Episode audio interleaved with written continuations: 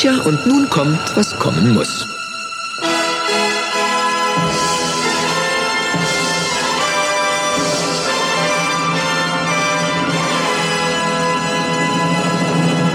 Vielleicht ist es besser, ihr haltet euch etwas die Ohren zu. Der Mensch berührt sein Gesicht im Durchschnitt pro Minute drei bis fünf Mal. In der Zwischenzeit fassen wir Türklinken an, Wasserhähne und andere Menschen. Sie dürfen nicht in Panik verfallen. Go to the hospital, check it out yourself. Go without a mask, you'll see more clearly. And it's spreading like a brush fire. You gotta isolate the sick. I mean, really isolate them. We gotta get everybody else back into their houses. We gotta keep them there. Wenn der Regen niederbraust, wenn der Sturm das Feld durchsaust, bleiben Mädchen oder Buben hübsch daheim in ihren Stuben. We're gonna have fun. Guten Morgen. Guten Morgen. Willkommen zum Aufwachen-Podcast Nummer 426. Mit dem Corona-Krisenstab Thilo Jung, Stefan Schulz und Hans Jessen. Ich glaube, das wird mal wieder eine extrem frische Sendung. Na, da schauen wir mal, würde ich sagen, und sagen herzlichen Dank für dieses tolle, tolle Intro, Intro und herzlichen Dank, Christian, für die Präsident, äh, Präsidentenschaft, für die Präsidentenschaft dieses Podcasts. So weiter soll ich.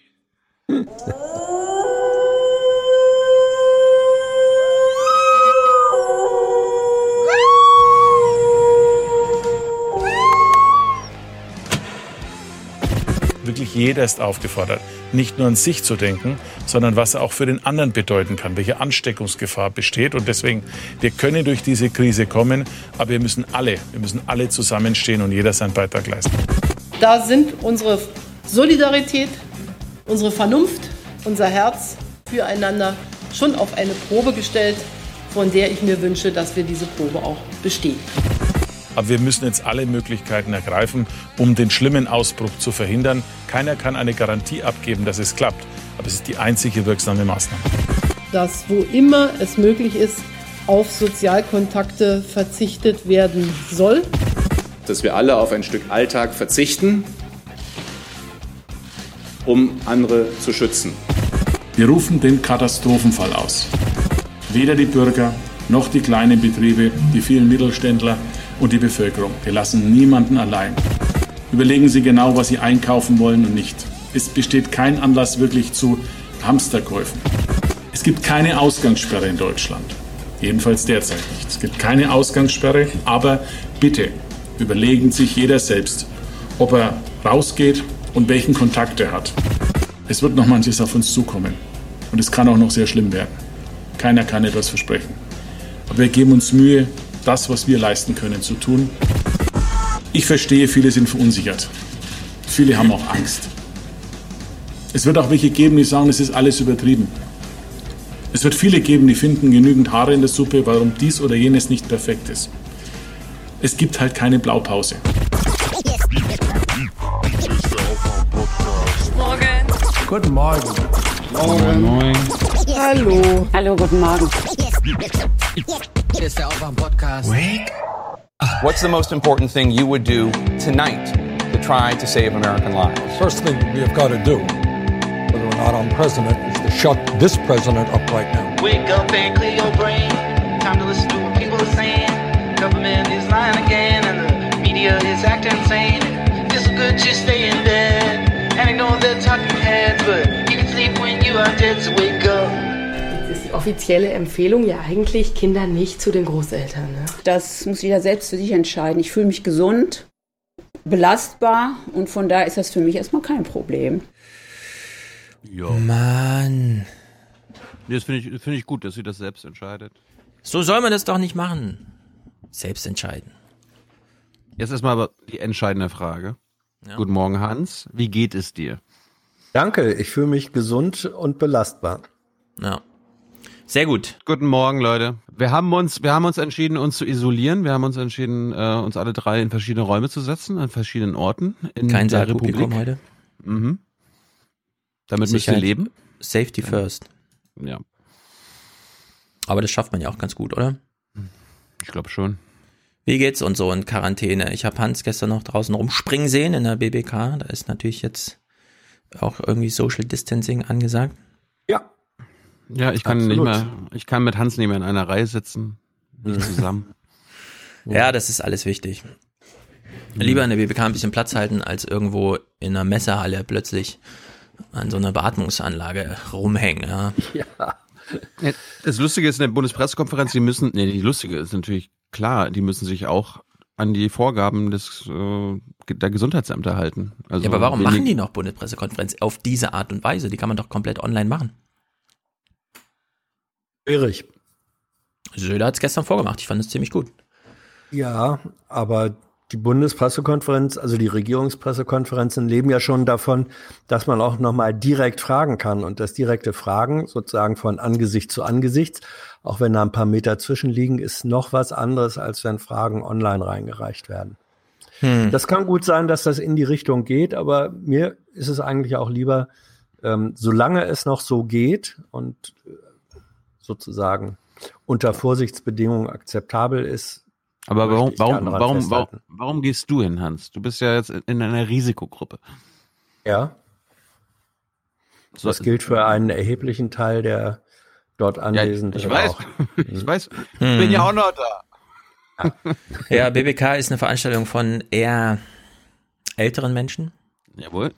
Die nicht alle mit dem Fahrrad ähm, zur Arbeit fahren, was so gewisse Fitness-Grundbedingungen angeht. Und man kann halt echt wenig darüber sagen. Ne? So, also ich halte die Zwei-Meter-Regel jetzt ein, grundsätzlich, wenn ich draußen auf der Straße bin und jemand kommt mit seinem Hund und geht so an mir vorbei, ja, dann denke ich mir schon, ey, sag mal, in drei Tagen draußen ist es nicht mehr. Aber ich bin Mhm. halt auch nicht mehr, wir waren gestern nur abends noch mal draußen, natürlich nicht auf dem Spielplatz, wir laufen nur die Wege entlang, wir sind ja hier nah am Main, nutzen die Gelegenheit.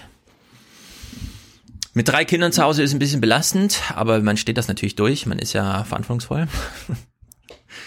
Wir haben ja auch tolle, tolle Schulaufgaben mitbekommen. Macht richtig Spaß. Aber was, was, bekommen die, was bekommen die damit? Ja, die sind in die Schule gestern nochmal in Hessen für eine Stunde und wurden von ihren Lehrern instruiert. Die älteren Schüler haben nochmal einen Hinweis bekommen, wie man jetzt mit Sachen umgeht. Das Virus klebt auch auf Gegenständen, Hände waschen und so weiter. Das von der Lehrerin zu erfahren ist ja nochmal ganz gut. Äh, Und dann bekommen die halt einfach Arbeitsmappen, Arbeitshefte, einen großen Stapel und dann wird so ein bisschen dazu gesagt. Erstens, Kontakt zum Lehrer ist durchgängig möglich. Also kannst du einfach einen Lehrer anrufen, wenn du Fragen hast. Auch als Elternteil. Also noch ist es nur Telefon. Ich bin mal gespannt, ob das mal irgendwie auch noch ein bisschen so FaceTime, Skype, irgendwas umgedingst wird. Und man kriegt halt so ein, so ein Arbeitsprogramm im Sinne von, du könntest das im Grunde alles in einer Woche machen, aber hebst ein bisschen auf, jeden Tag mindestens eine Stunde und so. Ist jetzt nicht allzu streng, aber es ist gut, dass es das gibt, denn alle, die Kinder haben oder nicht mehr im Haus haben, äh, Hans weiß das bestimmt, ähm, Sommerferien, ne? Da geht man nicht leichtfertig rein und sagt, oh geil, das Kind freut sich, weil sechs Wochen schulfrei. Nein, das muss geplant und vorbereitet werden und das macht Mühe und Arbeit. Und wenn die Landesregierung sagt, ab morgen ist quasi Sommerferien und die finden zu Hause statt, das ist schon, also ich möchte auch Solidaritätsadresse an alle, die das betrifft. Es sind ja mehrere Millionen Menschen, die jetzt kleine Kinder zu Hause haben. Haltet durch, haltet zusammen. Ich halte mit euch mit. Ich bin auch betroffen. Äh, Weil du gerade weil du gerade Söders PK angesprochen hast. Ich meine, ich habe ja Mhm. ein paar Teile im Intro verbraten. Was ich interessant fand, du hast es gerade schon gesagt, er hat es online übertragen. Es war halt keine Situation wie in der BBK. So sieht eine Regierungspressekonferenz in Genau. Zeiten von Corona aus. Journalisten, die sonst wohl sehr zahlreich gekommen wären, mussten draußen bleiben. Per Livestream konnte aber alles verfolgt werden. Nachfragen an die Politiker kamen per E-Mail. Ja. Hat, dann der Regierungssprecher die Fragen vorgelesen?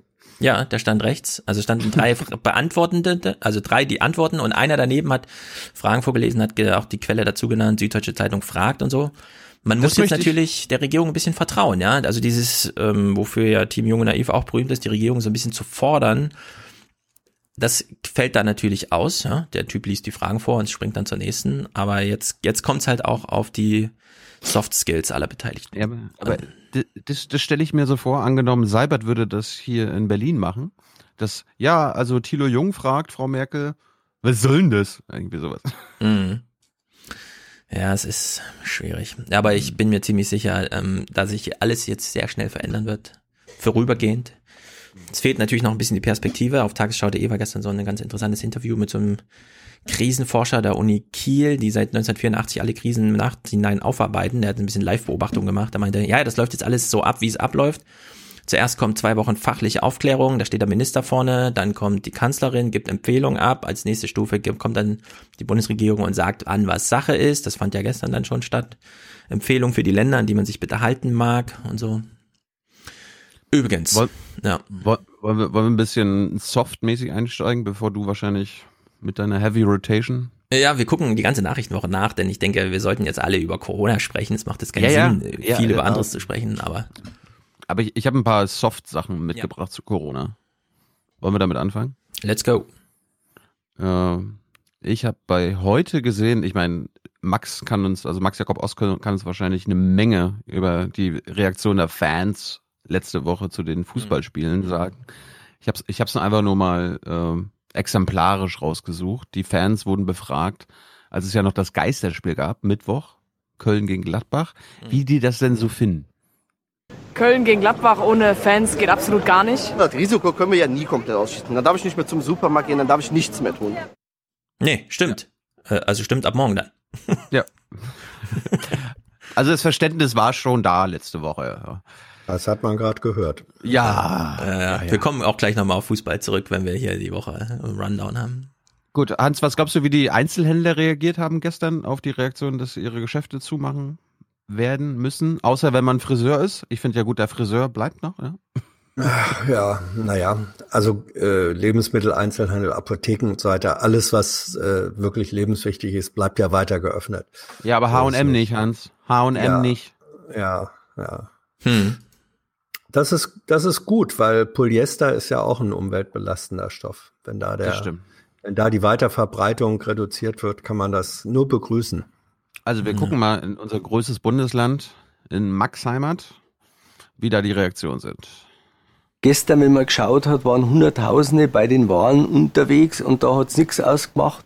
Und jetzt halt drei Tage später, wenn bei mir am Tag zehn Leute kommen, äh, das äh, entscheidend sein, dass wir diese Epidemie äh, verhindern. Bei einer spontanen Straßenumfrage äußern die meisten Bürger jedoch Verständnis für die angekündigten Einschränkungen. Wenn es sein muss, muss es sein und ein bisschen Vorsicht schadet nicht. Also ich habe damit keine Probleme. Ich gehe spazieren und gehe dann halt mal nicht feiern oder so. Ich halte es schon für sinnvoll und ich bin auch äh, dafür, dass sich möglichst viele dran halten. Hm. Ja. Geht man halt mal nicht feiern, Ja. sondern spazieren. Finde ich gut. Dann äh, finde ich ganz vorbildlich, das habe ich extra für Stefan mitgebracht. Es gab einen Straßenumfragenversuch mit einer Oma und sie hat vorbildlich reagiert. Nein, wir durften ja auch nicht zusammenstehen, das ist Ihnen schon klar. Ne? Ich habe Sie vorgestern mit dem Zug abgeholt. Na, auf jeden Fall einen Schritt weiter zurück, so vielleicht. Ja, aber du kannst sie nicht zu sich ziehen, um sie von anderen wegzuziehen. Zwei Meter gilt für alle. Oh Gott. Ach so, echt? Ja. Obwohl in der Familie ist schwierig. Man muss halt jetzt auch ein bisschen lokale, ähm, wie soll man sagen? Na, ihr wisst, was ich meine. Hm. Also ihr seid ja, ihr seid ja zwei, die Kinder haben. Stefan hat kleine Kinder, die er betreuen muss zu Hause. Mhm. Äh, es gibt ja Eltern, die sich das nicht leisten können, zu Hause ihre Kinder zu betreuen. Die brauchen Hilfe von den Verwandten. Und äh, bei Hard aber fair erleben wir jetzt eine Familie, die äh, eine mh, erstaunliche Lösung gefunden hat, Hans. 7.45 Uhr. Heute geht es für die Kinder von Familie Sievert in Lüdenscheid nicht wie sonst in die Kita, sondern zur Oma.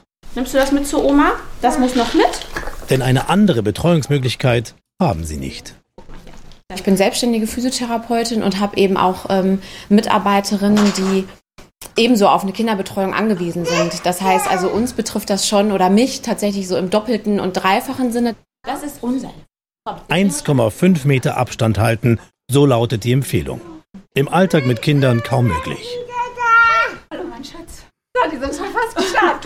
Wir haben schon alles. Ellen Dunkel ist pensionierte Lehrerin und wird die nächsten Wochen überwiegend auf die Kinder von Familie Sievert aufpassen. Ich gebe natürlich zu, es ist schon eine Herausforderung. Es wird auch anstrengend. Aber anstrengend heißt ja nicht, dass es schrecklich sein muss, sondern ich freue mich eigentlich darauf, mit den Kindern ein bisschen mehr Zeit zu verbringen. Jetzt ist die offizielle Empfehlung ja eigentlich, Kinder nicht zu den Großeltern. Ne? Das muss jeder selbst für sich entscheiden. Ich fühle mich gesund, belastbar und von daher ist das für mich erstmal kein Problem. Auf geht's zur Oma nach Hause. Bei Familie Sievert in Lüdenscheid kümmert sich die Mutter von Heike Sievert um die Kinder. Auch wenn das unvernünftig sei, es gehe nicht anders. Der Vater der Kinder arbeitet seit heute im Homeoffice. Telefonkonferenzen stehen an, die Tür bleibt geschlossen. Also entweder es wird ähm, ein qualitativ gutes Homeoffice gemacht, dann passen da einfach Kinder nicht rein. Und äh, deswegen ist für uns einfach auch die Situation die, dass wir die Kinder wirklich von zu Hause wegorganisieren müssen. Ja. Wie findest du das, Hans? Ja, wenn du die Wahl zwischen mehreren schlechten Möglichkeiten hast, nimmst du die am wenigsten schlechte. Und äh, wie finde ich das? Also ja, ohne ist, die. Aber ist das die am wenigsten schlechte? Das weiß ich doch nicht. Hm. Wie soll ich das, wie soll ich das, ich wie soll ich von so einem Berliner Schreibtisch aus, ja. ohne die Verhältnisse in Lüdenscheid, die Familie, die Arbeitssituation zu kennen, wie soll ich da sagen, was da das Bessere ist? Ich hatte aber Bauchschmerzen, als ich das gesehen habe. Natürlich, mhm. klar. Weil auch diese, auch wenn es die am wenigsten schlechte Möglichkeit sein sollte, ist es keine gute. Klar habe ich da auch Bauchschmerzen, aber ich kann das nicht, ich kann da nicht sagen, oh, das dürft ihr aber nicht. Ja. Also ich meine, äh, es gibt ja jetzt auch in Deutschland, kursieren ja diese Infos aus Frankreich und Niederlanden, dass es jetzt auch mehr jüngere Menschen trifft. Wenn man sich allerdings die ganzen italienischen und chinesischen Sachen anguckt, sieht man schon, es trifft so ein bisschen die Unfitten. Das korreliert natürlich sehr stark mit Alter. Ich wundere mich schon, warum in Deutschland so wenig öffentlich die Alten isoliert werden. Man kann natürlich lokal jetzt irgendwie die, äh, was weiß ich, Wohnheime abschirmen oder so, aber wir wissen ja auch, dass nicht allzu viele Menschen so zusammen äh, da wohnen in so Kohorten, sondern dass es doch eher zerklüftet ist, noch in, eigenen, in eigenen vier Wänden und so weiter. Und dass da so wenig, also dass es so viel auf Freiwilligkeit basiert, dass man im Haus so einen Zettel hinhängt, ich helfe den Alten und so weiter. Und dass es so wenig Ansagen gab, die, die Alten jetzt gezielt zu schützen, finde ich schon bedenklich irgendwie. Macht mir jedenfalls als es machen mir wenige Punkte Sorgen. Ja. Ich finde Drosten und so, das ist alles so geil, dass er einfach zur Verfügung steht und diesen Podcast macht. Söder, Merkel bestens informiert und so. Aber diesen einen Punkt, dass man so ein all, immer nur so allgemeine Hinweise hat, aber das nicht nochmal auf die Alten speziell hingewiesen wird. Und dann eben sowas passiert, ja. Also kommen wir auch gleich nochmal zurück, wenn wir Nachrichten gucken. Das finde ich irgendwie so ein bisschen. Hm. Du glaubst gar nicht, oder ihr glaubt gar nicht, wie sehr ich meinen Großeltern zureden musste am Wochenende, dass sie fucking zu Hause bleiben ab sofort. Ja. Mein, Opa, mein Opa ist so einer, der geht jeden Morgen um acht auf die Straße, geht seine Runde, sagt dem Hallo, geht zu dem Bäcker, redet mit dem, trinkt einen Kaffee mit dem. Dem muss ich das wirklich eindringlich ja. sagen. Also heute ist der 17. Ja. In zehn Tagen, wenn sehr viele von diesen alten Menschen dann eben vorübergehend an Beatmungssysteme angeschlossen werden müssen und so, denken auch die Kinder plötzlich, also die wir ja gerade gesehen haben, äh, hm. geben sich Vorwürfe und so, ja. Und das kann man doch alles jetzt schon wissen. Also in der Hinsicht, ich, als mir Paul gestern schrieb, dass es bei Hard aber fair mit diesem Einspieler losging, habe ich schon gedacht, oh großer Gott. Ja, aber der Einspieler, also Hard aber fair an sich habe ich mir gespart, also diese Plusback-Runde und so, aber die haben halt ein, viele, viele Beiträge vorab gemacht und da waren ein paar gute, ein paar gute Sachen dabei, war ein guter Überblick. Ähm, unter anderem über eine Kirche in Heinsberg. In Heinsberg geht's ja, ist ja auch so, ich will nicht sagen Ground Zero in Deutschland, aber äh, der einzige vom Robert Koch Institut ausgewiesene Landkreis in dieser Zahlenliste, die veröffentlicht wird. Mhm. Also wir gehen jetzt mal anhand zwei, zweier Beispiele nach Heinsberg. Zum einen, was macht denn da die Kirche an einem Sonntag? Wir denken an die Menschen, die gestorben sind. Wir denken an die, die Angst haben vor dem, was kommt. In der evangelischen Christuskirche in Heinsberg gab es zwei Wochen lang keinen Gottesdienst. An diesem Sonntag lädt Pfarrer Sebastian Walde wieder ein. Desinfektionsmittel gibt's zur Begrüßung. Die Stühle stehen weit auseinander. Und doch hat der Pfarrer Bedenken. Hast du das richtig entschieden?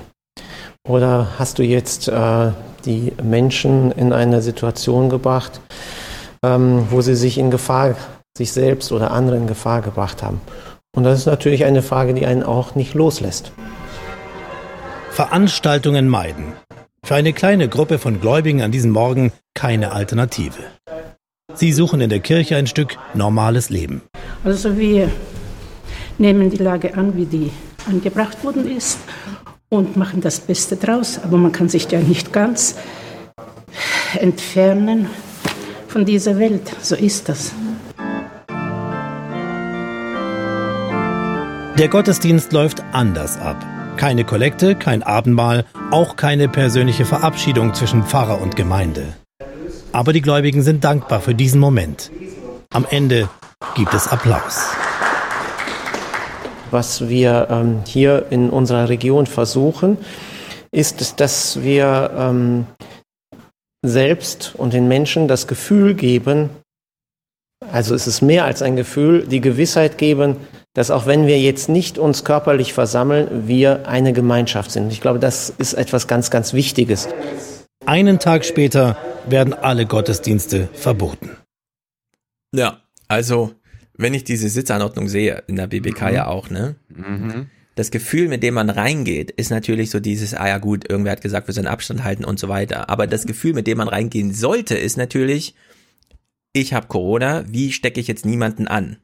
Und auch, ja, wenn dann das zu krass ist, vorne in Reihe 3, der fünfte Platz von links, der Typ hat Corona. Gehe ich da jetzt rein und setze mich in Reihe 7, zwei Meter Abstand oder mache ich es nicht? Ja, und sobald man es konkretisiert, sagt man sich eigentlich, ich mach's nicht, oder? Also ich finde, dass es immer noch stattfindet oder stattfand. Ich, fand ich fand's lustig. Ich glaube, die Stühle waren alle ein bisschen weiter auseinander, als sie am Ende äh, zusammengestanden haben. Aber die Omas wollten halt dann doch näher aneinander sitzen. Ja. Keine Ahnung. Fand ich ein bisschen schwierig. Ja.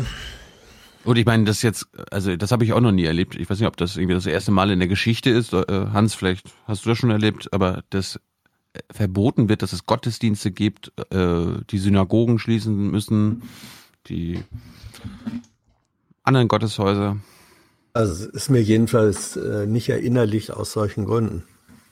Ja, Moscheen. aber warum sollte man das auch jemals verboten haben? Es ja, ist halt der erste Virus, der rumgeht. Und da ist es halt ja, so, dass man sowas verbietet. Gut, wir bleiben in Heinsberg. Äh, dort gibt es auch Wirtschaft, kleine Betriebe wie Zulieferer. Carsten Fink und Ralf Aldenhofen haben vor drei Jahren ihre Firma gegründet. Sie installieren und programmieren Maschinen für die Auto-, Stahl- und Lebensmittelindustrie. Was ärgert mich? Ich, wir als Imperfektion und das Team der Imperfektion, wir können für die Situation gar nichts. Wir haben keinen einzigen Infizierten in unserem Kreis. Ähm, wir werden einfach, weil wir aus dem Kreis Heinsberg kommen, ganz böse gemieden. Wir werden auf Listen gesetzt, damit wir nicht mehr arbeiten können. Wir werden nicht mehr supported von unseren Zulieferern, von unseren Lieferanten. Die haben striktes Einreiseverbot. Wir dürfen unsere Mitarbeiter nicht auf entsprechende Schulungen schicken, ähm, weil wir aus dem Kreis Heinsberg kommen. Wir sind da ganz streng reglementiert. Ähm, unser normales Tagesgeschäft kommt somit zum Erliegen. Auf die Frage nach dem Warum kommen, wenn, nur ausweichende Antworten.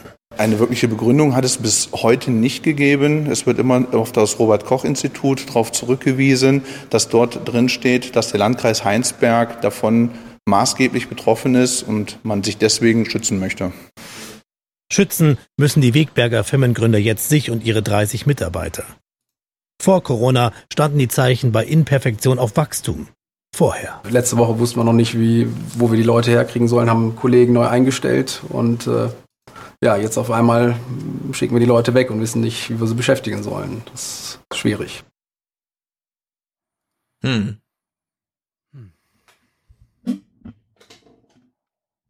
Also auf die, ja. Wirtschafts die, auf die Wirtschaftskrise, ei, ei, ei.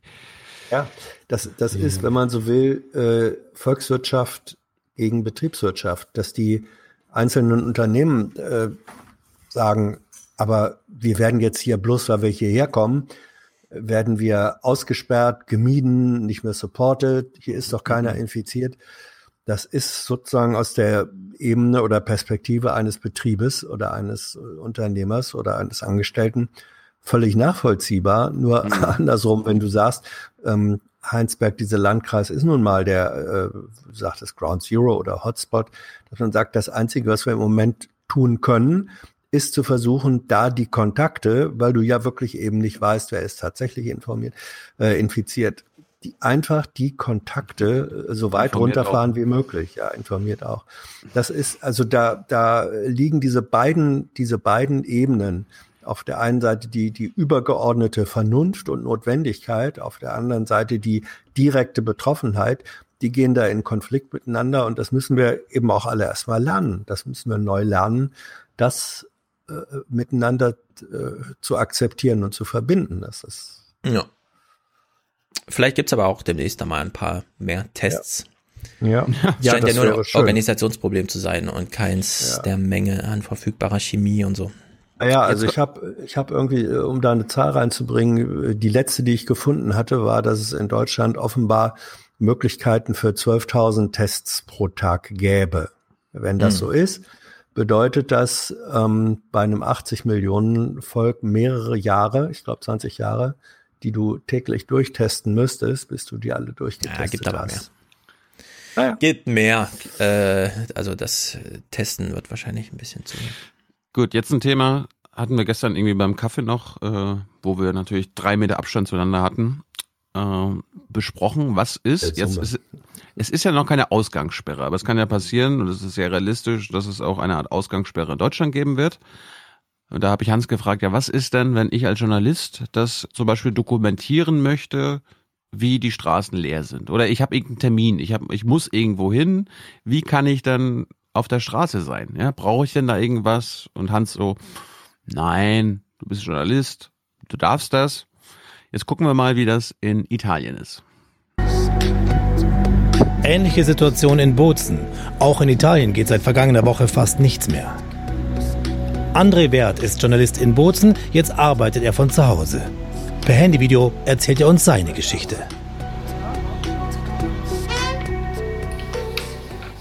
Und das ist ja auch schon die Außenredaktion, das ehemalige Gästezimmer. Wenn ich aus dem Haus gehe, dann kann ich das nicht einfach so machen. Dazu brauche ich eine Art Passierschein. Äh, darauf muss ich angeben, das ist, das ist dieser Schein hier. Da muss ich äh, darauf angeben, natürlich, wer ich bin und äh, wohin, ich, äh, wohin ich unterwegs bin. Ja. Hans, brauchen wir jetzt vielleicht auch bald einen Passierschein? Da brauche ich einen Passierschein. Kann gut sein, kann gut sein. Also unser äh, im Moment finden ja Gespräche auch über solche Sachen immer nur statt unter dem Vorbehalt äh, stand, stand jetzt Montagnachmittag 15 Uhr. Das kann Dienstag um 11 Uhr wieder ganz anders aussehen. Worüber wir gestern gesprochen hatten, auf Mhm. deine Frage habe ich gesagt, naja, die Regelung in Deutschland sieht im Moment aus, ähm, du darfst, äh, wenn, wenn es der für die Berufsausübung nötig ist, dann darfst du. Und wenn du, wenn Journalist dein Beruf ist und du das doku zu dokumentieren hast, darfst du. Aber es kann genauso gut sein, dass wir in zwei, drei Tagen auch diese Passierscheinregelung äh, in Deutschland haben. Weiß ich nicht. Kann Aber sein. wo, wo würden wir uns denn sowas abholen? Das frage ich mich ja. Im, Zweifels, Im Zweifelsfall druckt man das aus und hat's dann dabei. Also Ich, Amazon hab, hat ich, jetzt. ich habe mir ja, einen eigenen Passierschein, Herr, Herr Polizist, äh, gedruckt. Ja, warum nicht? Du kannst natürlich auch deine Handydaten einfach freiwillig abgeben. Im Ja, Sinne ich kann auch einfach meinen Presseausweis mitnehmen und ähm, äh, vorzeigen. Ja, aber diese Passierscheinregelung, äh, die bedeutet ja, dass du einen Nachweis für den jeweiligen Einzelfall brauchst. Das ist ja sozusagen die eine weitere Stufe der Kontaktreduzierung, dass man sagt, nee, du musst jetzt hier im Einzelfall nachweisen, warum du das unbedingt machen musst. Da Ja, reicht der Presseausweis nicht. Ja, aber wie soll ich das dann nachweisen, wenn ich was, keine Ahnung, dokumentieren will? Ich, ich kann mir ja. nicht selbst als Chefredakteur was ausstellen. Nein, da musst ganz- du, äh, Nein, du, du musst, du musst sozusagen einen Antrag stellen, dass du sagst, ich will, wer auch immer diesen Passierschein dann ausgibt oder sagt, ja, du darfst, da musst du sagen, ich will das und das machen aus berufsmäßigen Gründen. Und dann wird es dir vermutlich auch passieren können, dass sie sagen, nee, ähm, das gestatten wir ihnen nicht. Ja. Also wenn du wie in Spanien eine allgemeine passieren. Ausgangssperre hast, ist Ja. das halt eine allgemeine Ausgangssperre. Da kannst du Ja. nicht einfach kommen und sagen, ich will, ich bin aber ein frecher junger Journalist und ich will jetzt hier rumlaufen. Dann sagen die leider verboten. Und dann Was- darfst du halt nicht raus. Aber was passiert dann, wenn ich's mache? Also wirst du dann festgenommen oder? Na, du kriegst auf jeden Fall erstmal äh, ein Strafdings, ne? Also es kostet dann einfach Geld. Musst du zwar nicht direkt bezahlen, aber das hast du dann halt erstmal sozusagen auf deinem virtuellen Polizeikonto. Und ja, im Zweifel, äh, wir sind natürlich nicht so weit, ne? Es kann ja auch sein, dass Flatten the Curve, wir, wir machen es ja gleich geordnet. Das scheint mir jetzt auch ein bisschen sehr stressig, clipmäßig zu sein, was wir ja gerade machen, aber angenommen, es kommt zu so, einer Art Lockdown, dann gilt das halt auch einfach mal. Da muss man jetzt nicht mit so einem Zettel irgendwie, also bei Twitter, äh, hier machen sie schon Witze mit Passierschein 38, ja, Galaxy äh, und so weiter. Klar, äh, nee, aber wenn Lockdown ist, ist halt Lockdown. Sollst halt zu Hause bleiben und niemanden anstecken. Na gut. Es gab oder es gibt seit gestern Grenzkontrollen. Wir hatten das auch in der BBK gestern erfragt und das BMI ähm, wollte unbedingt nicht Grenzschließungen sagen, weil ist ja nicht generell zu. Ne, nee, ist keine Grenzschließung. Ja, aber der Güterverkehr äh, und für Pendler ist es immer noch frei, für Freizeit und Urlauber ist es halt gerade zu. Aber wie ist denn das eigentlich, Hans? Ne? Du kommst da mit dem Auto hin und äh, dann wirst du kontrolliert. Wie können die denn, wie, wie, wie kannst du denen denn nachweisen, dass du äh, auf der anderen Seite der Grenze arbeiten musst? Hören wir mal rein. Ja, die Bestätigung. 8 Uhr morgens, Grenzübergang Iffelsheim in Baden-Württemberg. Von Frankreich nach Deutschland darf jetzt nur noch, wer eine Ausnahmegenehmigung hat. Die gilt für den Warenverkehr und für Pendler.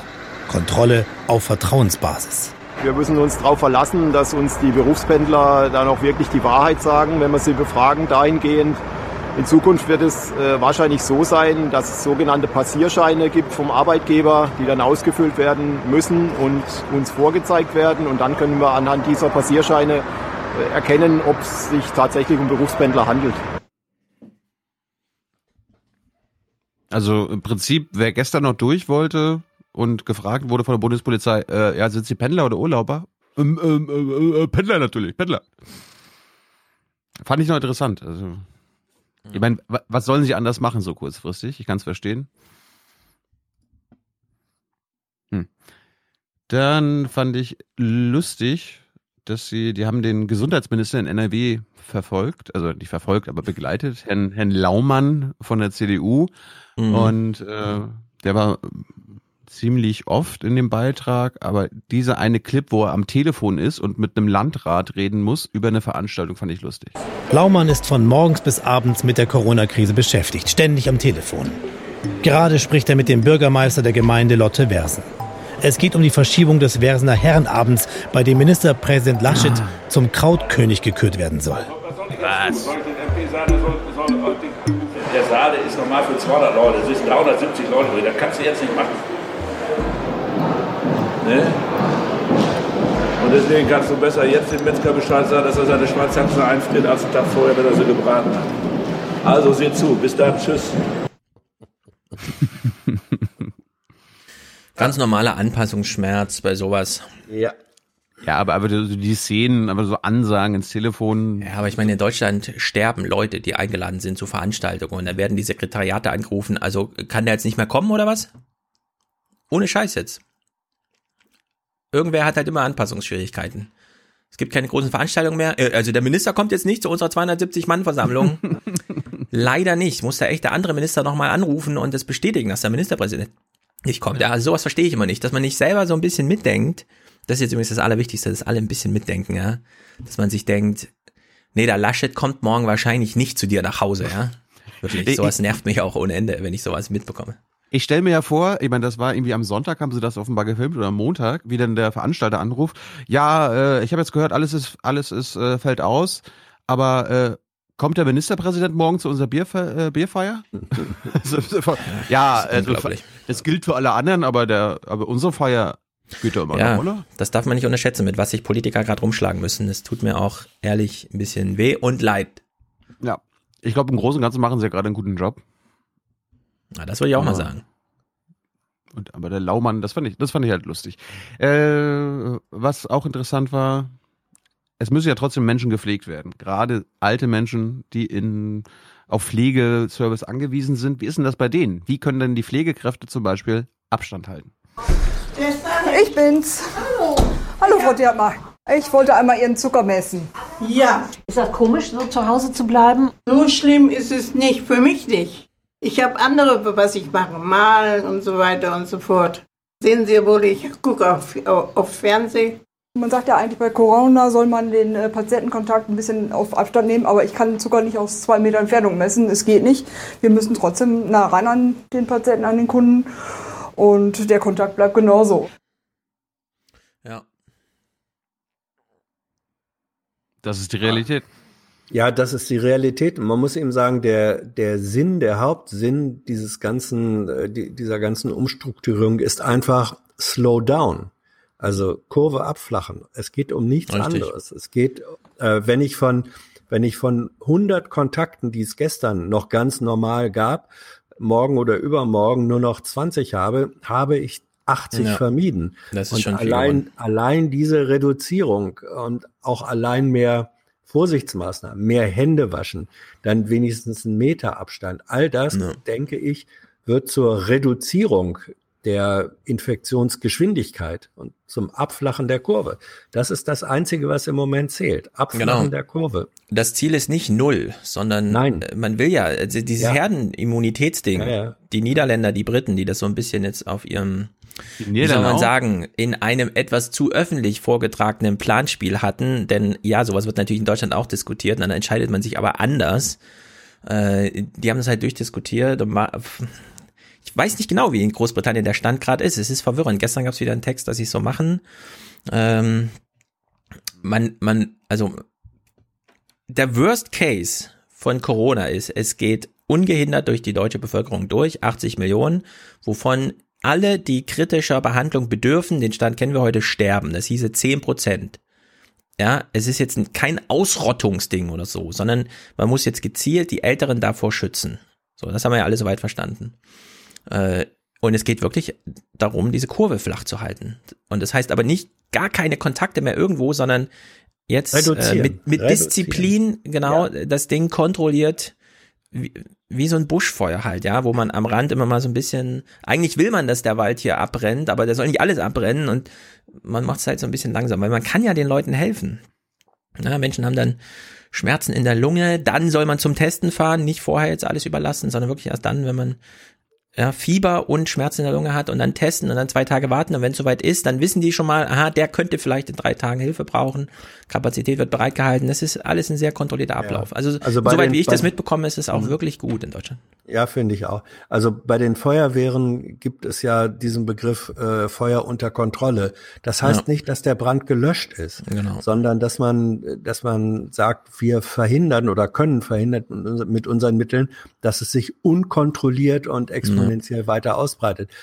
Das ist das Prinzip. Es geht um gar nichts anderes. Und wie du sagtest, wenn wir, wenn wir eine unkontrollierte Ausbreitung haben, wenn acht Millionen Menschen überhaupt nicht mehr, und das verkraftet kein Gesundheitssystem, ähm, sondern es geht darum, die Kurve deswegen flach zu halten, um das Gesundheitssystem ähm, äh, funktionsfähig zu erhalten.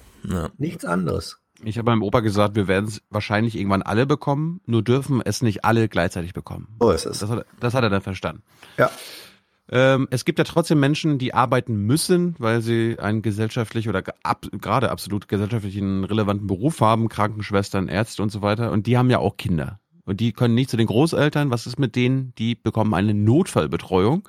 Und wir, wir sind jetzt mal in einem Kindergarten, wo nur ein Kind ist. Von Ja, bei uns 77 auch. Kindern ist nur ein einziges in die Notfallbetreuung gekommen. Und was machst du hier heute den ganzen Tag? Nur spielen und in Turnhalle gehen. Und wie ist das so alleine? Schön. Einfach unwirklich. Man, man weiß nicht so genau, wie man mit der Situation richtig umgehen soll, ähm, was auch richtig, was falsch ist, der nötige Respekt natürlich auch. Und ähm, ja, aber wir versuchen jetzt für unsere kleine Lina hier den Vormittag so schön wie möglich zu gestalten. Und ist ja auch mal toll, wenn man die ganze Kita für sich alleine hat. Ist das so toll? Also bei uns in der Kita ist auch genau ein Kind betroffen, weil die beiden Eltern Ärzte sind hier in Echt, ja? Frankfurt. Und ist halt alleine. Allerdings sind alle Erwachsenen da. Alle Lehrer und alle Erzieher sind in allen Einrichtungen da. Allerdings sagt jetzt das Seuchenschutzgesetz, das Publikum darf diese Einrichtung nicht betreten. Also es ist mit einem Verbot geregelt. So, jetzt ist also dieses eine Kind, da hat natürlich ein bisschen Langeweile. Auf der anderen Seite, man hat ja schon seine Lieblingserzieher und die kennen sich auch aus mit Kindern. Äh, es ist ein bisschen unwirtlich. Aber, aber. Kommt ja noch das Fernsehteam zu Besuch. Das stimmt. Aber, und das Wichtigste ist, glaube ich, die Eltern, die jetzt in diesen Berufen arbeiten, die wissen halt, das Kind ist gut betreut, weil man hat die Handynummern von denen, man kennt die alle über also vielleicht Monate, aber auch im Kindergarten sind es ja immer schon Jahre. Gut, wir haben jetzt alle Kinder hintereinander weg im gleichen Kindergarten gehabt. Wir kennen jetzt wirklich alle über Jahre und so. Ja, und dann werden die halt gut betreut. Also in der Hinsicht, das funktioniert schon ganz gut. Die Frage ist allerdings, weil Thilo jetzt diese Liste der und das steht ja überall drin, der wichtigen Berufe, ne? Man kann ja wirklich noch mal kurz die Augen schließen und fragen, was ist eigentlich gerade ein wichtiger Beruf? Ja, aber Müllabfuhr, äh, äh, der Kassierer, der Warte mit- Busfahrer und so weiter, ja. Warte mal mit der Liste, weil genau darauf wollte ich jetzt zu sprechen kommen. Es gibt eine, also es sind Berufe da drinne oder Gewerbe, die jetzt immer noch offen bleiben, wo ich sage, what the fuck? Unter anderem der Friseur. Und äh, das ist jetzt so das äh, komödiantische Highlight leider des bisherigen Podcasts. Ähm, wir gehen mal zum Friseur, ja? Doch ohne behördliche Verbote scheint es nicht zu funktionieren. Das zeigt dieses Beispiel eindrucksvoll. Kundin Suhaila hatte noch überlegt abzusagen, aber dann hat die Eitelkeit gesiegt, sagt sie. Man fühlt sich nicht gut, denn er ist ganz nah dran. Ich hatte heute Morgen auch schon diesen Mundschutz an, äh, weil ich selbst ein bisschen erkältet bin, bin aber frei, hab nichts. Aber die Gefahr ist, dass wir beide uns gegenseitig ja anstecken können. Ich weiß Ja. nicht, ob er was hat. Ähm, er hat viele Kunden und ich denke, die Leitung müsste das richtig anordnen. Läden zu, keiner mehr zum Friseur. Denn das hier ist wirklich super gefährlich. Also das, was ich hier gerade mache, Ja. das ist tödlich. Das sitzt, Ja. sitzt da, ihre, ihre Haare werden gerade frisiert und sie sagt, das ist ja hier super gefährlich. Warum mache ich das eigentlich? Was ist da los? Ja. Die Leitung, möge, die Leitung möge mich bitte vor meiner eigenen Unvernunft schützen. Unfassbar. Unfassbar. Ja, ich erinnere nochmal, ja. Ja. Wenn man zum Friseur geht, muss man davon ausgehen, dass der Corona hat. Und dann muss man sich überlegen, mache ich es oder mache ich es nicht? Ja, Stefan, Gerade in dem Alter und mit Übergewicht. Das kommt jetzt leider alles dazu, was wir nicht so gerne hören wollen in Deutschland. Stefan, das Gute Ja. ist, das Gute ist, liebe Freunde, sie war die Einzige an dem Tag, okay? Es wird noch absurder. Der Laden von Friseur Antonio ist richtig gut besucht dieser Tage, denn viele Kunden kommen quasi last minute. Aus Angst, der Laden könnte bald dicht machen. Seit einer Woche ist bei uns die ganze Zeit voll. Also wir, wir hatten keine Pausen, Überstunden machen wir alle hier im Moment. Also ist ganz normal, es sind auch meistens unsere Stammkunden, muss man auch machen, aber dass man Angst hat, hat man. Aber Desinfizierung ganze Zeit. Wir werden sehen. Wir werden sehen. Das ist das Äquivalent zum Klopapier. Wer weiß, wann es wieder was gibt. Habt ihr welches? Wir haben die vorletzte Rolle angefangen. Es ist ein bisschen knapp hier bei uns. Kannst du kannst du hier von mir haben. Das nervt mich. Ich habe schon, ich, ich habe es vorhin schon off-air gesagt. Was heißt off-air? Im Pre-Stream. Ich habe gestern bei Amazon 64 Rollen für 35 Euro bestellt, weil es mich Wow. nervt. Lieferdatum soll Freitag sein. Ich bin jetzt mal gespannt. Ich hoffe, und das sage ich jetzt ausdrücklich, ich hoffe, dass ich auf so einen ähm, Hehler reingefallen bin, der irgendwo in Mannheims Lager leer geräumt hat und der jetzt sagt, fürs Doppelte mache ich aber auch eine sichere Lieferung. Hast du, hast du 64 Rollen oder 64 Pakete? 64 wie in Australien? Rollen. Nein, nein, nicht 64 Pakete, 64 Rollen. Gilt das eigentlich auch als äh, Unterstützerwährung, als Äquivalent, wenn in Klopapier? Ja, äh, hast ja nicht gestern, ach nee, du hast ja kein Twitter, aber auf, Na, ich rede ja über, über eure Unterstützer jetzt gerade. ach so, ja, also gestern auf Twitter kursierten schon so kleine Bilder von so Tütchen abgepackt äh, mit zusammengefaltetem Klopapierding. Also, liebe ja, beim, Hörerinnen- beim nächsten, beim nächsten Mal auf der Tribüne heißt es dann und danken wir Marco Z, der 15 Rollen gespendet hat. Also, ihr werdet ab sofort Produzentinnen, wenn ihr uns 42 Rollen spendet. Allerdings- Ja, die müssen aber vor der Haustür abgelegt werden. Ja, wir sagen trotzdem, es ist auch ein bisschen lustiges Thema. Ja, aber nicht, in, in Wahrheit nicht. Nein. Ja, wir zu Hause, also wir bei uns. Ähm, ich habe gestern ge- ein Bild getwittert davon, wie ich eine Küchenrolle durchgesägt habe. Das habe ich natürlich prophylaktisch und aus Fun schon mal gemacht. Steht jetzt bereit für, was weiß ich, Freitag oder so. Und ähm, ich wurde dann sehr viel darauf hingewiesen, spült das nicht eure Toilette runter. Ich habe den Wassertest gemacht, also das Papier ja, ins Waschbecken gelegt und Wasser drauflaufen lassen. Ja, das Klopapier löst sich schneller auf als die Küchenrolle. Ich für meinen Fall lebe in einer Wohnung Baujahr 2015. Ich vertraue auf das Wasserrohr, das ein, äh, eine Küchenrolle einlagig und so weiter transportiert. Man muss aber aufpassen. Und man will nicht jetzt plötzlich einen Klempner-Notfall haben. Oder wie auch immer derjenige heißt, der einem die sanitären Rohre freipustet. Deswegen viel spülen, viel spülen, wenn ihr Küchenrolle nehmt. Also wirklich viel spülen, nochmal extra hinterher spülen und so weiter, damit es wirklich durchflutscht. Und nicht so viel auf einmal, lieber ein bisschen mehr spülen. In Deutschland ist keine Wasserknappheit. Wasser ist im Kreislauf organisiert. Da kann man wirklich spülen, spülen, spülen. Gilt das auch für Zeitungen? Hans, Hans hat uns ja letzte Woche gesagt, zur Not Zeitung nehmen. Ja, das waren die Erinnerungen an das Plumpsklo auf dem, auf Ja. dem Bauernhof meiner Großeltern. Da waren's, da, da war es das praktische Recycling der Zeitungen der Vorwoche. Ähm, Aber Zeitungen, Es ist kein, ja, es ist kein angenehmes Gefühl. Du, ehe du. Blätter. Geh, geh, geh, geh noch raus, Stefan, geh noch Mhm. raus, geh zu den Bäumen Ja. und guck, ob unter den Bäumen Blätter Ja. liegen. Die Das haben wir sammelst bei du, der- haben wir bei die der trocknest du und dann nutzt du Bundeswehr die. Ja, ich auch. Ich auch, ja. Nein. Ja. Nein. Ähm, nein, das, es ist ja unglaublich. Wer hätte vor drei Monaten gedacht oder auch nur für zwei, dass wir uns jetzt im täglichen Leben mit solchen Fragen äh, Ja, ähm, David Crapper hat das Buch Bullshit Job geschrieben und jetzt müssen wir alles nochmal umdeuten und neu auf Bullshit überprüfen. Ich könnte mir vorstellen, dass wir demnächst ähm, mit Applaus einlaufende Kassiererinnen im Supermarkt haben. Ja. Dass wir dem Müllabholer nochmal ein herzliches Thank you for your service aus dem Fenster zu rufen, weil das sind jetzt die essentiellen. Die vorher so aussortierten, ja. Marginalisierten, das sind jetzt die essentiellen. Und alle, die irgendwas von Homeoffice schreiben, da weiß man so ein bisschen, was die beruflich machen. Kram, den man halt auch machen kann zu Hause. Und ja, Okay, dreht sich bevor- alles ein bisschen um bevor, jetzt. Bevor Stefan in die Chronologie, Chronologie einsteigt, das Absurdeste, was ich letzte Woche gesehen habe, äh, wurde im NBA Basketball geliefert. Ja, das habe ich gesehen. Ja. Hans, ich weiß nicht, ob du das mitbekommen hast. Es gab Nee. einen Spieler von Utah Jazz, Ja. der ähm, positiv getestet wurde. Ich Ja. glaube, der erste, erste Sportler Ja. in Amerika. Ich habe nur mitgekriegt, dass er viel Geld gespendet hat. Ja, pass auf. Er hat einen Tag vorher noch Folgendes Now, the gemacht. NBA suspended their season last night after Utah Jazz player Rudy Gobert tested positive for coronavirus after feeling ill earlier that day. Now, Rudy spoke about the virus on Monday in a press conference, and as a joke, he made sure, here he goes, made sure to touch every media microphone as he left. Two days later, he tested positive. Yeah, not not hilarious. No. Not not hilarious. And Ja, was soll man sagen?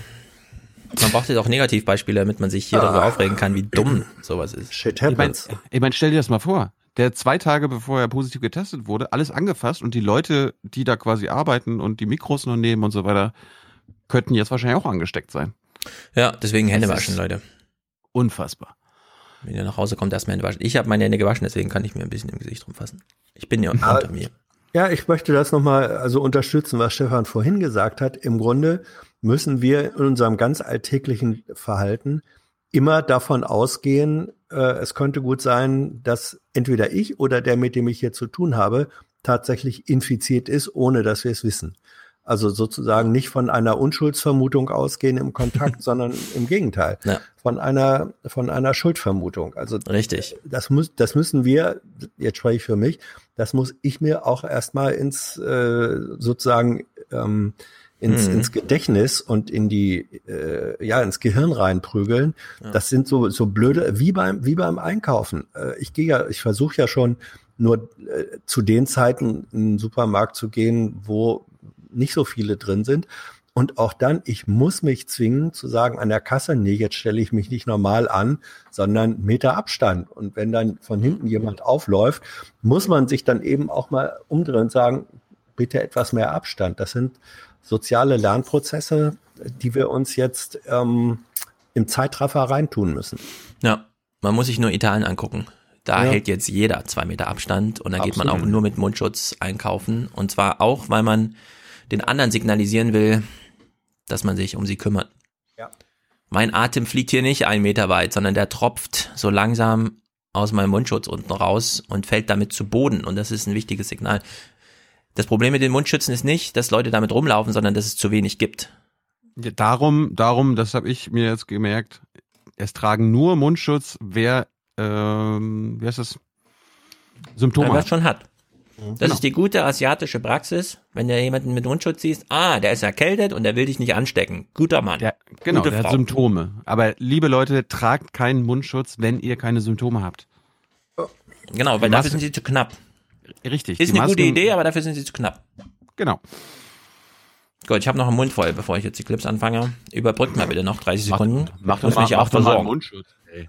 Wollte ich gerade sagen. Nochmal ein ku- äh, kurzer, wir sind der Service-Podcast. Leute, ab sofort bitte. Wir müssen uns doch nicht öffentlich ein Küsschen geben. Das jetzt in den nächsten Wochen und Monaten. Das sowieso nicht. Der Fistbump bleibt bitte. Ja, oder der Ellenbogengruß. Ellenbogenbump. Sensationelle Erfindung. Mhm. Okay, Ja, bevor oder- wir das jetzt gucken.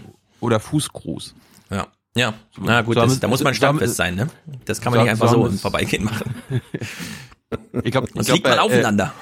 Wir hatten ja, wir hatten Man ja müsste, glaube ich, nochmal Monty Pythons gucken. Ähm, das Ministry Silly Walks, ja. die Silly Walks, das äh, Ja. Haben ist jetzt wieder konjunkturfähig. Ein bisschen. Ja, war das? Ah ja, okay. Mhm. Ja, wir, wir hatten ja, wir hatten ja Altmaier letzte Woche noch exklusiv, kurz nach der BBK mit Scholz und Mhm. Hans hat so Elbow Bump und ich habe mit Altmaier Fußbump gemacht. Ja, sehr gut. Und Altmaier zuckte richtig, als meine, als mein Ellenbogen kam. Er dachte, ich wollte ihm die Hand geben. Nein, nein, nein. Herr Altmaier, Elbow. Ja, Ja, die gehen jetzt auf Nummer sicher, ne? Das ist schon ganz cool. völlig richtig. Ja.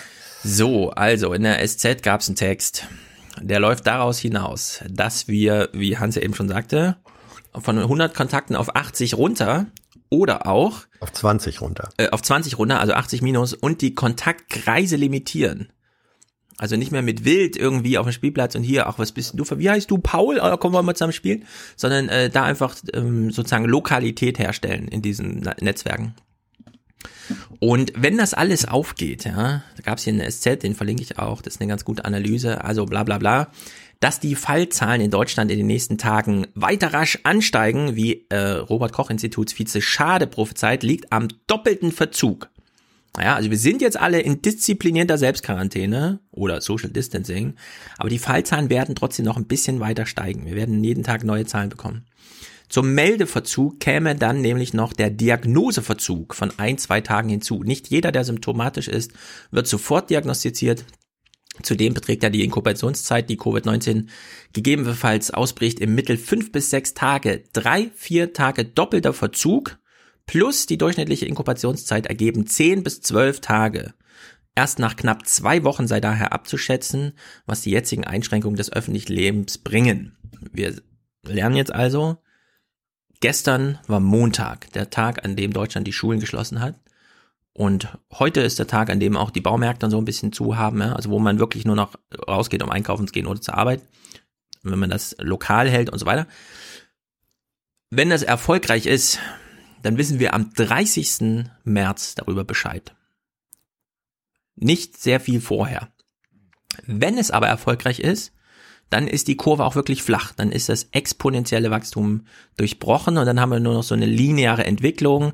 Ja, dann trägt sich das halt durch. Dann kann man auch wirklich überlegen, ähm, also einfach die Kalkulation machen, wie viel Freiheitseinschränkung will man machen? Hat man jetzt die Alten genug sensibilisiert? Es wird ja auch Fälle geben in Deutschland, die dann beschrieben werden, wie das so verläuft also krasserweise, ja, es ist ja wirklich, ähm, es fehlt einem immer mehr Luft und man ertrinkt so langsam, wenn es wirklich krass ist.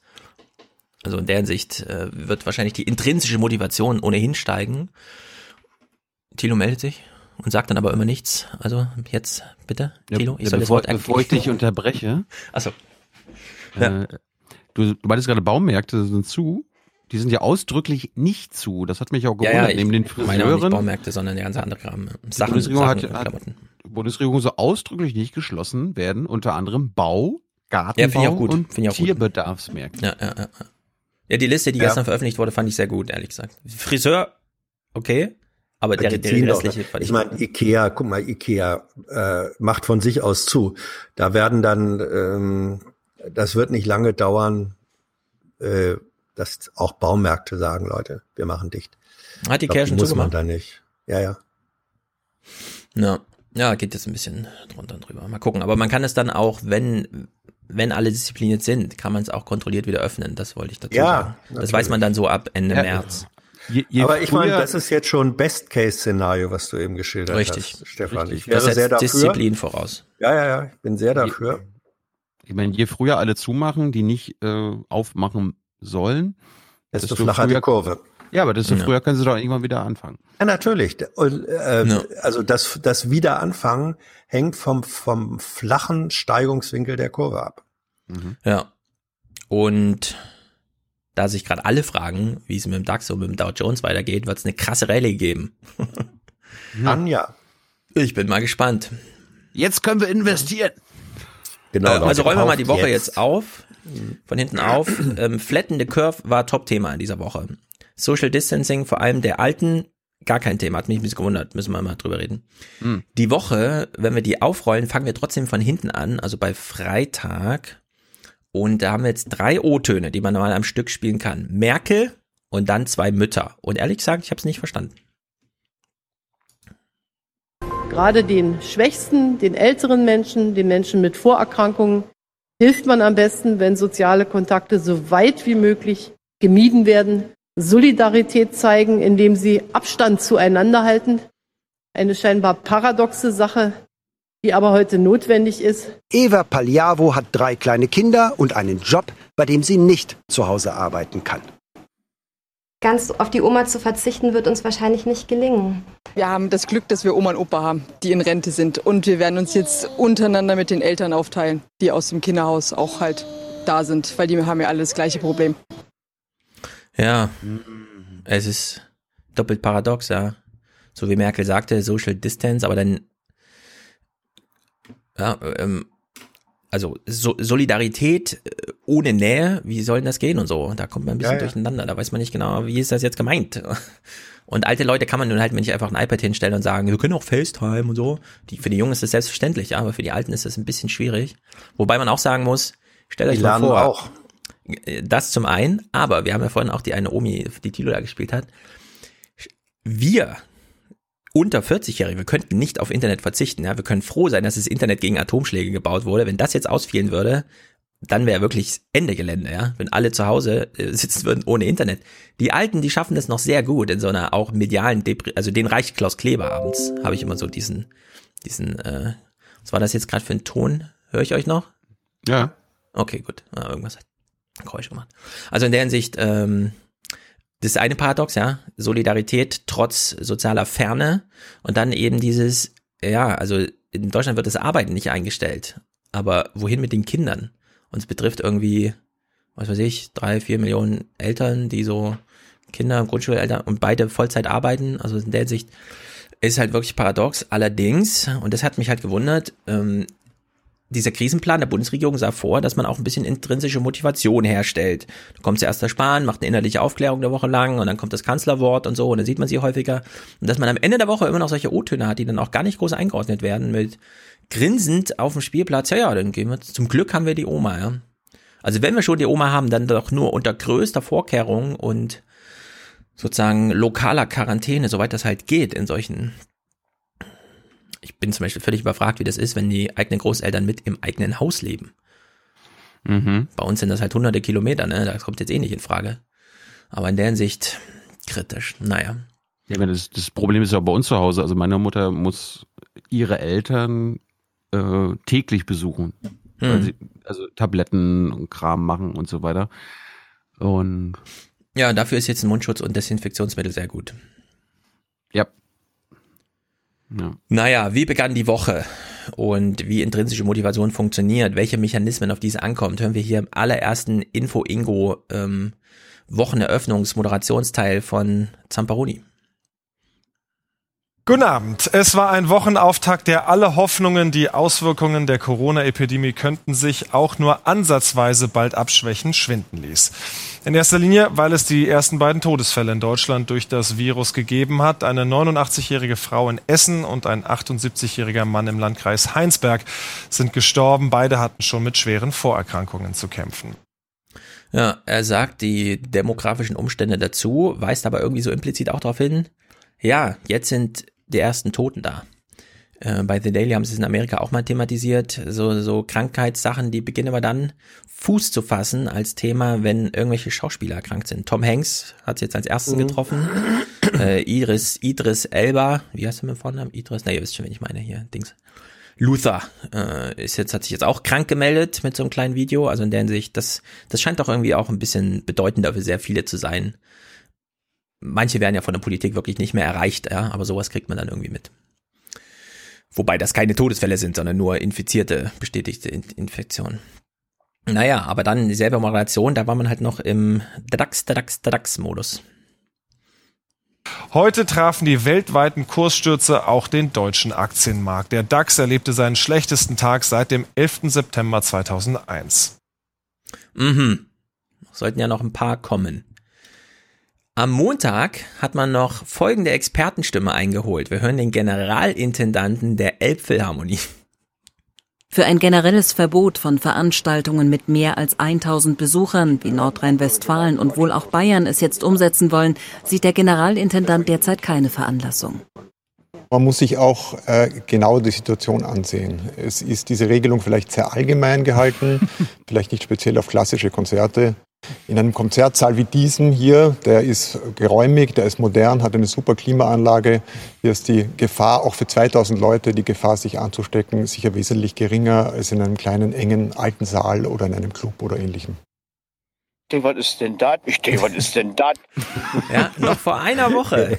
ja, ja, Stefan, es ist einfach so, dass die Lernkurve, die wir sehr exponentiell die, wir ist, ja, ja. die muss eben auch exponentiell sein. Apropos, ja, yeah, don't ähm, flatten the curve there.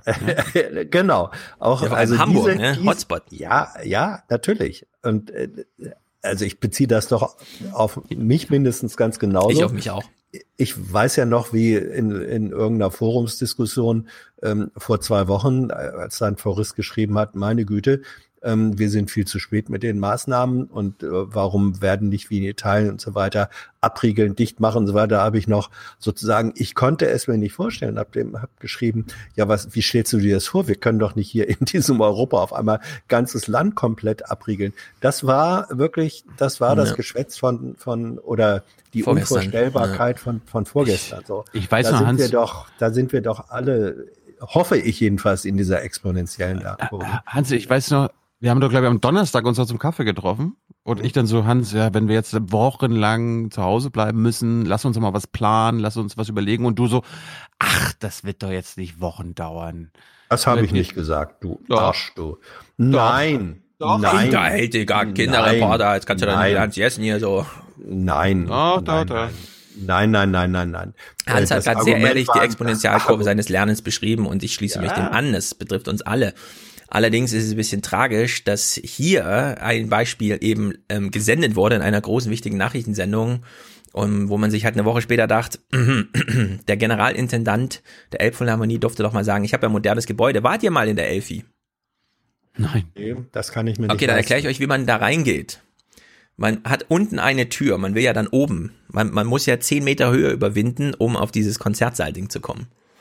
Diese zehn Meter überwindet man in einem engen Schlauch, ungefähr fünf Meter breit. Es ist eine sehr langsam fahrende Rolltreppe, aber ein Rollband. Ja, also die Steigung ist nicht so hoch. Man steht dann erstmal vier Minuten oder so auf diesem Rollband und fährt so gemächlich in die Hustenwolke der Vordermänner hinein. Da kann er irgendwas von, also hier, das ist aber ganz geräumig. Gucken wir uns, gucken wir mal, da oben sitzen dann welche und so.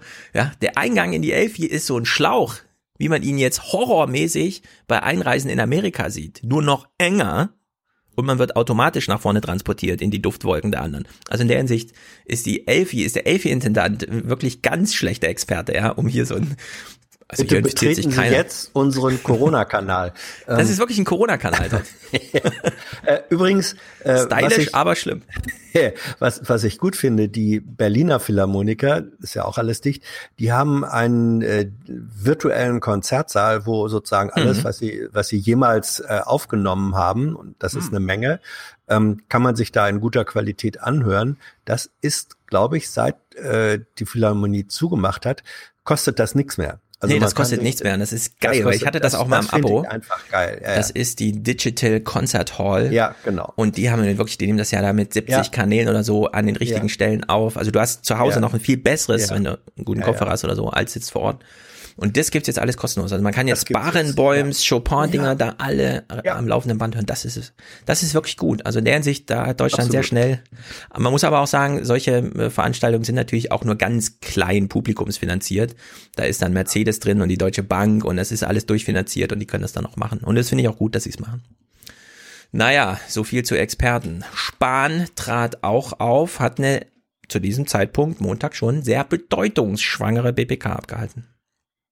Ich appelliere an die Eigenverantwortung des Einzelnen, Infektionsrisiken zu minimieren und alle Möglichkeiten in Erwägung zu ziehen, die den Kontakt zu anderen reduzieren. Also weniger reisen, sofern es möglich ist, auch von zu Hause arbeiten, bei einer Erkrankung in der Praxis anrufen und telefonisch den Arbeitgeber kontaktieren. Weniger Reisen. Die Empfehlung des Bundesgesundheitsministers könnten auch Touristenmagnete zu spüren bekommen. Mhm. Ja. Rückblickend wissen wir, so steht es im Drehbuch, so wird's gemacht, so ist es gut. Wie, jetzt kommt keiner mehr nach Mecklenburg und äh, macht Nee. da Urlaub? Nee, leider nicht mehr. Der Hotspot Das war, wird das jetzt war, das war, ausgeschaltet. das war auch so, äh, irgendwie vor einer Woche gab es schon den ersten Fall in unserem Landkreis, also meinem Heimatlandkreis. Und meine Eltern auch noch so, meine Großeltern so, ja, das kommt doch nicht hierher. Ja. Das kommt doch nicht. Ich so, doch, das kommt. Pass mal auf. Ja. Spahn hat sozusagen über Tage äh, die Gesellschaft gut darauf vorbereitet, dass Merkel dann einfach kommen konnte und sagen, also jetzt sind es keine Empfehlungen mehr, sondern, oh ja, es sind noch Empfehlungen, aber nicht mehr an die Bürger, sondern an die Ministerpräsidenten und die handeln dann auch danach. Ja, also in der Hinsicht Lass mich, ja, lass mich an der, an der Stelle sagen, Spahn macht da wirklich einen, äh, finde ich, einen ziemlich guten Job als öffentlicher Krisenmanager. Gleichwohl, und das gehört auch dazu. Er hat auch allen Grund, das zu machen, weil auch wenn man sagt, die Kurve wird in Deutschland vielleicht flach gehalten, damit das Gesundheitssystem äh, das verkraftet. Dieses Gesundheitssystem wurde, und zwar unter aktiver Mitwirkung von Spahn, in den letzten Jahren und Jahrzehnten auf Effizienz getrimmt. Jawohl. Ähm, da wurden, es wurden Krankenhäu- Krankenhäuser privatisiert, äh, geschlossen und so weiter, weil gesagt wurde, wir müssen äh, die Kapazitäten so machen, dass sie immer eine gute Auslastung von 80 Prozent haben. Nicht? Dann hat man immer noch die Notfallreserve von 20 Prozent. Und diese Struktur, ähm, äh, die, ich sag mal, die, die bewusst kapitalistisch gemachte Struktur des Gesundheitswesens, die ist, kommt jetzt äh, als Rache zurück, Mhm. weil das bedeutet, dass die Reservekapazitäten, die wir brauchen werden, die sind einfach nicht da. Das ist eben, das muss man sagen, Herr Krisenmanager Spahn, Sie managen jetzt auch eine Krise, für die Sie selber politisch mitverantwortlich sind. Ja. Das, fand ich, das finde ich wichtig, das zu betonen. Und wir werden auch die Tage ähm, Alexander Jorde nochmal im Mhm. Podcast haben, der gut. uns, äh, der uns die Situation der Pflege beschreibt Mhm. und der Ja. genau das äh, auch bestätigen kann, was du gerade, glaube ich, gesagt Ja. hast, Hans. Es ist alles auf Kante genäht. Das ist wie die Lehrerreserve von 0,25 Prozent, wohl wissend, dass 30 Prozent der Grundschullehrerinnen weiblich und im Kinderalter sind, also ausfallen in den nächsten fünf, meine, sechs ist- Jahren, äh, wird halt einfach so gemacht, ne? Das ist, das ist meine Hoffnung, dass vielleicht, wenn wir das jetzt alles überstanden haben oder überstehen werden, äh, unsere Lehren daraus ziehen. Und Ja, also die werden wir auf jeden Fall draus ziehen.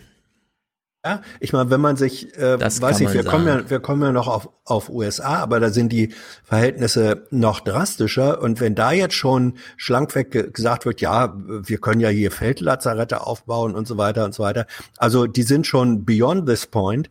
Ähm, da ist die, da ist die Krise noch krasser und die, Ja. die, die Reserve noch weniger äh, ausgebildet. Also man kann nur hoffen, dass da auch so etwas wie eine politische Lernkurve exponentiell äh, verlaufen möge. Exponentiell nicht, aber es wird eine ordentliche Aufarbeitung geben. Macron Ja. ist ja schon nach, von nach vorn gestürmt und hat gesagt, Ja. Marktwirtschaft, Leute, wir werden es jetzt mal überprüfen, dass man äh, Mundschutzmasken nicht vorrätig hat, weil man in der Produktion auf 100 Stück Preis drei Cent spart, ja, indem man es drei Wochen liefern lässt. Das, äh, da muss man gar nicht drüber nachdenken, ja, das muss jetzt anders gemacht werden. Also in der Hinsicht, ich glaube, da wird es eine gute Diskussion geben. Es wird natürlich auch gute Vergleiche mit dem Klimawandel geben, denn der Mhm. kommt halt langsam, aber genauso triftig und wird auch genauso vor uns vor Herausforderungen Das gestellt. ist Slow Violence. Der, der Begriff, der ist, den find, der ist so Ja. wichtig. Ja, dass wir, dass wir akzeptieren lernen, dass das, was wir immer als Gewalt kennen, äh, uns vorstellen mit, da kommt etwas wuchtig und ganz schnell. Nein, wir haben es hier zu tun mit Slow Violence und diese, diese langsame Gewalt. Aber wenn sie dann ins Rollen kommt und sich exponentiell steigert, dann ist es auf einmal wieder Fast Violence. Also die Gleichzeitigkeit von Slow und Fast Violence erleben wir gerade. Ich meine, Mhm, genau. Klimawandel nur mal kurz angesprochen. Wir hatten es ja letzte Woche auch mit Scholz und Altmaier Mhm. schon kurz angesprochen. Das ist jetzt nicht das Top-Thema, aber ich finde, das sollte trotzdem in der öffentlichen Wahrnehmung äh, Ja. verankert sein. Und ich meine, Spahn, Merkel, Söder hat es gestern auch nochmal immer wieder betont, ne, der Satz, zum Schutz von allen müssen wir verzichten. Hm. Und das kannst du natürlich auch auf den Klimawandel und die, die Klimaschutzmaßnahmen Ja. äh, anwenden. Aber Das Jahr 2020 wird allerdings die Klimaziele fünf Jahre nach vorne rücken. gut, ja. Also der Sicht. Aber das, Ist das nicht ist ja, das ist ja fast schon, ja, aber das ist ja tragisch komisch, dass eine Mhm. Katastrophe in solchem Ausmaß passieren muss, damit wir vielleicht unsere Klimaziele tatsächlich. Das hatten wir mit dem Zusammenbruch der DDR-Wirtschaft auch schon mal erlebt. Hm, ja, oder mit 2008. Da ging es auch rapide nach unten. Anja Kohl im Krisenmodus und äh, eine Kaskade an Kastro Katastrophenmeldungen ja, am Montag. Das war, da ging es schon ganz schön hoch her. Unternehmen sind betroffen und für die Aktienmärkte war es ein rabenschwarzer Montag heute. Anja Kohl an der Frankfurter Börse. Das lag neben Corona aber auch am Ölpreis. Ja, der Auslöser war heute ein Crash des Ölpreises. Die Ölförderländer der OPEC und Russland konnten oder besser wollten sich nicht zu Maßnahmen durchringen, um den wegen Corona gefallenen Ölpreis zu stabilisieren. Russland hat sich quergestellt aus Angst, Marktanteile zu verlieren. Saudi-Arabien machte daraufhin eine Kampfansage, will jetzt sogar mehr Öl fördern und den Europäern Billigöl liefern. Der Ölpreis ist daraufhin abgestürzt um 30 Prozent, der stärkste Preissturz seit 30 Jahren. Denn die Frage ist jetzt, welche Ölfirmen halten so einen Preis länger durch? Die Einnahmen gehen zurück, Ölfirmen drohen pleiten, auch US-Fracking-Firmen, Staaten, die von Öleinnahmen abhängen, könnten in Bedrängnis kommen. Ihre Währungen sind heute deutlich gefallen. Und die Rezessionsängste, die das Coronavirus ausgelöst hat, werden dadurch natürlich noch größer. Zur Konjunkturangst gezählt sich nun auch noch die Sorge vor einer Kettenreaktion an den Finanzmärkten. Der Handel an der US Wall Street wurde heute wegen zu starker Kursverluste kurzzeitig ausgesetzt. Letztlich hat der Dow, Dow Jones dann 2000 Punkte verloren. Das ist in Punkten der größte Rückgang in den letzten 100 Jahren und in Prozent waren es knapp 8 Prozent. Ja, wurde gestern gleich wieder getoppt und wenn sie sagt, äh, der größte Rückgang seit so so vielen Jahren, also der ist überhaupt erst seit 1987 über 2000 Punkten, ne? Das ist äh, muss man jetzt also klar, Prozenten krass, aber Trumps Wirtschaftsdings ist jetzt schon wieder weg, ne? Also der Dow Jones ist gestern auf die Januar 2017 Marke gefallen. Gleich im Anschluss, in der gleichen Sendung nochmal so eine Kaskade. Das klingt alles sehr dramatisch. Droht da jetzt eine weltweite Finanzkrise wie etwa 2008 nach der Lehman-Pleite? Die Turbulenzen sind ein ultimatives Warnsignal. Es droht nicht eine Weltfinanzkrise, wenn Geldpolitik und Fiskalpolitik, das heißt die Politik der Regierungen, nun beherzt Hand in Hand Maßnahmen ergreifen. Das heißt für die EZB, die am Donnerstag tagt, dass sie ganz gezielt Banken und Unternehmen billiges Geld zur Verfügung stellen muss. Ihre Mittel aber sind diesmal sehr begrenzt und das heißt für die Politik Kurzarbeitergeld, Liquiditätshilfen, Notkredite, Garantien, das ist alles gut, aber es könnte nicht reichen. Die Politik muss vorbereitet sein, mehr Geld dieser Krise entgegenzustemmen, vielleicht mit Investitions- und auch Konjunkturprogrammen. Und die Finanzindustrie ist nun besonders gefährdet wegen der Kursturbulenzen, wegen der Gefahr, dass Kredite ausfallen und auch wegen Italien. Hm. Allerdings ist das halt auch alles so Flash-Crash-mäßig. Irgendwelche Algorithmen schlagen halt irgendwo an und dann passiert's, wie viel Realität dahinter steckt. Also Amazon hat gestern erstmal 100.000 Stellen ausgeschrieben. Ja, das Die ist haben ja im Business halt genau die Marktlücke getroffen jetzt, ne? Onlinehandel bleibt offen noch. Ja. Natürlich.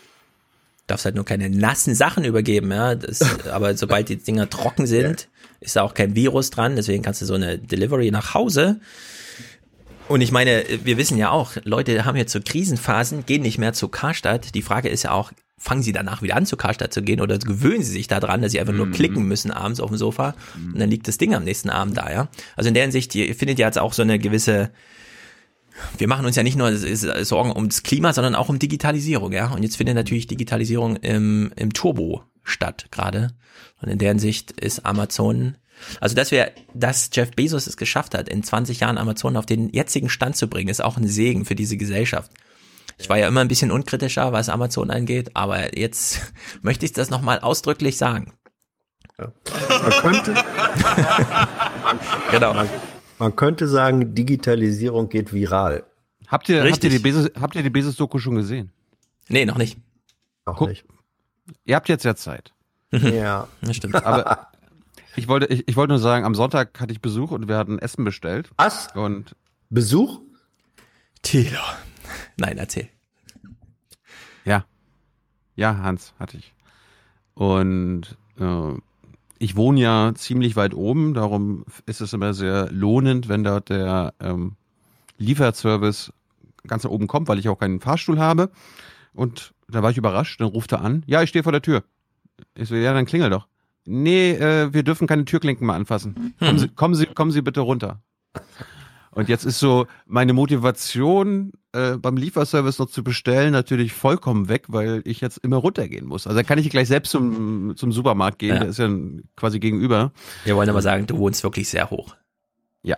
Es ist auch ein Ohne bisschen Corona-Lungentest zu dir nach Hause zu gehen, weil wenn man oben angekommen ist, muss man erstmal gucken, äh, haut ja. noch alles hin oder? Ja. Ja, ich glaube, darum, darum besucht Hans mich nie. Ja, ja, deswegen weiß ich auch nicht, wie du wohnst. Ähm, Was? Du warst noch nie bei Tilo? Oh, das ist echt nein, ein Aufstieg. Über, über, überhaupt noch nie, nicht Tilo? Ich war noch nie bei dir. nein, ich habe dich schon bei Tilo gesehen, glaube ich. Ja, ich glaube, die Viren schaffen es gar nicht in diese Höhe. Das glaube ich auch. Da ist ganz anderes Klima da oben. Ja, ja.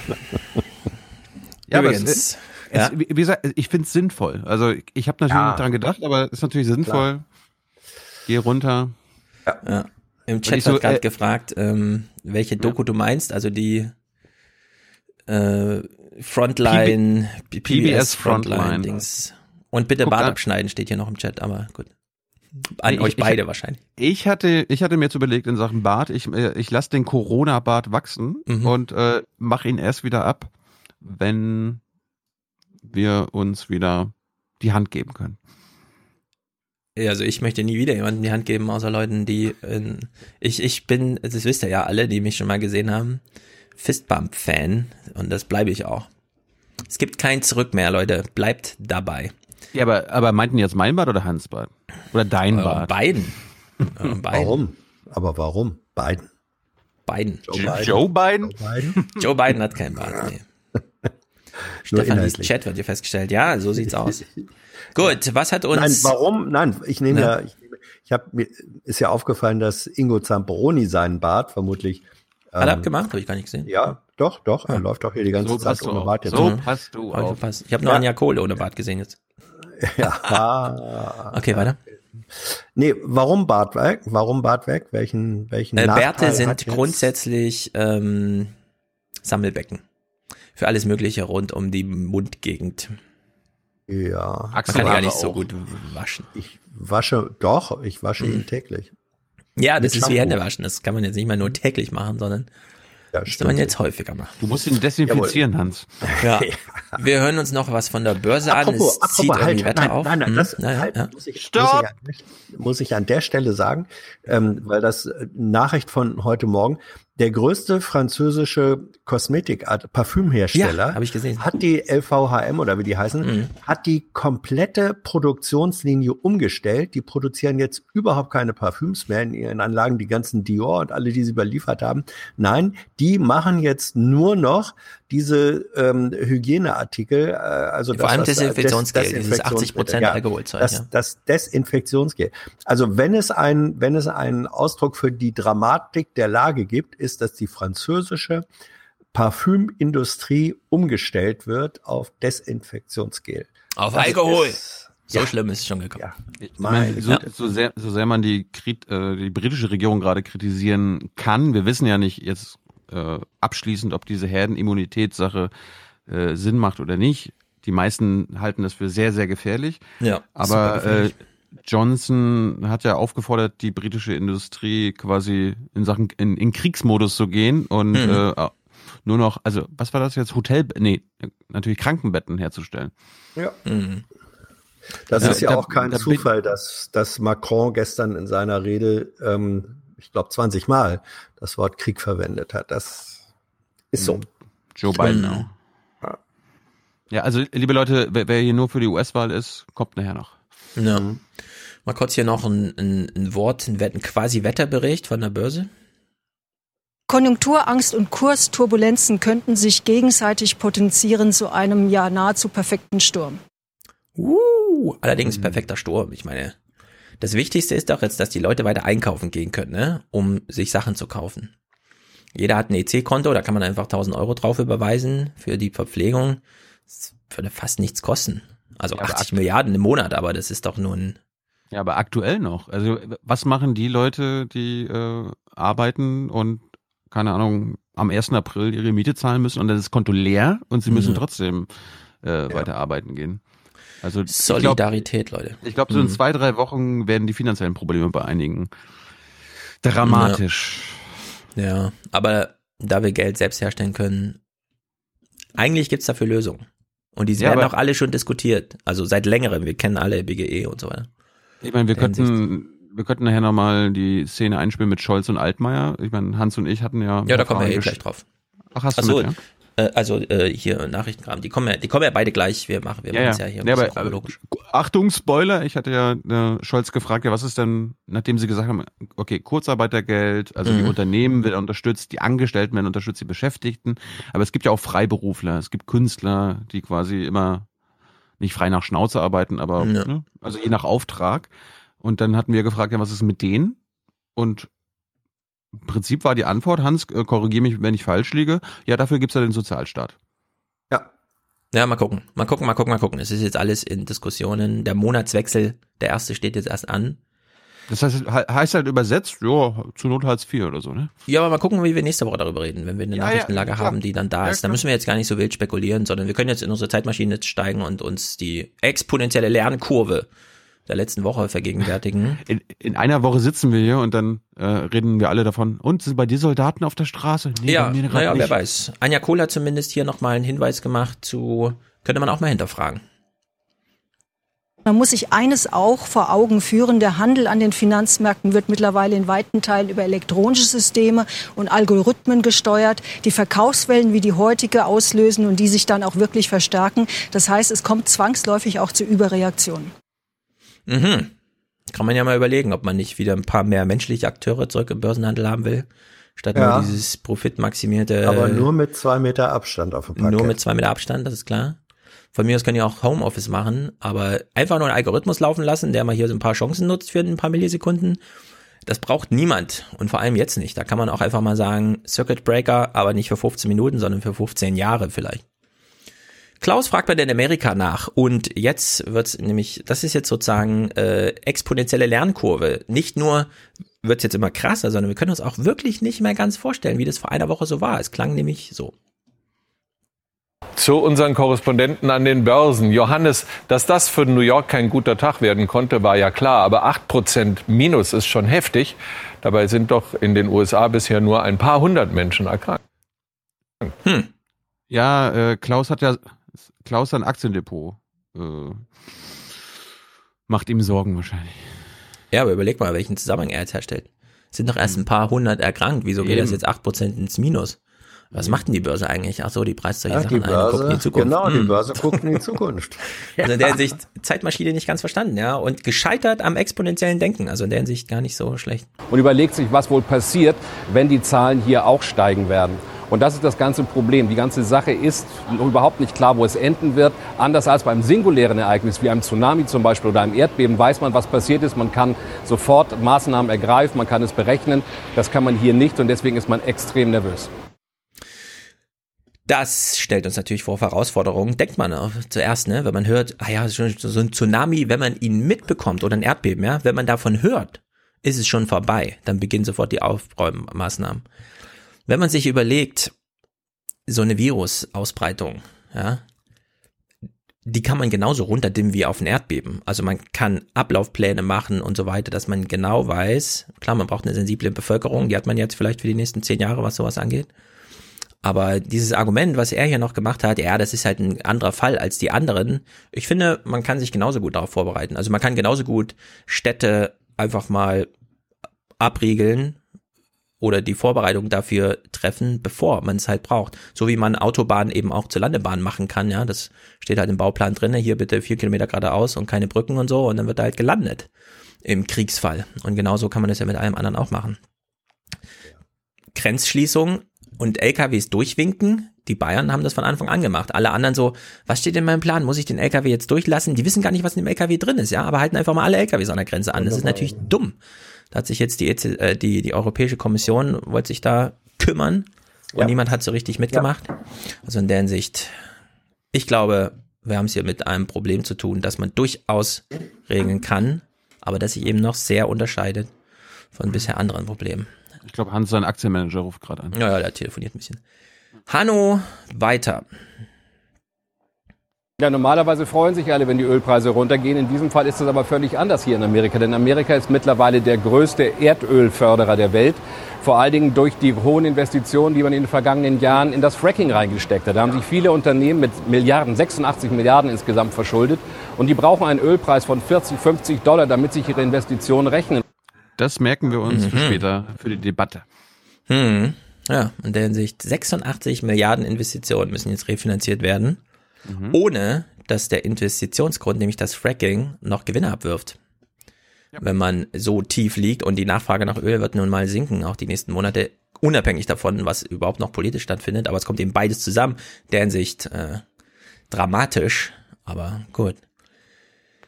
Hans, was sagt dein Aktiendepotmanager? Hans ist wieder on air. Ja, ich bin wieder on air. Das war eben ein, Dein Aktien, ein Aktiendepotmanager, ne? das wäre schön. Nee. Wie sind die Kurse? Nein, keine Ahnung. Ja. Nee, das war wichtig. Manchmal muss man ans Telefon gehen. Mhm. Alles gut. So, jetzt stellen wir uns hier mal eine Frage. Wenn wir das jetzt mal, wir hören jetzt mal das hier. Was hat sie denn überhaupt für Möglichkeiten gegen das, was heute passiert ist? Es geht um die EZB. Was hat die EZB für Möglichkeiten bei dem, was heute passiert ist? Ja, tatsächlich nicht mehr so viele. Die Leitzinsen sind ja schon ganz unten. In erster Linie wird es darum gehen, Unternehmen am Leben zu halten, denen jetzt die Umsätze wegbrechen. Das macht man, indem man die Banken stärkt, damit die dann eben weitere Kredite vergeben können. Ja. Also, die EZB soll jetzt Banken stärken, damit die Kredite an Unternehmen geben können, damit die ihren Betrieb aufrechterhalten können. Man könnte natürlich auch es andersrum aufbauen und sagen, wir sorgen jetzt für genug Nachfrage, denn die Leute leben ja weiter und wollen auch, was weiß ich, man erkennt jetzt langsam, dass es zu Hause irgendwie langweilig ist, ohne das eine oder andere Gerät. Also will man da nachrüsten, man hört, Amazon liefert auch, ähm, man will was bestellen, aber man hat kein Geld. Ja, also man kann es auch von unten rumdrehen und sagen, man macht jetzt Helikoptergeld für alle und sorgt für eine Nachfrage statt dieser Angebotsorientierung. Man dreht es jetzt komplett um und guckt dann mal, wie das funktioniert. Da gibt's ja auch gute Beispiele, wie das immer bisher nicht schlecht funktioniert hat. Wenn man den Leuten Geld gibt, geben sie es aus. Ich war ja überrascht von Chris Hayes, ist ja einer der äh, führenden Köpfe bei MSNBC. Der meinte so, jetzt ein Grundeinkommen von 1000 Dollar pro Kopf. Ja. Erst Andrew Yang äh, marginalisieren und dann plötzlich feststellen, ach so, in Krisenzeiten brauchen wir genau so ein Denken jetzt plötzlich, ja? Jemand, der kommt und sagt, Bruttoinlandsprodukt, ach vergesst Leute, es ist seit 100 Jahren scheiße, wir brauchen jetzt mal eine neue Idee, wie wär's erstmal mit 100, äh, 1000 Dollar Grundeinkommen für alle, ja? Also in der Hinsicht, ich bin echt so gespannt, ja, wie das so im Herbst, wenn dann so ein bisschen Ruhe einkehrt und die Diskussionen geführt werden, Übrigens was dann da- plötzlich so auf ja. dem Tisch liegt.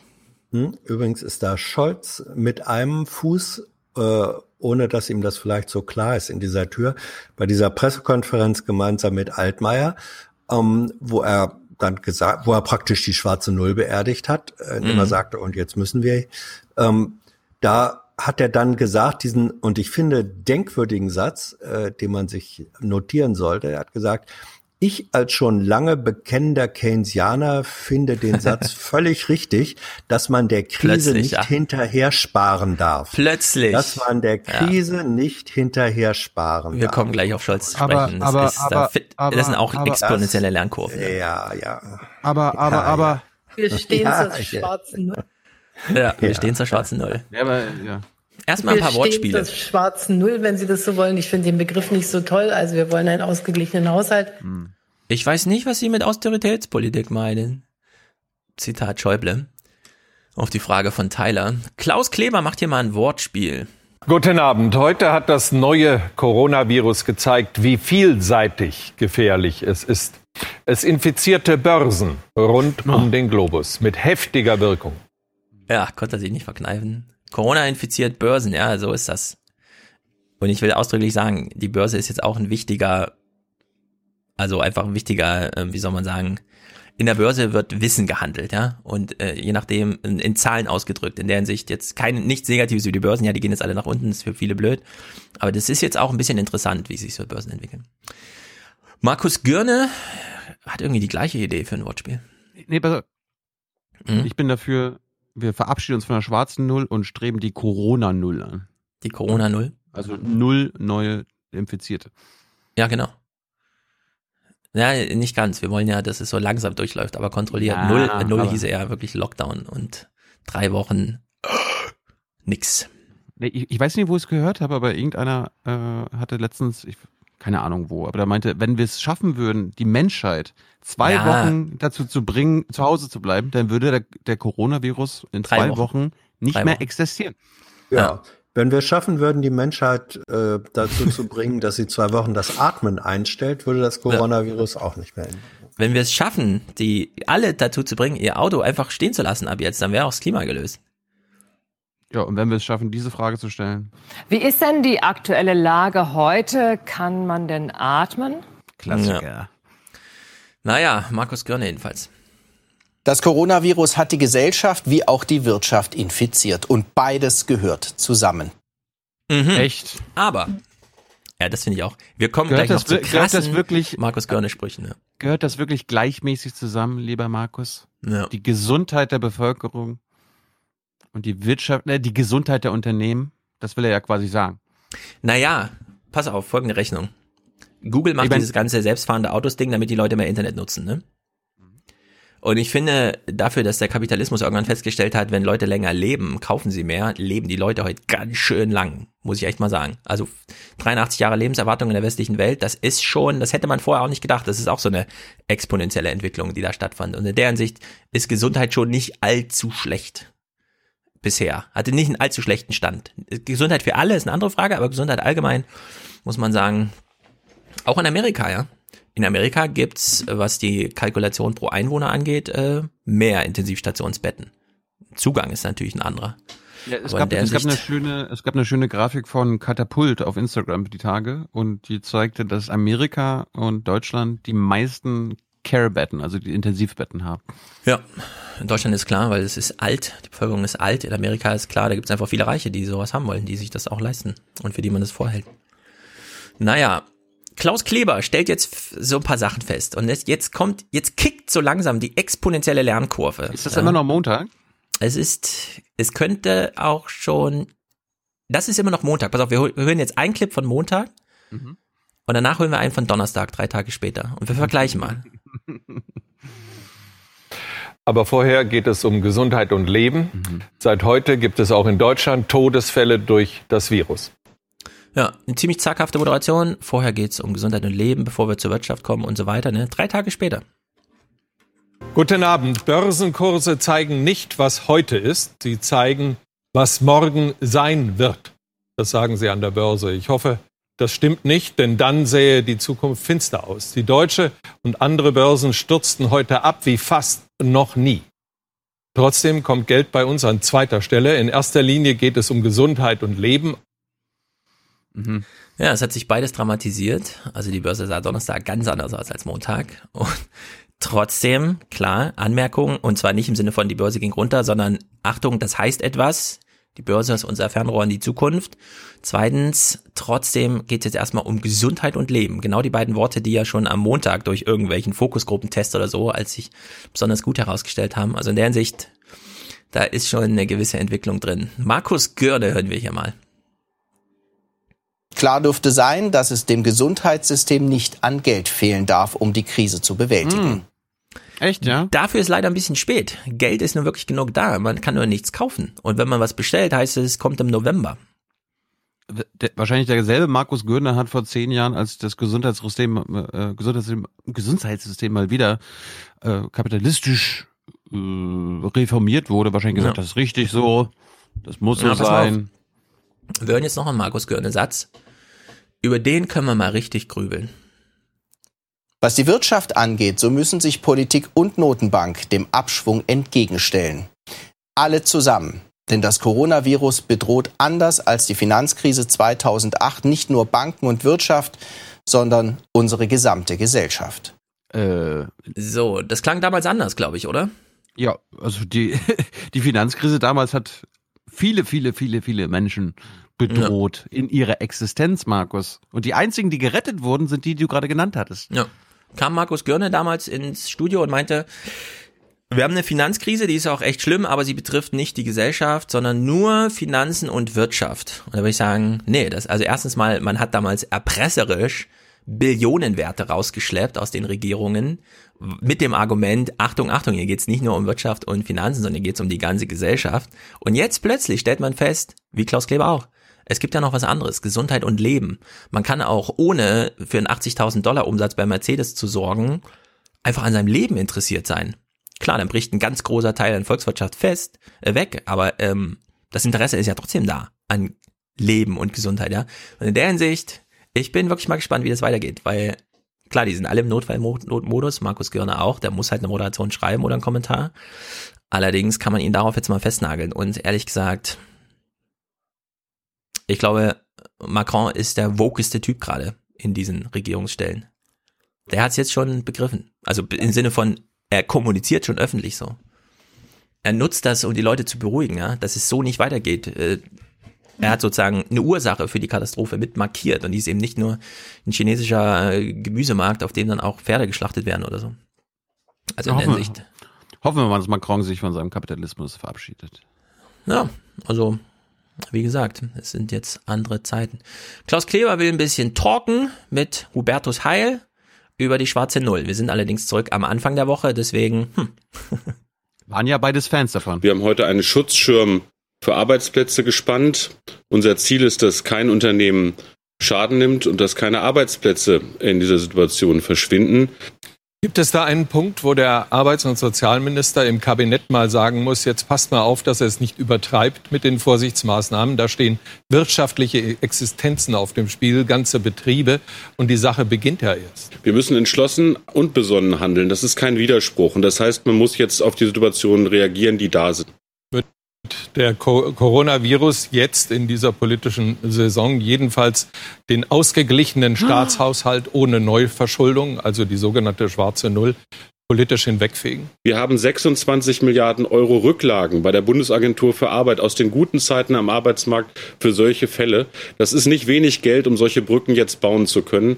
Wir haben Möglichkeiten über die Kreditanstalt für Wiederaufbau die Banken zu unterstützen, damit sie bei wirtschaftlichen Schwierigkeiten den Unternehmen nicht die Kreditlinien kürzen müssen. Und wir haben im Bundeshaushalt auch den Spielraum, das zu tun, was jetzt notwendig ist. Herr Heil, danke für das Gespräch. Ich danke Ihnen, Herr Kleber. China, sehr wahrscheinlich das Ursprungsland dieser Epidemie, hat sie sehr schnell als Gefahr und aber auch als Chance begriffen. Klaus, wie ist denn das mit der, Klaus, wie ist denn das mit der schwarzen Null in China? Ja, also Klaus äh, beendet das Gespräch und kommt direkt auf China zu sprechen als Ursprungsland für die Katastrophe. Ich würde sagen, äh, er hat es gut angesprochen mit Hubertus Heil. Ein, ein bisschen Katastrophe ist auch dadurch katalysiert, dass man hier halt wirklich alles auf Kante genäht hat. Und äh, wenn ihr zugehört habt, also so im, im, man hört noch so von Hubertus Heil so diesen, ja, wir haben jetzt genug Rücklagen gebildet. Ansonsten wäre es ja jetzt echt schwer, bei der EZB Geld zu drucken, ja. Zum Glück haben wir jetzt Rück, Rücklagen. Stefan, so Stefan, wir haben die letzten 15 Jahre den Gürtel enger geschnallt, damit wir jetzt den Gürtel enger schnallen können. äh, wieder aufmachen können. Ja. Also in der Hinsicht, das, das schwingt da jetzt so ein bisschen mit, ne? dass irgendwie 60 Prozent Staatsverschuldung sind in der Situation besser als 80 Prozent. Und das ist zu hinterfragen. Also da kann man auch einfach, na mal gucken, Südekom und so, die schreiben auf Twitter auch alle fleißig, Fratscher, die Man- gehen ja da man- auch alle so ein bisschen all in. Man könnte jetzt ja auch europäisch denken und äh, die deutsche Fiskalpolitik führt, hat ja unter anderem auch dazu geführt, dass in anderen europäischen Ländern, in anderen Euro-Ländern, deren Fiskalpolitik mit beeinflusst wurde, sodass deren Mhm. zum Beispiel Sozialsystem Ja. ähm, effizienter gemacht werden musste. Das ist vielleicht für Deutschland jetzt gar nicht so schlimm, aber denken wir mal an andere Euro-Länder wie Griechenland, auch Frankreich, die wahrscheinlich viel, viel sparen mussten die letzten zehn Jahre. Da habe ich jetzt Ja. keine Zahlen. Unter anderem, weil die Deutschen gesagt haben, achtet auf euren fucking Haushalt, hier schwarze Null und so weiter. Und da, Ja. das kann dazu führen, dass dort mehr Menschen jetzt sterben, weil sie nicht mehr gepflegt werden können. Italien, sage ich nur. Ja. Ja, ja. Also mal gucken, wie lange ähm, Typen wie Heil und so diese Argumentation aufrechterhalten, weil ich sehe die, kann man machen, die Verknüpfung, wie die das gemacht haben, ja, aber die sehe ich auch erstmal nicht. Deutschland überlegt ja jetzt über ein Investitionsprogramm, das hier fand ich so ein bisschen witzig. Hinzu kommen 12,4 Milliarden Euro für Investitionen, vor allem in Verkehrswege. Aber nicht Radwege. Social Distancing und dann nutzen wir die Gelegenheit und bauen Verkehrswege. Nein, ist natürlich. Aber ist mir trotzdem als Die einzigen- lustig aufgefallen. Die einzigen Verkehrswege, die wir noch bauen sollten, sind Fahrradwege. Ja, jetzt, na, da, ja, okay. Nein. Ich bin auch Gab's für ein nicht paar so Autobahnen eine- gut. Gab's nicht mal so Keine- eine keine englische Straßen Serie? mehr, keine Autobahn. Gab es nicht mal so eine äh, Serie, Coronation Street? Ja, ich komme dunkel, äh, äh, aber. Wäre doch auch für den, was für den Verkehrswegeplan. Mhm. Na. Und nur noch, gut. Vergessen wir, der war nicht so gut. Nein, aber sehr gut. Wir sind noch aus einer anderen Zeit. Wir haben ein anderes Fernsehprogramm gehabt. Nein. Ja. So, jetzt haben wir die wichtigen Kennziffern Wirtschaft, aber wir wollen ja mehr über Leben und, und, und Gesundheit reden. Also, die Zahlen, die uns jetzt ab jetzt interessieren. In Deutschland gibt es 28.000 Krankenhausbetten mit Intensivbetreuung. Möglichst wenig Kranke zur gleichen Zeit bedeutet, dass jeder, der eines dieser Betten braucht, es auch bekommen kann. Okay, soweit. 28.000. Allerdings eben, es gibt ja noch andere Krankheiten als schwere Corona. Gut 28.000 Intensivbetten gibt es in Deutschland, knapp 80 Prozent davon belegt, zum Beispiel von Herzinfarktpatienten. Es gibt ja noch Herzinfarkte in Deutschland. Und zwar auch jetzt. Wird ein bisschen ausgeblendet. Drosten hat ja zu Recht darauf hingewiesen. In Deutschland sterben sowieso Leute und es korreliert so ein bisschen mit diesem Corona-Ding. Man muss jetzt äh, genau hinschauen, was hier gerade passiert und wie viel Kapazität man braucht. Der Direktor der Uniklinik Bonn ist jedenfalls frohen Mutes. Wir haben etwa 100 oder etwas mehr als 100 Intensivbetten und äh, damit sind wir auf alle Eventualitäten eingestellt, können das auch auf, ausbauen im äh, Notfall und äh, insofern äh, halten wir nicht in dem Sinne Betten frei, aber sind dann in jederzeit in der Lage umzudisponieren. Ich habe ich habe hier nochmal die Grafik vor mir von Katapult. Ähm, die USA haben auf 100.000 Einwohner 33 Intensivbetten, Deutschland Mhm. 29. Hans, was Mhm. glaubst du, wie viele Intensivbetten Schweden vorrätig hat? Auf Keine 100.000 Ahnung. Einwohner. Keine Ahnung. Ja, wenn, wenn, wenn- Deutschland Ja, 29, ja, das- Ja, keine Ahnung. Da mache ich keine Prognose, weil ich absolut keine Vorstellung habe. 5,8. Ja. Hm. Also das Ja, ist gesundes ein Land, Fünftel, oder was? ein Fünftel der deutschen Kehrbetten. In Griechenland sind sechs.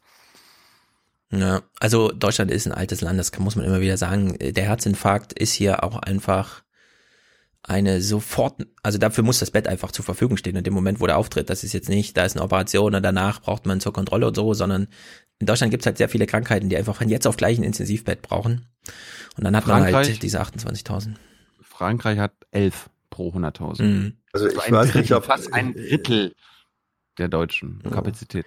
Ich weiß nicht, ob dieser äh, ärztliche Direktor da, das ist ja ein geradezu mutiger Satz, ne, Ja, zu sagen. auf wir alle Eventualitäten. Auf, wir sind auf alle Eventualitäten. Ja.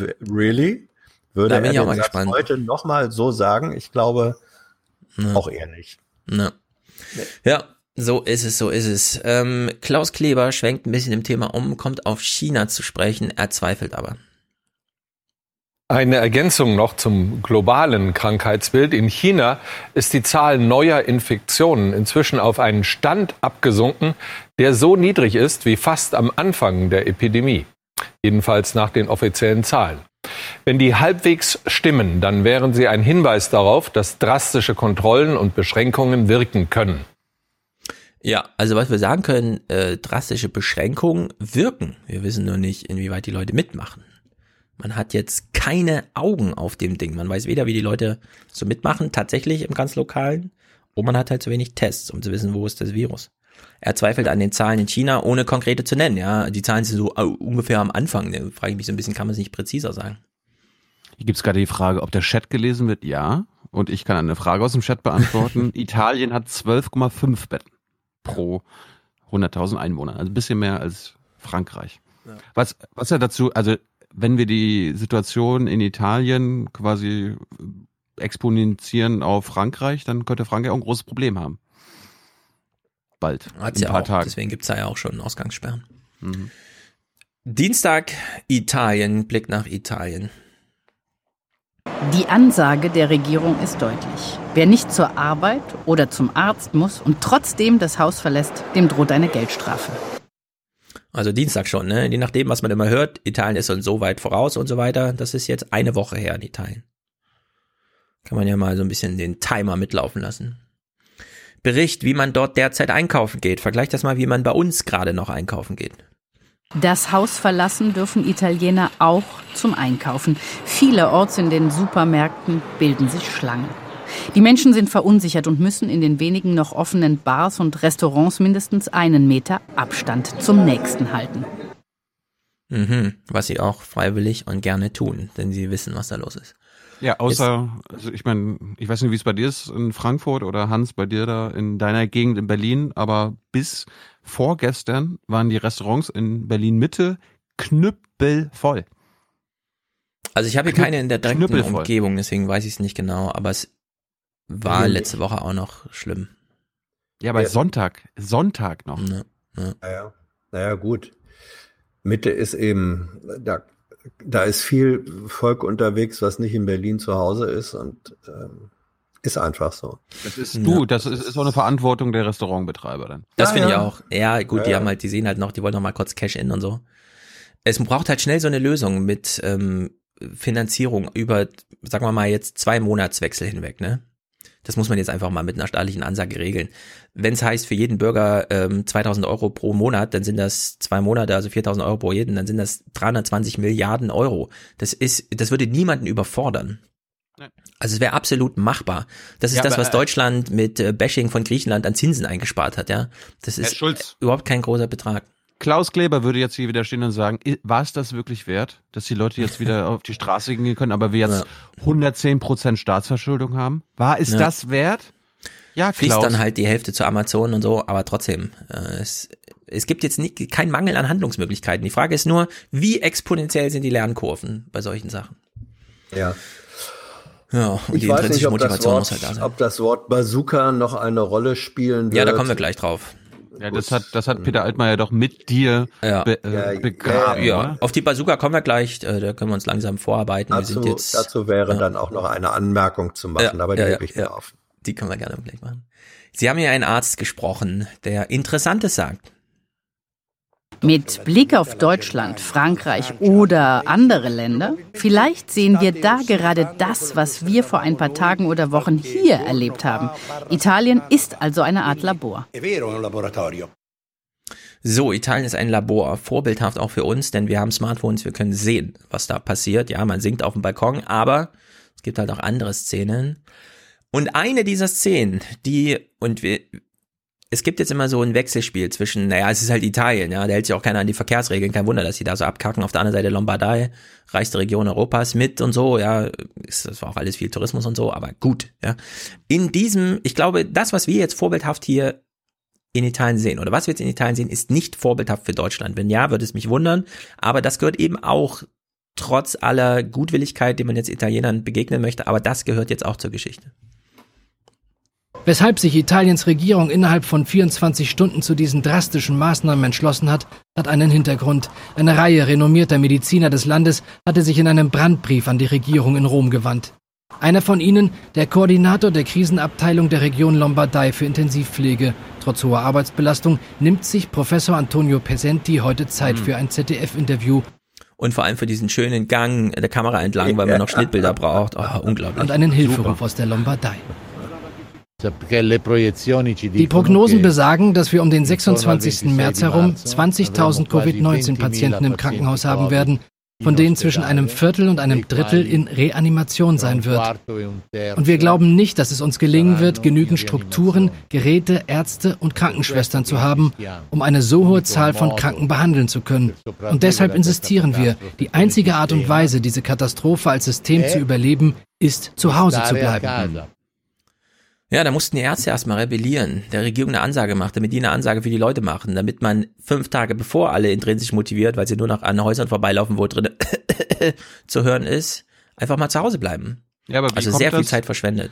Wie, wie kommt das? Unter anderem, weil die Wirtschaft natürlich den Leuten oder der, Wirtsch- der, der Regierung in den Ohren liegt. Ja, mm, mm, muss das sein? Mm, mm. Die Italiener waren halt auch die Ersten, das gehört dazu. Ja? Die. Pionierleistungen haben sie jetzt für uns erbracht, uns zu zeigen, wie schlimm sowas ist. Das gehört dazu, eingepreist, gut und gerne. Allerdings, es, äh, man kommt nicht ganz umhin, hier von so einer gewissen italienischen Mentalität auch auszugehen, oder? Wenn man sowas hört, dass die Ärzte da erst sich zusammenschließen müssen. Naja, ich hoffe, sowas gehört dann auch nicht zu Deutschland hier. In mehreren italienischen Haftanstalten kam es wegen des Virus zu Aufständen. Nach Medienberichten sind dabei mehrere Häftlinge ums Leben gekommen. Ja, aber Thilo hat eben zu Recht schon den Kopf geschüttelt, denn es gibt auch eine deutsche Mentalität und über die müssen wir jetzt mal reden. Letzte Woche hat man eine Lageberichtserstattung gemacht vor Ort, ja. Und wir hören jetzt mal, wo man da hingefahren ist und was noch stattfand. Eigentlich ist es wie immer. Auch heute in Zeiten von Corona treffen sie sich wie schon seit 26 Jahren. Die süßen Alten in Duisburg-Bergheim. Sie alle sind Diabetespatienten und gehören somit zur Risikogruppe, was Corona angeht. Eigentlich fühle ich mich nicht als gefährdete Person. Ich, das Einzige ist, ich passe ein bisschen mehr auf, wenn ich äh, im Gedränge bin, dass ich nicht zu nah an den, an, an die anderen Mitmenschen komme. Ich würde jetzt nicht extra äh, zu einer großen Veranstaltung gehen, aber hier denke ich, die Leute kenne ich alle und sie sind in der Beziehung noch relativ gesund. Das kann nicht sein so. Ja, also da fällt mir nichts zu ein. Alter, Diabetes und Geselligkeit. Wenn deine äh, Voraussicht auf einen klinischen, kritischen oder sogar tödlichen Ausgang hier im jeweils zweistelligen Prozentbereich ist. Wenn ich da als Reporter hingefahren wäre, ich gesagt, Leute, geht nach Hause, hört auf damit. Ich sag euch das jetzt hier. Bericht ist abgeblasen, ihr kommt nicht ins Fernsehen. Rosemarie, denkt mit. Kannst du mal sinken? Ja, also glaub, das fand ich einfach, das, das, das ist schlimm. Das ist schlimm. Und dass das immer so ein bisschen ohne Einordnung läuft, das hat Und mir auch nicht so ganz in der gefallen. Beziehung noch relativ gesund. Ja, sie ist noch relativ gesund. Fußballfans gibt's ja auch noch. Jawohl, ole, ole, Im ole. Fanshop in Mönchengladbach kommt die Entscheidung für viele nicht überraschend. Sicherheit geht vor, ne? Okay, der sagt jetzt Sicherheit geht vor. Jetzt hören wir mal den nächsten. Ich finde, dass es fair sein müsste, dass die ähm, Vereine denn alle natürlich ähm, ähm, gleichmäßig behalten werden, dass alle Spiele dann ohne Zuschauer sind. Das ist für ihn das Wichtigste. Wenn ich mein Kö- Mönchengladbach nicht sehen darf, dann finde ich, sollten die Berliner auch nicht dürfen. Sonst ist es unfair. Wieso werd nur ich vor so einer tödlichen Krankheit geschützt? Das kann doch nicht sein. Ich habe doch auch Spaß an Fußball. Das kann nicht sein so. Ja, also das finde ich einfach, das ist nicht gut. Und in Mönchengladbach ist ich wirklich, das ist sowas hier, ja, das ist einfach. Wenn in das Stadion keiner hinein darf, dann stehen die Fans eben davor. Einige hundert Anhänger wollen es sich nicht nehmen lassen, ihre Mannschaft zu unterstützen. Und so stehen sie dicht gedrängt zusammen, Corona hin oder her. Man kann die Großveranstaltungen abstellen, man kann uns leider das Liebste nehmen, was uns wichtig ist. Aber im Nahverkehr, im Supermarkt, überall treffen wir Menschen und da, man kann es nicht ganz stoppen. Es ist leider so. Ich arbeite im Einzelhandel, ich habe jeden Tag mit mindestens 1000 Menschen zu tun. Da kommt auch keiner und sagt, ah, können Sie doch heute mal drauf zu arbeiten. Ne? Also jetzt mal realistisch. Also ich finde es äh, einfach zu viel. Hm. Aber sie treffen sich noch unter freiem Himmel, frische Luft. Wenigstens. Andere Fußballgucker. Auch ihnen fällt es schwer, auf das gemeinsame Fußballgucken zu verzichten. Ich bin heute extra früh gekommen, weil sie gesagt worden ist, Riesenandrang. Und da haben die gesagt, ist gut, habe ich gesagt, ist gut, bin ich, ich bin um 5 Uhr schon hier. Weil ich normal nie, immer eine halbe Stunde vorher, da war also Aber man sollte es nicht so auf die leichte Schulter nehmen. Es ist zwar eine schwierige Sache, aber ich glaube, wer kriegt, der kriegt doch so. Das Risiko in Kauf nehmen, Leidenschaft statt Angst, das ist die Meinung vieler Fans. Das ist ja. doch alles Wahnsinn. Die sind doch verrückt geworden. Also ich weiß Augen nicht. zu und durch. Wenn wir jetzt ordentlich gesynkt sehen, dann seht ihr alle das gleiche Standbild und ich sehe hier nur risikobehaftete, übergewichtige Männer im höheren Alter. Das darf, das darf es nicht geben. Also es hätte es auch vor einer Woche schon nicht geben dürfen. Da muss man wirklich ein bisschen aufpassen auf sich und auf andere. Das kann, ja, ich gehe extra noch eher hin, weil Uli gesagt hat, es ist heute großer Andrang. Wofür ich auch kein Verständnis habe, ist diese Fußballmannschaft in Mönchengladbach. Am Ende gehen die Gladbacher Spieler noch zu ihren Fans, bedanken sich, dass sie trotzdem gekommen sind. Das erste Geisterspiel, es bietet einige skurrile Szenen. Gehen die Spieler nochmal hin und danken den Fans für ihre geile Corona-Party vorm Stadion. Die konnten ja nicht mehr das Spiel sehen oder so.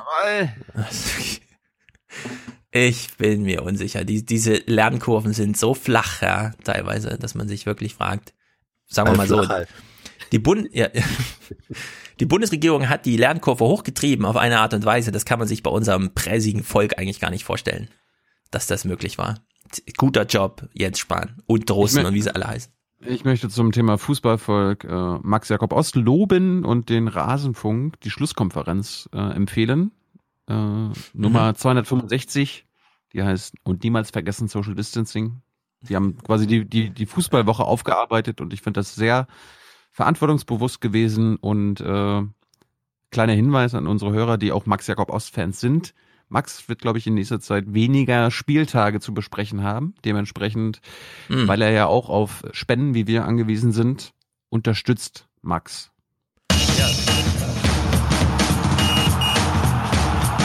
Max Jakob Ost. Und ist ja nicht nur Max, er ist ja auch, er ist ja auch in einem Team. Genau, und äh, ich bin immer gespannt, wenn das jetzt hier so lange, können wir eben ein paar ähm, Kreuz und Quer Cross-Podcastings machen. Thomas zum Beispiel macht jetzt jeden Tag 16 bis 18 Uhr, die Leute sollen sich einfach in eine Liste einschreiben und dann wird ein bisschen getalkt. Ne? So finde ich es gut, ja. Leute, die man eh gerne hört und dann zack, kriegt man jeden Tag eine ordentliche Portion.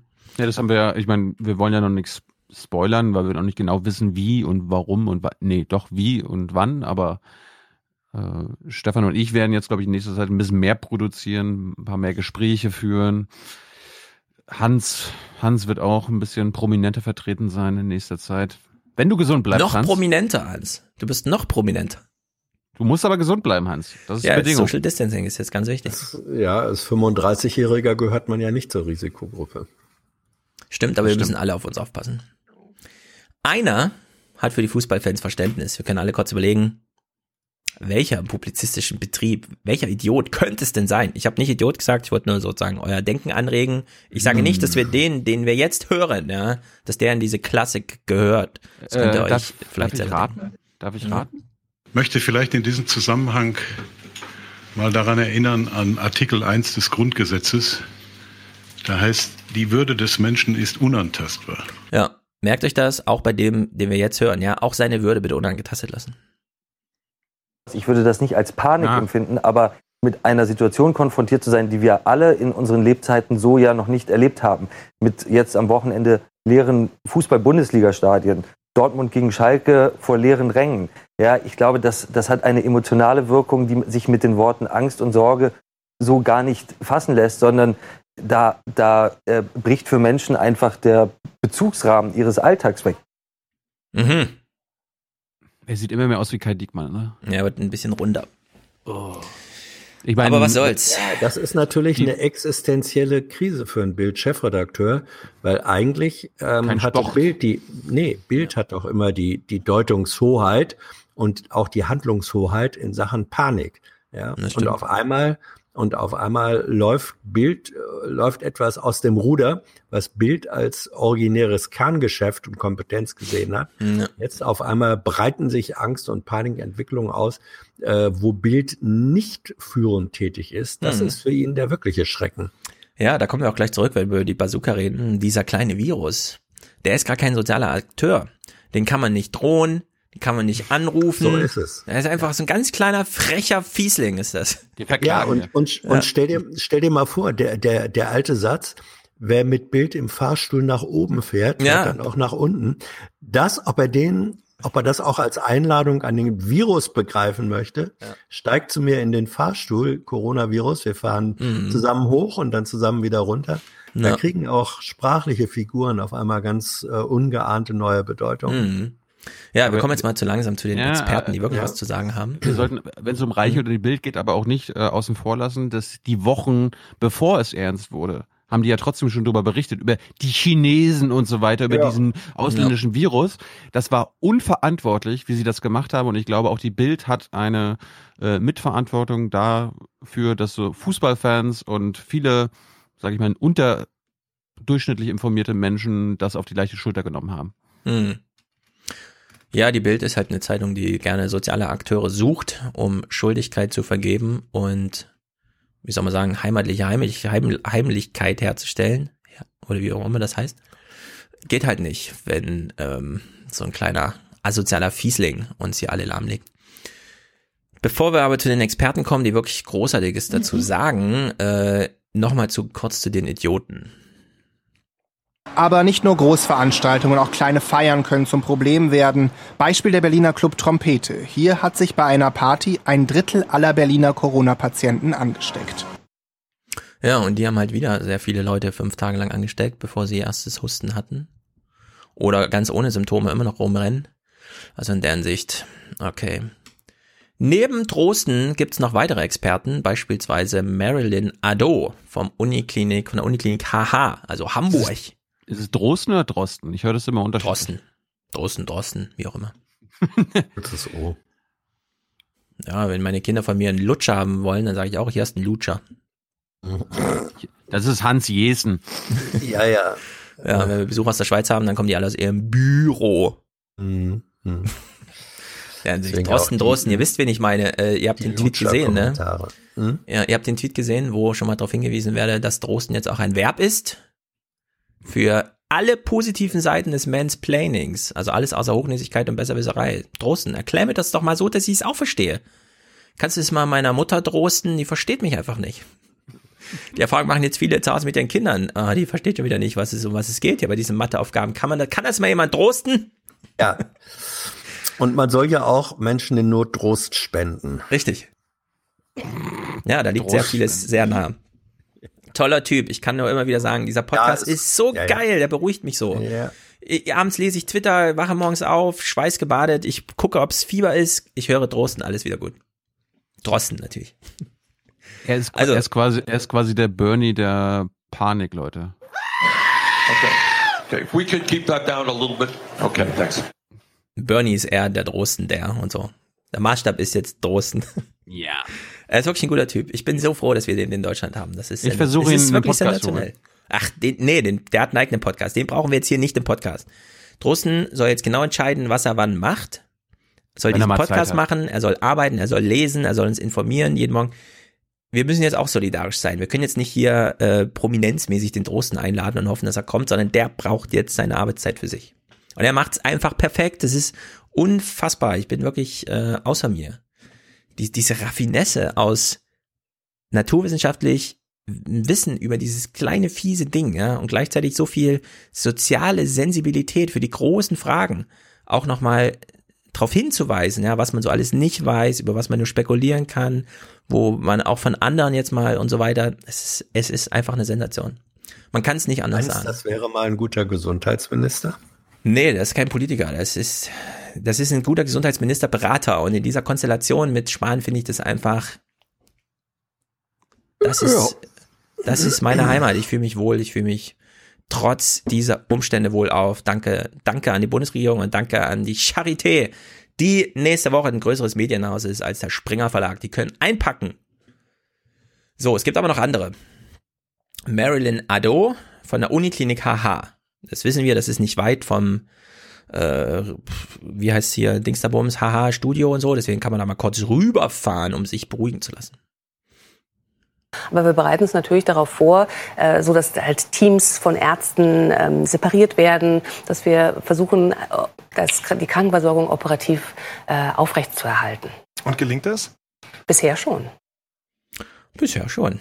War mir fast ein bisschen zu ruhig, ehrlich gesagt. Wenn Ärzte so ruhig sind, denke ich immer, oh Gott, oh Gott, die wollen uns was nicht sagen. Nein, aber anscheinend, äh, Ingo hat jedenfalls sehr gut nachgefragt hier.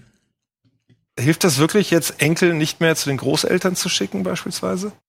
Auch da muss man halt eine Risikoabwägung äh, machen. Aber es gibt natürlich äh, Patienten, die äh, ein höheres Risiko haben. Mhm. Hm, also sie schwächt es auch so ein bisschen ab. Ich hätte ja, ich, also ich bin da einfach komplett Kontaktsperre, was das angeht. Ne? W wann war das? Am Donnerstag, Mittwoch jetzt? Äh, Dienstag oder Mittwoch. Okay. Ja, zu Donnerstag kommen wir gleich, denn Ingo fragt hier nochmal noch mal nach. Risikoabwägung, müssen die Alten nicht mehr geschützt werden? Also eine Menge Unbekannte, aber dann wäre doch eher Vorsicht geboten und dann eben auch der Umgang mit älteren Menschen einzugrenzen, auch über den Sommer hinaus, also vielleicht auch bis zum Herbst. Naja, also es ist ja schon so, dass äh, in der Mehrzahl symptomatische Patienten äh, das Virus übertragen. Es gibt also auch, nicht Huste. Und genau, also das sind sicherlich die Maßnahmen, die zunächst äh, eingeleitet werden sollten. Wenn ich symptomatisch bin und wenn ich Husten, Schnupfen, Heiserkeit habe, dann halte ich mich von den älteren Patienten äh, entfernt. Aber das hätte ich auch vor vier Monaten gesagt. Ähm, Grippe und andere Erkrankungen auch die Älteren und Immunsupprimierten ähm, eher betreffen und schwerere Verläufe machen können. Hm. Drosten ja auch. Man, man ist völlig aufgelöst und aufgeregt, dann hört man diesen Podcast oder ihr zu und plötzlich ist alle wieder so, ja, okay, vielleicht ist es wirklich nur so ein Social Distance, ein bisschen mehr Awareness, ein bisschen mehr Bewusstsein im Alltag. Schade, dass wir noch nicht klonen können. Da hätten wir Drosten klonen können und äh, er könnte in jeder Sendung auftreten. Ja, von dem brauchen wir jetzt mehr. Das, dieser medizinische Fortschritt muss unbedingt erfolgen jetzt. China, wo bist du, wenn man dich braucht? Ja, Dolly und Drosten. Ja. Große Geschichte der Klonerei. Gibt es eigentlich in anderen Ländern in Europa auch so eine Drostens? Also hat Das Frankreich weiß auch ich nicht. ihren In Italien Drosten? schreiben sie ja diese Briefe. Hier Auf, Aufruf an unsere HörerInnen überall in Europa. Wer sind eure Drostens? Wer sind eure Drostens? Ja, und was erzählen die so? Naja, jetzt sind wir bei Donnerstag und wir schreiten also voran. Äh, ein Gespräch mit Lothar Wieler, den kennen wir, RKI-Chef. Ich würde gern die Gelegenheit nutzen, noch ein, zwei so ganz praktische Dinge von Ihnen zu erfragen. Sollte man es beispielsweise unterlassen, im Moment ähm, zum Beispiel betagtere Menschen, den Großvater im Krankenhaus oder im Altersheim zu besuchen, einfach aus Vorsicht? Ja, das ist eine der Maßnahmen, ja. die wir empfehlen. Wir haben ja auch entsprechende Unterlagen auf unsere Website gestellt und wir beschränken diese Rezepte, Konzepte natürlich auch ab mit vielen ähm, Leuten, die äh, involviert sind. Ja, Ja, machen Sie keine Risikoabwägung. Ja, die Antwort lautet erstmal ja, bei dem, was wir wissen. Kurze, kurze, äh, wirklich ehrliche Frage. Klaus Kleber ist 64 Jahre alt.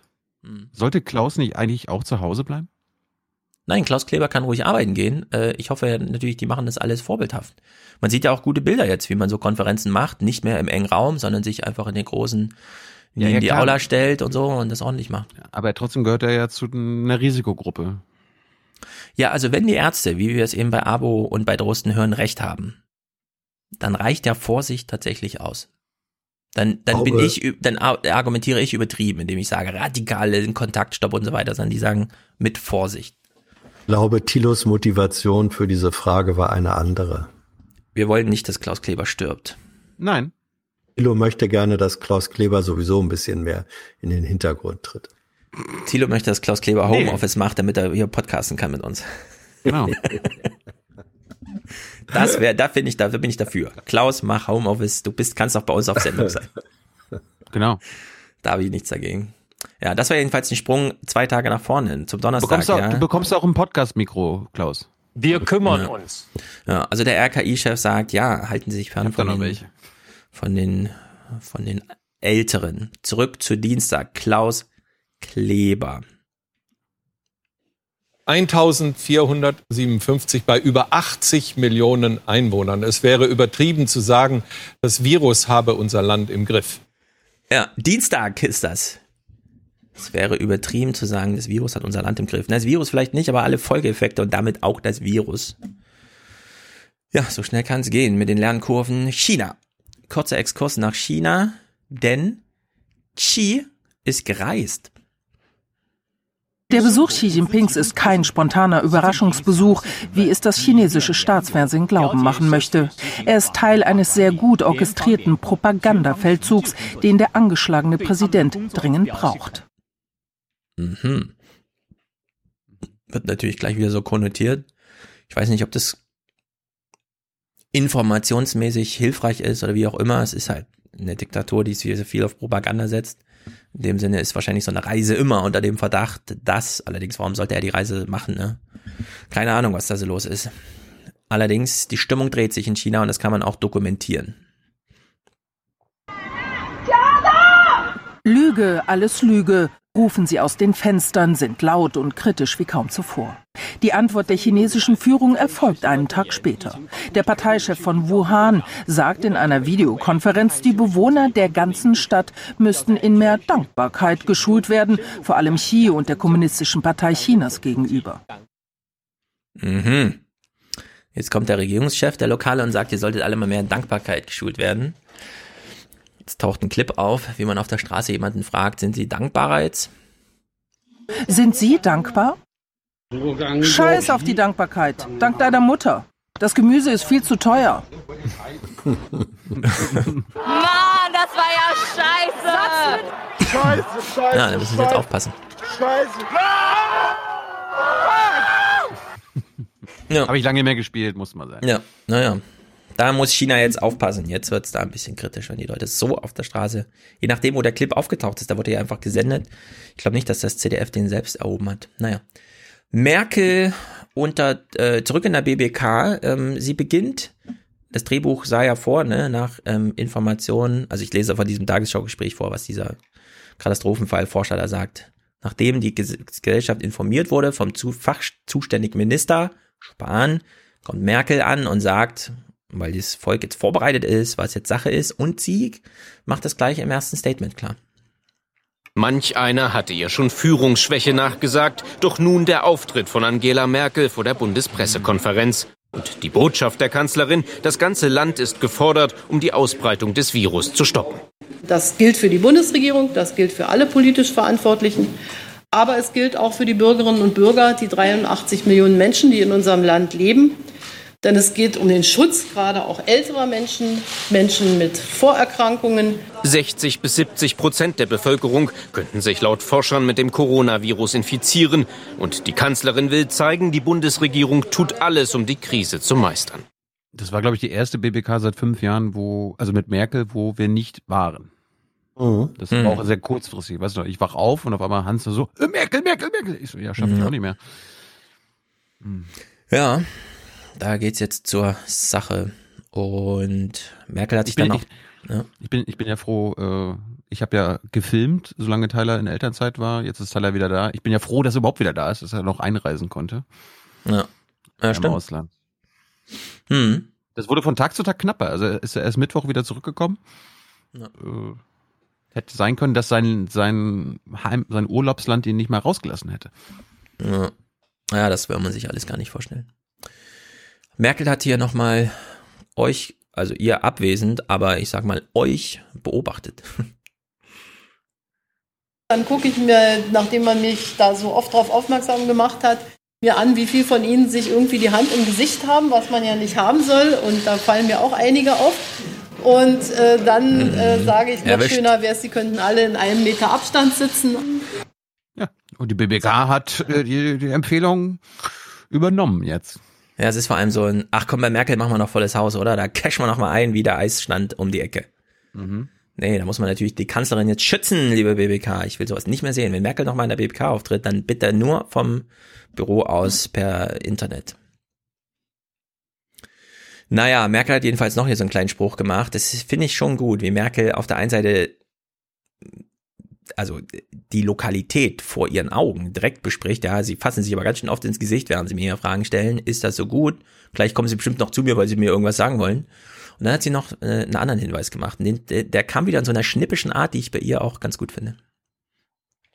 Oh, Thilo meldet sich wieder. Nee, nee aber, aber Merkel vergisst einfach, dass wir Journalisten uns immer so quasi mit einer Hand ins Gesicht fassen, weil wir skeptisch gucken müssen, wenn sie Ja, spricht. das stimmt. Und unter Journalisten ist es fast so schlimm wie bei den Börsenhändlern, die, ah, schon wieder ist der Dow nach unten gegangen. Da gibt es sehr schöne Bildersammlungen. Ich kann ja bei Pinboard mal gucken, da führt der Type da von Pinboard mit seinem unaussprechlichen Namen führt so eine schöne, schon schönen Thread, wo die ganzen Symbolbilder für die, die Börsenbrechen ein gezeigt werden. Da haben die Leute ausschließlich die Hände im Gesicht, ist ja klar. Also Merkel hier nochmal mit ihrem schnippischen Gewohnheiten ändern. Das haben viele Bürger zum Beispiel beim Kaufen längst getan. Für gewisse Vorräte zeigt die Kanzlerin Verständnis, für Hamstern nicht. Man muss ja jetzt nicht alle Bereiche des ähm, öffentlichen Lebens einem Stresstest aussetzen und mal gucken, wenn man ungefähr 10 bis 100 Mal so viel kauft, wie man normalerweise kauft, wie lange der Vorrat reicht. Sondern auch hier ähm, ist Maß und Mitte, glaube ich, die richtige Antwort. Ja, wir haben das gestern auch mal mit dem Klopapier durchgerechnet. Ist ja eine einfache Aufgabe, genauso wie sie auf dem Lernplan gerade steht. Tim und Struppi wollen Klopapier kaufen. Tim kauft aber doppelt so viel wie vorher. Also was heißt das? Aha, ab 12 Uhr ist alles ausverkauft. Und so ist es auch. Das ist so ein bisschen dramatisch. Das ist nicht besonders schön mit dem Klopapier. Na, mal gucken, wie sich das so weiterentwickelt. Und dann hat Merkel unser aller Herz nochmal berührt mit dieser schönen Aussage. Da sind unsere Solidarität, unsere Vernunft, unser Herz füreinander schon auf eine Probe gestellt, von der ich mir wünsche, dass wir diese Probe auch bestehen können. Fühlst du es auch, Hans? Ja. Herzbeschwerden. Ach komm. Das war doch original Mutti hier. Das war doch richtig gut. Natürlich.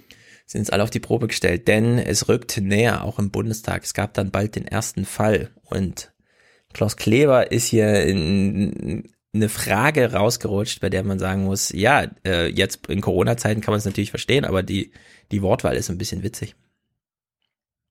Praktische Auswirkungen hat das momentan auf die Arbeit des Bundestages noch nicht. Die Sitzungen morgen und übermorgen können noch ganz normal stattfinden. Und darüber hinaus ist der Bundestag auch dann arbeitsfähig, wenn einige kritische Abgeordnete dann doch auf Dauer ausfallen? Wie ist denn das im Bundestag, wenn, wenn die kritischen Abgeordneten ausfallen? Ich würde sagen, der läuft dann noch flutschiger, oder? also ein bisschen weniger Opposition stattfindet, war ja in dem Fall ein FDP-Typ. Na, Ich gibt glaube, jedenfalls. er meinte etwas anderes. Das glaube ich auch. Aber man versteht ja bald, was man versteht. Natürlich. Und er hat hier nochmal so ein, äh, eine, eine kleine Info. Für morgen ist schon mal beschlossen worden, dass es keine namentlichen Abstimmungen gibt. Also die Abstimmungen, wo alle Abgeordnete vorne an die Wahlurnen gehen und es dann immer ein großes Gedränge gibt, wo der Sicherheitsabstand der Empfohlene gar nicht mehr einzuhalten ist. Mhm. Kann ja passieren, dass der Sicherheitsabstand gar nicht mehr einzuhalten ist. Genau. Auch der sogenannte Hammelsprung Ja. ist auf der Liste der gefährdeten oder nicht mehr stattzufindenden Veranstaltungen. Ja. Ich würde sagen, sowieso sollten nur noch, wie im Europaparlament, nur noch Abstimmung. Gar keine Debatten mehr und so. Einfach nur noch hingehen, Dings einwerfen, wieder gehen. Und zwar in Kontingenten. Erst alle, die Ja sagen, bei der anonymen Abstand. Moritz Rödle kommentiert das hier mal und das ist wieder ähm, lernkurventechnisch für uns interessant. Zwei Tage später war Deutschland dicht, was die Schulen angeht. Ja? Zwei Tage vorher klang es noch so. Berufstätige Eltern von Kita- und Schulkindern fragen sich doch, was sie machen sollen, wenn die Einrichtung wegen eines Corona-Falles schließen müsste, die Kinder plötzlich nicht mehr betreut würden. Ja. Was ist eigentlich, wenn in meiner Kita ein Corona-Fall auftritt und ich, die Kinder nicht mehr betreut werden? Zack, zwei Tage später, ja, stellt sich genau diese Frage für alle und man fragt sich so ein bisschen, was hätte er machen sollen? Also hätte Rödler jetzt einfach sagen sollen, Leute, pass mal auf, es dauert nur noch drei Tage nach dem, was wir wissen, danach sind alle Schulen dicht, es wird so kommen. Wäre er dann ein Panikmacher gewesen? Genau diese Frage stellt sich Ingo. Diese Epidemie ist aber nicht nur für Politik und Gesundheitswesen eine große Herausforderung, sondern natürlich auch für die Medien. Und das nicht nur, weil nur noch Fernsehsendungen von Anne Will bis zur NDR Talkshow oder dem aktuellen Sportstudio vorerst ohne Studiopublikum auskommen müssen, sondern vielmehr, weil es uns Journalisten vor das Dilemma stellt, wie berichten wir angemessen darüber? Wir wollen Sie so ausführlich wie möglich informieren, notfalls auch warnen, das ist unser Auftrag. Aber ab wann, ab wie viel Berichterstattung ist der schmale Grad zur Aufbauschung, gar zur Panikmache überschritten? Tja, eine unbeantwortbare Frage, würde ich sagen. Ja, aber richtig, sie öffentlich zu stellen. Ja. Aber halt knifflig. Weil wenn man jetzt zu hart warnt, ja, so wie wir hier auch, dass wir schon Witze darüber machen, dass nächste Woche natürlich überall Lockdown ist, wann fängt man an welcher Stelle darüber an zu reden, ne? Ja, und vor und, allem muss man natürlich dann auch sagen, mhm. ähm, da fliegen wir mit dem, was wir hier machen, immer noch unterm Radar durch. Nicht? Das, äh, die Art und Weise, wie wir das hier sozusagen zum Teil ja. auch äh, lästerlich machen, das, das kann ein Massenmedium nee. mit sehr vielen Millionen Zuschauern und Zuhörern sich überhaupt Hans, nicht Hans, hier, hier ja, gucken mehr junge Leute zu als yeah, Ingo jetzt gerade. Aber die sind ähm, die wissen, Nein. wie wir Aufwachen-Podcast machen, würde ich sagen. Die sind ja. jetzt nicht in Gefahr, dass hier und so. Wir sind nicht TikTok, wo man plötzlich alles für bare Münze nimmt. Habt ihr, habt ihr den Hamster gesehen auf TikTok? Nein, ich habe also ich, TikTok installiere ich nicht. Ich habe Angst vor Seuchen. Ich habe ich hab auch kein TikTok, aber ich habe ihn trotzdem gesehen. Das war ein 12 Sekunden Video, wie ein Hamster zeigt, äh, wie man sich richtig wäscht. Ich such's mhm. mal raus, vielleicht finde ich's noch. Ja, wer sich für TikTok interessiert, aber so wie ich denkt, ich hole mir dieses inf infiziöse Virus nicht auf mein Handy, weil ich dann verschwende ich zu viel Zeit. Es gibt sehr gute YouTube-Kanäle, wo einfach in 10 Minuten Videos die 30 wichtigsten TikTok, also wichtigsten, ne, im Sinne von äh, Hashtag wichtigsten, TikTok, die putzigsten TikTok-Videos durchgeschleust werden. Naja, Panik, Panik, Panik. Einer verbreitet keine Panik. Panik will er nicht verbreiten, eher aufrütteln. Der Virologe Christian Drosten von der Berliner Charité erklärt Corona. Sein Podcast hat erklärt Corona bereits mehr als eine Million Klicks. Täglich beantwortet er Fragen bei NDR Info, 30 Minuten lang. Wir haben hier eine Naturkatastrophe, die in Zeitlupe abläuft. Die Wissenschaft irrt sich hier nicht. Und es ist nicht so, dass wir hier hoffen können, dass es bei uns anders laufen wird als anderswo. Christian Drosten will erklären und braucht deswegen Zeit. Und weil es so ernst ist, hat er sich über manch eine Journalistenfrage geärgert. Hm. Beispielsweise ähm, habe es als Zeitverschwendung empfunden äh, in der Bundespressekonferenz, als politische Journalisten ständig gefragt haben, was denn jetzt mit dem CSU oder CDU-Parteitag ist ähm, oder immer wieder so auf so eine stichelnde Art und Weise über Fußballspiele anfingen.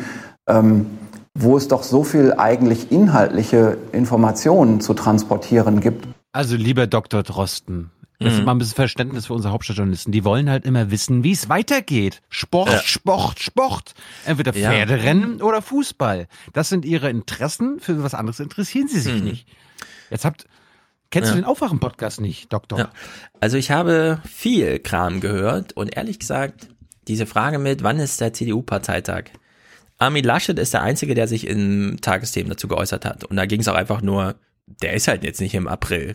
Das klären wir später. Das ist halt jetzt, wir haben ja eine Führung und so weiter. Ist ja alles gesetzt. Und danach kam eigentlich nie wieder, also ich habe das jetzt, ich war, ich war ein bisschen erstaunt, äh, wie, wie schnell man das hinnimmt. AKK hat er damals eh gesagt, der nächste ist im Dezember und dann findet es statt und jetzt wird da gar nicht mehr so groß also, dass er das aufwarf, wahrscheinlich kam das irgendwo bei rum, keine Ahnung. Nicht, nicht jede Bundespressekonferenz war, war häufiger da, aber. Ja, ja. Also, das mit dem CDU-Parteitag war so lange ein Thema und ich finde auch nicht so ganz unberechtigt. Ähm, solange es so war, dass allgemein gesagt wurde und Großveranstaltungen, nein, nein, ja. nein, dürfen wir nicht machen. Und die, die das propagieren, die Bundesregierung unter Führung der CDU, hält an ihrer eigenen Großveranstaltung fest. Also solange diese äh, dieser Widerspruch da war, war es völlig richtig, danach zu fragen. In dem Moment aber, äh, wo die gesagt haben, ja, gilt natürlich auch für uns, war das absolut kein Thema ja. mehr. Das ist schon okay. Übrigens, Drosten, glaube ich, wird Grimme-Preisträger des Jahres 2020 Ach, gibt's die werden. schon wieder frei. Ja. Corona ist das Wort des Jahres und Drosten wird der Grimme-Preisträger. Wieso kein Bambi? Ah, den gibt's ja nicht mehr. Nee, was wurde abgeschafft? Echo? Nee, irgendwas wurde abgeschafft. Äh, Kann ich kurz den ja. Hamster spielen? Ähm, pass auf, ich, ich muss eh mal eine Pipi-Pause machen. 22.05, äh, dann spielst du den, den Hamster und dann stellst du mir mein Bild wieder ein und dann geht's weiter. Sehr gut. Hans, du musst äh, unseren HörerInnen sagen, was sie dort sehen, ja, weil der Hamster kann ja nicht sprechen. Okay? Ja. Aber hinterher erst. Ich muss ja auch erst mal gucken. Bei mir geht's gerade nicht. Bei Geht mir auch nicht. Ich sehe keinen Hamster. Moment, Moment.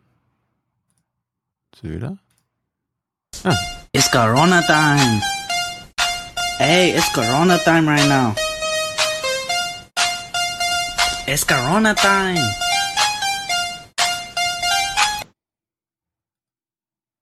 Das waren praktische Tipps, nennt man das. Ja, da wurde ein armer Hamster missbraucht, der nicht wusste, wie ihm geschah, aber man kann es so deuten, dass er uns jetzt zeigt, wie wir richtig äh, unsere Hände waschen sollen und so weiter und so weiter. Ähm, na schön. Nicht nur, nicht nur deuten, das war doch vorbildlich. Ja, natürlich, natürlich. Ich finde den wirklich äh, schönen Hinweis, was das Händewaschen angeht. Der ist auch lebensoptimistisch zu sagen, Hände Hände waschen, zweimal Happy Birthday singen, dann hast du die 20 Sekunden Mhm. geschafft. Der Chat, der Chat hat, hat sich gerade schon lustig gemacht, weil ich mich eingerieben habe. Nachdem ich aber, lieber Chat, äh, mich 40 Sekunden lang gerade die Hände gewaschen habe. Ja, übrigens gibt ja auch gute Memes und Generatoren für Inhalte. Man muss ja gar nicht Happy Birthday singen, sondern man kann sein eigenes Lieblingslied eingeben und dann wird unter die Bilder, was man machen soll, das, die, die, die, die, die jeweiligen Worte platziert. Aber Happy Also in der Birthday ist, eine, ist einfach eine, eine spontan immer zur Hand äh, Das habbare Lösung. Das kann man auch gut im Team machen. So ist es. Mitsingen für die anderen und so. Und wenn dann noch richtig jemand Geburtstag hat, dann passt es auch. Gemeinsames Händewaschen. So. Beziehungsweise, man verknüpft damit das Lied nochmal mit mehr positiven Gedanken, weil Hygiene und so weiter, weißt du? Sobald du dann nächstes Jahr, stell dir vor, nächstes Jahr im Sommer, wenn wir es alle überstanden haben, und du hast eine Kindergeburtstagsparty, jemand fängt an, Happy Birthday zu singen und alle Eltern brechen erstmal in Tränen aus, weil sie so erleichtert sind Nein, plötzlich. alle, alle Eltern fangen an, sich die Hände zu waschen. Oder das, genau. Also heimlich in der Tasche geht das Gereibe los und so. ja. So, Wirtschaftsprobleme. Der CDU-Parteitag fällt aus, weil 1001 Delegierter, hätte man sich natürlich vorher überlegen können, wie man die Grenzen zieht, um die Witze zu entgehen, ob dieser Parteitag stattfindet, nachdem man 1000 Veranstaltungen verboten hat. Andere Wirtschaftsprobleme sind, und die, die werden uns jetzt noch wirklich beschäftigen. Jetzt gehen wir schon mal ins Eingemachte hier. Corona ist ein Stresstest für viele Systeme im Land, für Krankenhäuser, Arztversorgung, Nachrichtenredaktion, Verkehr, Wirtschaft. Stresstests zeigen immer Schwachstellen auf, zum Beispiel die Abhängigkeit deutscher Apotheken von globalen Handelsströmen. Diese Ströme fließen nicht nach Regeln der Vernunft und Vorsicht, die fließen nach den Regeln des größtmöglichen Gewinns. Und so Ach haben Indien und China bei kritischen Medikamenten und Rohstoffen fast eine Monopolstellung. Eine was? Wir kommen nachher auf so einen schönen Mord- Versprecher von Mordmonopol? Klaus Kleber. Ich, äh, ja. Aber nehmen wir mal sein Monopol. in den letzten Jahrzehnten aufgebaut. In ganz Europa werden kaum noch Wirkstoffe produziert. Das ist jetzt nicht neu, das war schon lange so, aber jetzt ist eben Stresstest. Ja, diese Medikamentenunterversorgung, die ist schon seit Monaten ein echtes Problem in Europa. Und erst jetzt lernen wir das so richtig kennen. Denn hier haben wir hier so, so einen Apotheker, der stellt uns die Sachlage mal dar. Und das ist wirklich, äh, man wird jetzt auch äh, in Sachen Wirtschaft mehr über Diversität nachdenken, glaube ich. Die meisten der Medikamente auf dem deutschen Markt stammen aus Indien und China. Wir haben auf Rohstoffniveau als auch auf Fertigarzneimittelniveau teilweise in der Welt nur ein bis zwei Lieferanten und Hersteller. Und so wie einer von denen eben nicht mehr herstellen kann, aus welchen Gründen auch immer, ähm, haben wir sofort einen Lieferengpass. Ja, wie gesagt, das kommt äh, für später. Da werden wir nachschauen. Das kann so nicht weitergehen. China hat sich, ähm, also die haben einfach auch das Ziel gehabt, ne? Schlüsseltechnologien, Schlüsselrohstoffe, die seltenen Erden und so. Da hat man die Preise so gestaltet, dass es überall ausgetrocknet wurde, außer im eigenen Land, um da einfach strategisch Vorteile zu haben. Das heißt, diese ganze, wenn sich die Welt wieder erholt, auch ökonomisch, wird es für China ein bisschen anders ausgehen als für den Rest der Welt. Denn Stephen Bannons Argument ist ja im Grunde wahr. Warum sollten Leute in Amerika nicht amerikanische Arzneimittel herstellen, nur weil die Unternehmen, die diese Menschen anstellen, dadurch ähm, ein bisschen Geld verlieren, ja? Da muss man das halt einpreisen und es trotzdem machen.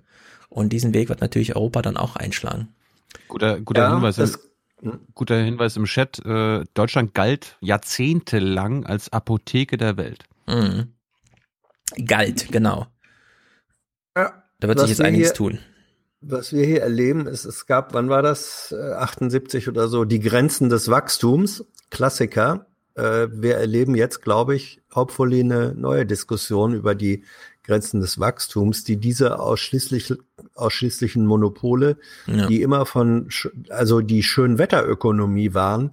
Wir wissen jetzt, äh, dass es nicht nur das schöne Wetter gibt und Mhm. das wird Konsequenzen haben müssen. Ja, Stephen Bannon sagt das in seinem Podcast so, ähm, the China costs äh, came with a price oder irgendwie so, also Kosten und Preise baut er so in diesen Satz ein.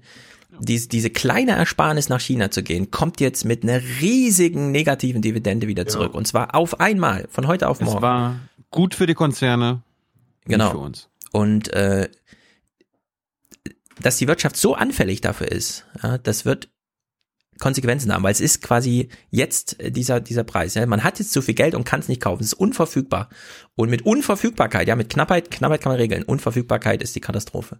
Ja. Und da wird es natürlich eine große Diskussion dafür, geben. da- dafür gab es schon mittelgroße Vorläufer auch. Das war vor ungefähr 20 Jahren, als bei VW dieser, äh, ich glaube, hieß er Ignacio Lopez, ähm, dieser, dieser Chef-Einsparer ähm, Einsparer und Ökonomisierer, der hat ja dafür gesorgt, dass bestimmte Teile von VW wirklich nur noch von Lowpreis einzelnen Zulieferern äh, produziert äh, wurden. Und da brach bei VW sozusagen in einem milden Maß das aus, was wir jetzt haben.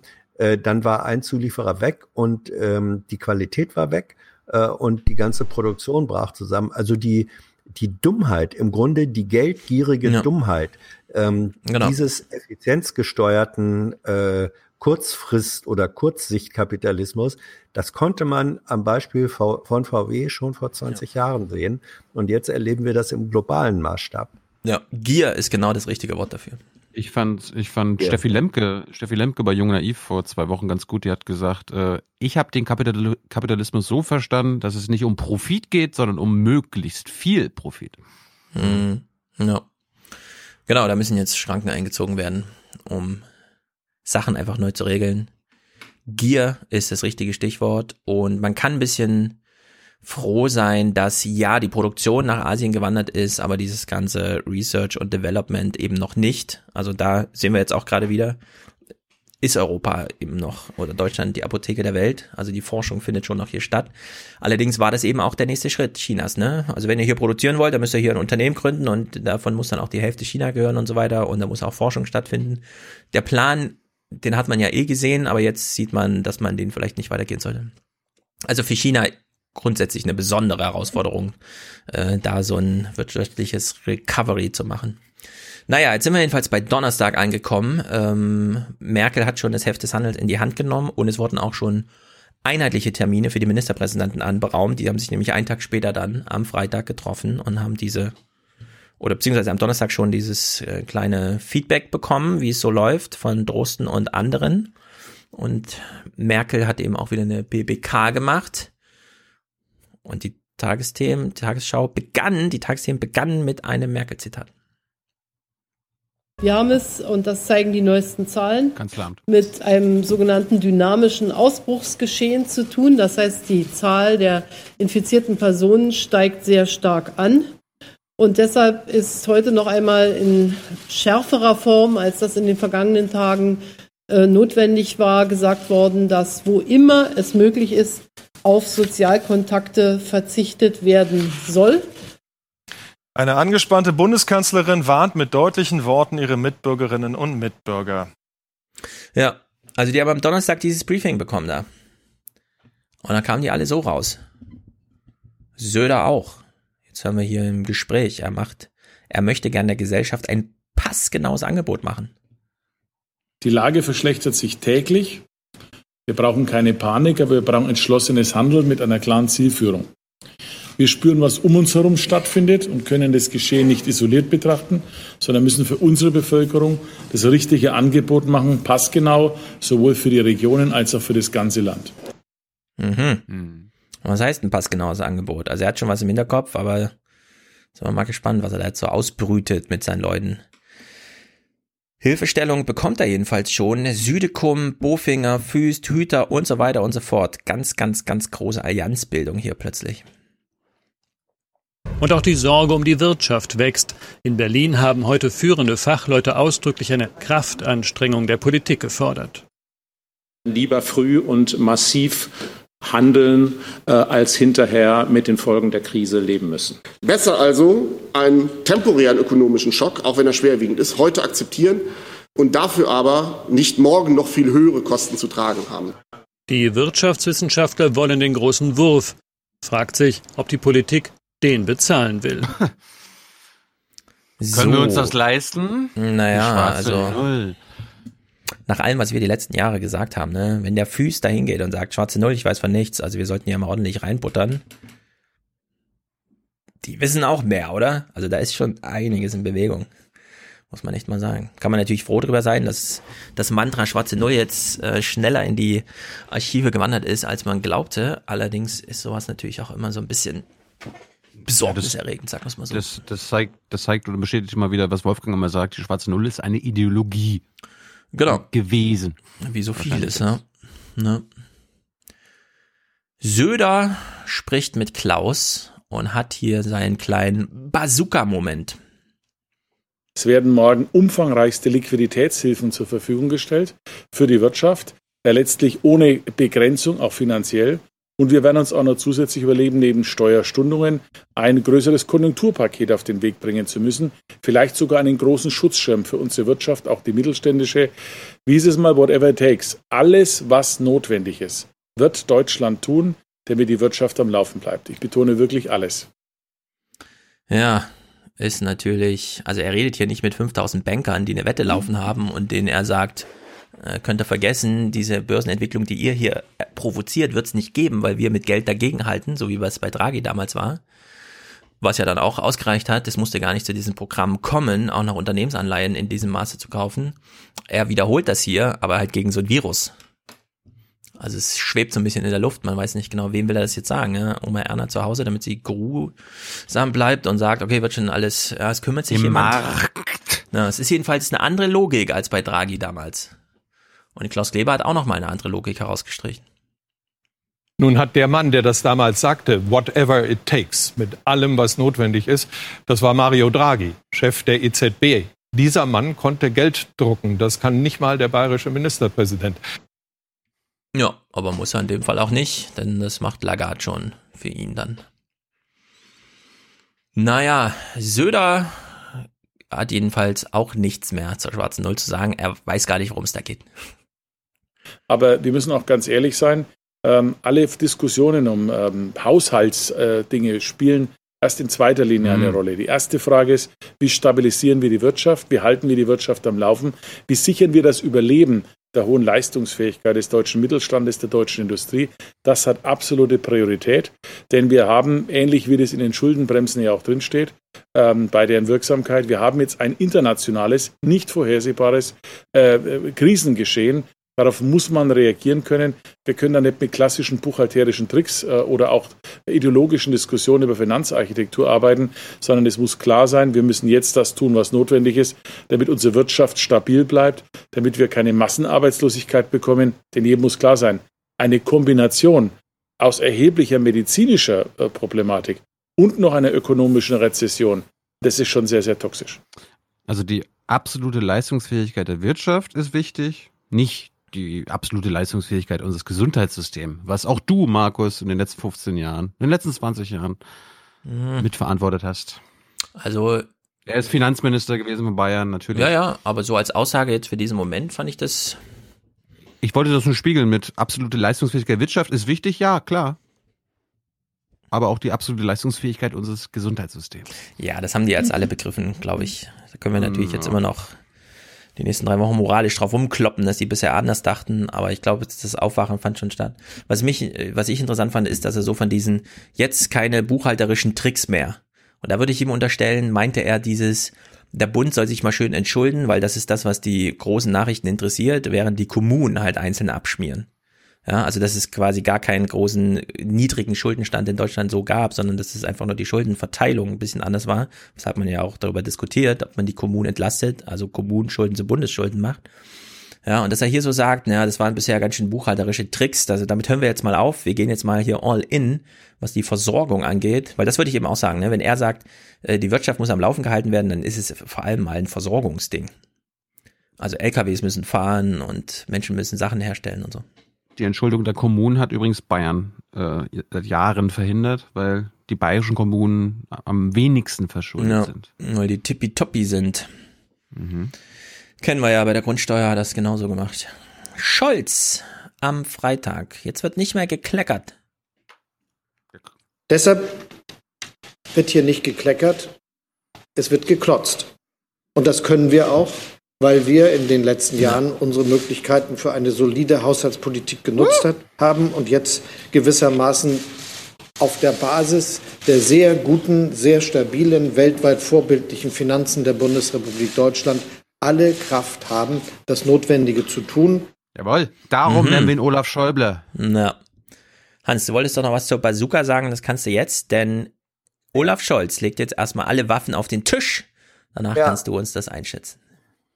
Alle wissen, wir haben alle Waffen, die notwendig sind, um in einer solchen Situation handeln zu können. Und wir haben auch die Kraft, sie einzusetzen. Mhm. So. Die Bazooka Ja. ist da. Ja, ja, also er hatte das ja auch schon in dieser, äh, in der Bundespressekonferenz gesagt, ja. Wir haben zum einen die Bazooka und was wir dann ansonsten noch an Kleinwaffen brauchen, äh, das haben wir auch und werden es weiterentwickeln. Ähm, also dieser Bazooka-Begriff, klar, der bezieht sich äh, auf Draghi.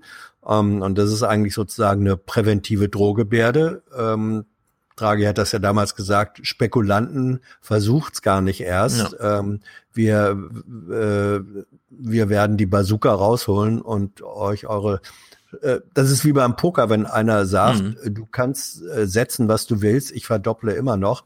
Man hofft ja, dass der andere dann gar nicht erst anfängt zu. äh, Ja, aber beim Pokern braucht man zwei Pokern, intelligente Ja, Systeme ja. und nicht ein Virus Ja. auf der Gegenseite, der einfach Ja. macht, was egal. So. Was, was ich hier nur ähm, ein bisschen waffentechnisch ähm, anmerken möchte, die Bazooka, auf Deutsch hieß das Ding übrigens Panzerfaust, eine Entwicklung des, äh, aus der Zeit des Zweiten Weltkriegs. Die Bazooka ist etwas, was einen Schuss hat. Und dann kann man sie, ja, ja, wenn wir die große Bazooka rausholen, dann muss man sofort fragen, hast du denn dann ähm, auch genug Reservespreng, es sind ja sozusagen Ein-Mann-Raketen, die da abgefeuert werden. Hast du denn genug zusätzliche Raketenköpfe oder ist deine Bazooka äh, eine einmalige Drohgebärde und wenn du sie dann tatsächlich mal eingesetzt hast, äh, und hast keine Reservemunition, was ist denn dann? Also Ja. dieser Bazooka-Begriff, wenn man ihn einfach nochmal militärtechnisch ver- rückverfolgt zu dem, wo er herkommt, dann sind auch die Risiken äh, einer solchen äh, Mhm. Sache da drin. Und das wird nochmal eine interessante Diskussion, wenn wir, was ich auch glaube, äh, das kommen wird, beim Helikoptergeld äh, landen. Das hast du vorhin angesprochen. Ja. Also sozusagen einfach, weil, weil wenn, wenn gerade in Dienstleistungsbereichen ein Mann, Solo-Unternehmen und so weiter, wenn einfach Rechnungen zu bezahlen sind und kein Umsatz da ist, dann nützen dir Kredite überhaupt nichts, sondern da muss Cash zur Verfügung gestellt werden. Und wenn du bankrott bist, bist du bankrott. Dann Ja, ja. äh, Kann man aber schon so drei Monate hinauszögern durch aber sowas. ja, ja, ja, ja, ja, ja, ja. Aber äh, also das ist, was da an, was da an Finanzbedarf, das wissen die natürlich alles, aber ich glaube, da scheuen die sich, auch weil sie es wissen, im Moment auszusprechen. Aber da ist die, die ähm, Bazooka-Versicherung ist auch eine, ein wackeliges Konstrukt in dem Moment, wo man's, wo man sie tatsächlich abfeuern Aber kann man sie nicht nachladen? Ja, ja, man kann sie Dauert- im Prinzip dauert noch. Ja, es, ja, ja, man kann sie nachladen. Nur du musst die Nachlademunition dann auch verfügbar Ja. haben. Stefan, ist äh, lass mich mal wieder rein. Oh, du bist nicht drin. Ich muss äh, aktualisieren. Okay. Ja, ähm, zu diesem ganzen Bazooka-Ding und so. Äh, Ich würde also, da gerne noch mal einen Clip zu spielen. Du musst mich noch reinlassen. ja, du bist doch drin. Nein, irgendwie nicht. Hm. Ja, jetzt. Also äh, äh, gute Beobachtung, Hans. Äh, Ich würde es mit dem Gleichnis nicht ganz. Wir wissen ja, was sie meinen, so ne. Ja, Äh, auf der anderen Seite, ähm, auch wenn es jetzt keine Naturkatastrophe ist, im Sinne ist, es wird sofort aufgebaut, ne? Aber der Laschet weist ja auch immer darauf hin, man muss jetzt ein bisschen aufpassen, dass man nicht ökonomische Strukturen zerstört, die man in drei Monaten einfach wieder reaktivieren kann, ja? Also der Friseurbesuch, das Restaurant und so weiter. Das ist ja nun echt eine temporäre Sache. Wir haben ja den allerwürstesten Case vorhin durchgerechnet. Es werden nicht alle sterben in Deutschland. Selbst wenn es ganz mies läuft, ja, ist sozusagen, man, deswegen diese Erzählung, äh, oder dieser Typ bei der Tagesschau, diesem Gespräch, was ich vorhin kurz vorgetragen habe, der meint ja auch, in Deutschland fehlt so die Erzählung, so ein Silberstreif. Ne? In China und Südkorea, da beginnen die Nachrichten mit, heute sind so und so viele Leute aus der Quarantäne entlassen worden. Wir haben jetzt so und so viel Geheilte. Die Zahl ist jeden Tag größer und wächst eben genauso schnell wie vorher die Krankenzahl und so weiter. Und man braucht jetzt irgendwann mal so einen Turn, dass man sagt, man kommt jetzt so langsam wieder raus oder halt in zwei Wochen zumindest so eine klare Erkennung, es ist kein exponentielles Wachstum mehr. Und in der Hinsicht muss man schon aufpassen, dass man eben so wirtschaftliche Strukturen nicht zerstört und die werden natürlich mit so Bazooka-Dingern, Helikoptergeld, wie auch immer, ja, das, wir haben es ja vorhin auch kurz gesagt, selbst 2000 Euro pro Monat, pro Person wären hier nicht exorbitant, äh, dass man das nicht machen könnte. In der Hinsicht. Die Leute einfach durch drei Monatswechsel durchretten jetzt. Absolut. Ich möchte prämieren noch äh, Hans Jessen. Der hat nach dieser PK mit Altmaier. Ich habe sie schon mal gesagt. Äh, Scholz Mhm. mit Peter Altmaier geredet. Hans, ohne Einleitung, glaube ich, das geht von alleine. Gemeinsam. Seid ihr bei 1525? Mhm. Genau, bestehen werden. Hier gucken jetzt relativ viele junge Leute zu und die stellen sich die Frage, okay, wir sehen, es wird was für Unternehmen getan, es wird für Arbeitnehmer getan. Was ist mit den Fragen, wo es um unsere Zukunft geht? Da wird schon gefragt, wenn die hier bei Corona die Bazooka auspacken können, warum geht das nicht auch bei Klimawandel? Äh, Wir haben ja bei Klimawandel die Bazooka ausgepackt, indem wir äh, aus der Kohleverstromung aussteigen. Das ist ein Drittel aller unserer CO2-Emissionen und die werden wir in den nächsten Jahren konsequent Schritt für Schritt reduzieren. Zweitens, äh, wir werden im nächsten Jahr ein äh, CO2-Bepreisungssystem haben, das ähm, einen weiteren deutlichen Beitrag zur CO2-Reduzierung leisten wird. Und das Dritte ist, wir alle wissen, wir können das Weltklima nur retten, äh, wenn wir die deutschen Anstrengungen äh, auch in Ländern äh, wie China, Indien, USA populär machen. Und daran müssen wir arbeiten. Und das geht nicht mit großen Bazookas, sondern das geht damit, dass man diese Menschen überzeugt. Wir haben in Berlin jedes Jahr den Berlin Energy Transition Day. Äh, Da kommen über 2000 Teilnehmer. Das mussten wir vor wenigen Tagen leider absagen, äh, weil wir ja Großveranstaltungen dieser äh, Art mit Teilnehmern aus über 200 oder fast 200 Ländern im Augenblick nicht durchführen können. Ähm, Aber wir werden das natürlich äh, auf andere Art und Weise nachholen und dafür werben, dass wir im Klimaschutz voran. Das heißt, er sagt zum einen, ja, wir haben doch die Bazooka ausgepackt bei Sachen, in Sachen Klimaschutzmaßnahmen und gleichzeitig danach, ja, das geht jetzt nicht mit Bazookas wegen Ja. China und Indien.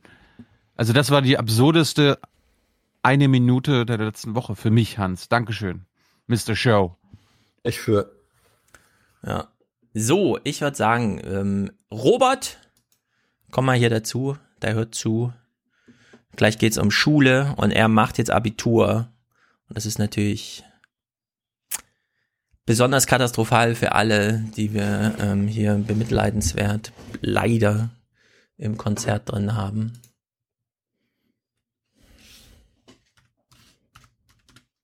Deswegen muss Hans jetzt kurz einen Schwung aus der Dings Jetzt müsstet erzählen. ihr mich schon mal hören. Ja, wir hören dich schon mal. Sehr gut, Robert. Sehr gut. Geh bei Äh, Skype, ich rufe dich an, du gehst einfach ran. Das ist live, ja. Hallo Robert, ich muss auf Klo. Das möchten wir aber nicht Sehr gut. live miterleben. Guten, Guten Morgen. So, mach mal dein Skype-Mikro noch aus. Ja, ich, ja, ich sehe gerade Echo. Ja. Jetzt passt alles? Ja, sehr ne? gut, sehr gut, passt sehr gut. Bist du bei den Clips? Ähm, Geh mal ich auf die Seite ja, und dann lasse ich dich Hast du zu. mir per Twitter geschickt, glaube ich. ne? Richtig.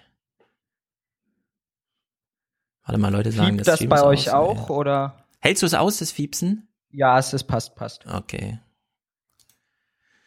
Gut, wir gucken Du jetzt musst noch. mich mal reinlassen. Ja, ja, du, du wirst jetzt gleich zugeschaltet und dann kannst du mit. Ah, nee, jetzt hat, ist Tilo aufs Klo gegangen, hat meinen Clip umgestellt und ich weiß nicht, wo ich war. Oh, nee. Jetzt muss ich die Stelle Gerade suchen. den- Hier live oder was? Ich habe das Gefühl, ich erlebe hier gerade dieselben Diskussionen, wie wenn du mit der Schule mit deinen Lehrern irgendwie versuchst, eine Videoschalte aufzubauen. Nein, es, es, es ist, es läuft ja alles schon. Wir müssen jetzt nur die Clipstelle wiederfinden, wo wir waren. Olaf Scholz im Gespräch mit allen Waffen auf dem Tisch. Okay. Ah, hier will ich hin. Moment. alle wissen, wir haben alle Waffen, die notwendig sind, um in einer solchen Situation handeln zu können. Und wir haben auch die Kraft, sie einzusetzen. So, also Robert, du bist da, das ist sehr gut. Du machst jetzt Abitur, ne? Hoffentlich. Das heißt, ihr veranstaltet gerade Abi-Party, wo geht's hin? Ähm, Abi-Partys wurden abgesagt. Was? Ja. Aha. Alles, alles abgesagt. Wie waren die Diskussionen zum Thema keine Abi-Party? Naja, das hat sich jetzt in den letzten Tagen, sage ich mal, erstmal angemaßt, weil wir haben dann irgendwann den, den Ja. Schulsprecher, der hat, sich in unseren Chat sozusagen selbst eingeladen, in den Jahrgangschat, wo die Planungen liefen. Und er sagte dann, nee, eure Abi-Fahrt ist abgesagt. Ja, und stimmt, dann haben irgendwelche Schlaumeier gesagt, nee, wir machen alle Privaturlaub und so. Mhm. Habt ihr, habt ihr eine Kreuzfahrt geplant, wie die in Hessen? Ja, Kreuzfahrt. Äh, aber eigentlich, ich hatte tatsächlich einen Spaß gemacht in diesem Chat und gesagt, schaut mal Leute, wir fliegen nach Mallorca. Und dann habe ich da irgendwie noch reingeschrieben, ähm, San Banya sei auch eine sehr günstige Gegend, wo jeder dann auch gut unterkommen könnte. Hat natürlich niemand gegoogelt, somit auch nicht den Witz verstanden. Aber dieses San Banya ist anscheinend irgendein Drogendorf an der Landebahn des Flughafens. Ähm, also, naja. Ja, es geht jetzt hoch her. Pass auf, wir reden jetzt gleich über die Schule. Es kommen jetzt gleich Clips zur Schule. Vorher hören wir aber noch drei Clips. Deswegen, du bist ja auch Europäer, äh, junger Europäer. Also du bezeichnest dich ja selbst als braun in Sachsen. Ne? Das will ich immer wieder betonen. Das finde ich auch sehr gut, dass du da mutig vorangehst und so eine lebensbejahende Einstellung hast in dem Umfeld, in dem du da lebst. Denn, äh, das können wir ja kurz sagen, also in Dresden wurde kürzlich ein Mensch mit mig sichtbarem Migrationshintergrund in der Straßenbahn in den Hals gestochen.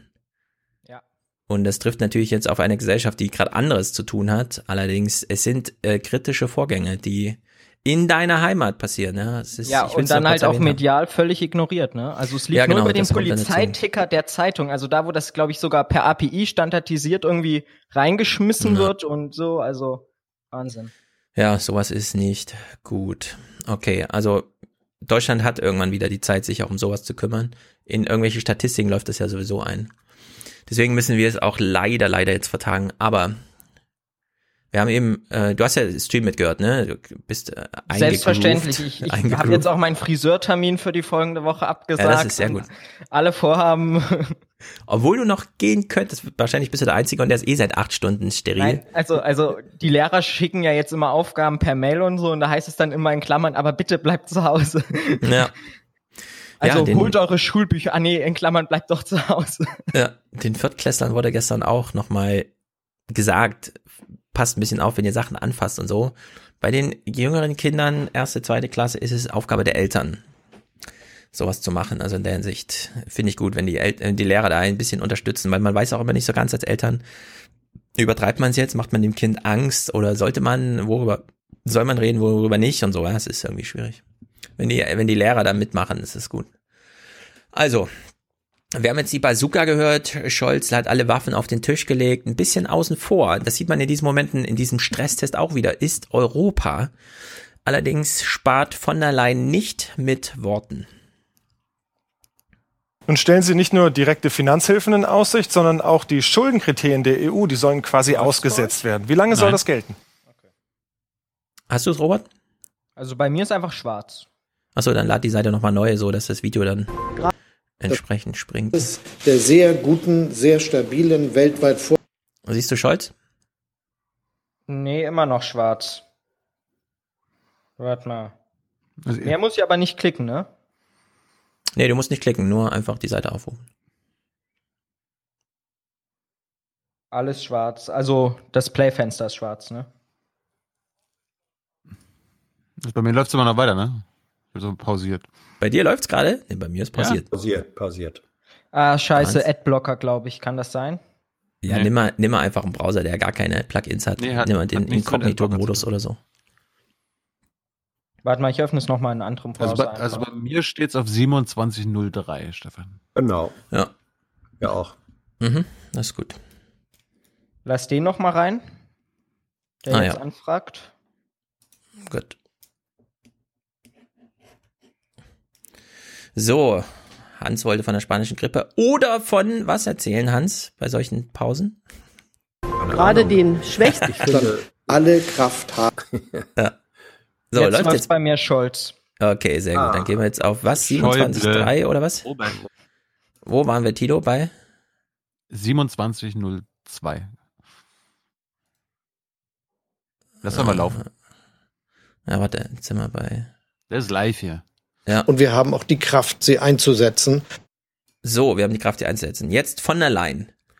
Dafür, dass Markus Preis auf Twitter schon immer sagt, ah, die Europäische Union hat ganz schön zu kämpfen, die ist überhaupt noch äh, sozusagen Geltung zu verschaffen, während alle versuchen irgendwie selbst jetzt die besten Lösungen zu finden, hat sie ganz schön drastische Worte gefunden. Nun stellen Sie nicht nur direkte Finanzhilfen in Aussicht, sondern auch die Schuldenkriterien der EU, die sollen quasi ausgesetzt werden. Wie lange soll das gelten? Schauen Sie, wir sind mitten in einer der tiefsten Wirtschaftskrisen, wenn nicht die tiefste und schwerste, äh, die wir je erlebt haben. Tja, das ist doch mal eine Ansage, oder? Die tiefste und schwerste Wirtschaftskrise hat man so bei den anderen nicht gehört. Die hat sich schon mal all in gegangen, äh, all in gegangen. Vielleicht um sich Verhör zu verschaffen, wer weiß. Sie, will, sie wird wahrscheinlich recht haben, aber gleichzeitig ist es natürlich jetzt, wo sie gerade es anfängt, ist es faktisch noch nicht so. Uschi. Ja, aber ich will wissen, was los ist. Und da Krisenzeiten in da frage ich Sachen- Uschi nicht. in Sachen Veränderung gemessen werden, ist das ja schon der schärfste Einbruch und der ist ja auch da. Jetzt sagt Söder was, das ist ziemlich frech. Frech, frech wollte ich sagen. Es wäre besser, das haben wir heute nochmal vereinbart, wenn alle Länder miteinander die Entscheidungen treffen.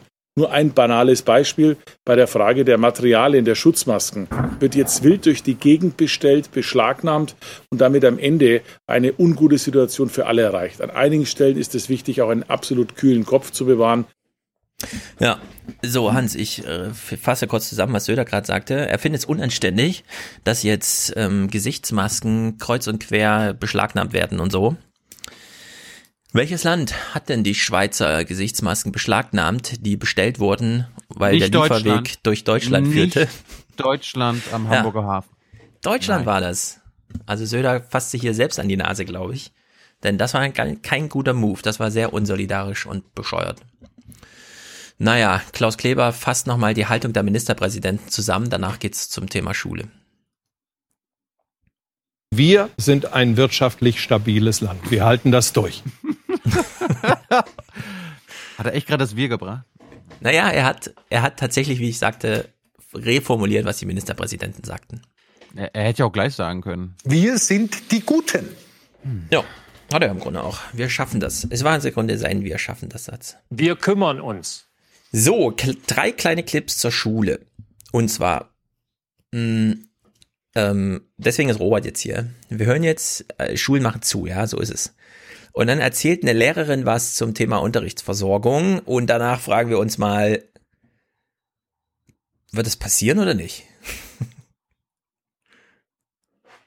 Schüleraustausch, Klassenfahrten abgesagt. Wettbewerbe, Schulwettkämpfe, Veranstaltungen ebenfalls abgesagt. Das Schulleben auf dem Leonardo da Vinci Campus in Nauen ist längst vom Coronavirus betroffen. Der Unterricht aber verläuft nach Plan und das wird sich zumindest hier auch nicht ändern, selbst wenn alle Schüler zu Hause bleiben müssten. Da ist sich die Schulleitung sicher, das Internet macht's möglich. Unsere Gesamtschule arbeitet nur tabletgestützt. Der Unterricht wird schlicht und ergreifend fortgesetzt. Im Gymnasium ist es ähnlich.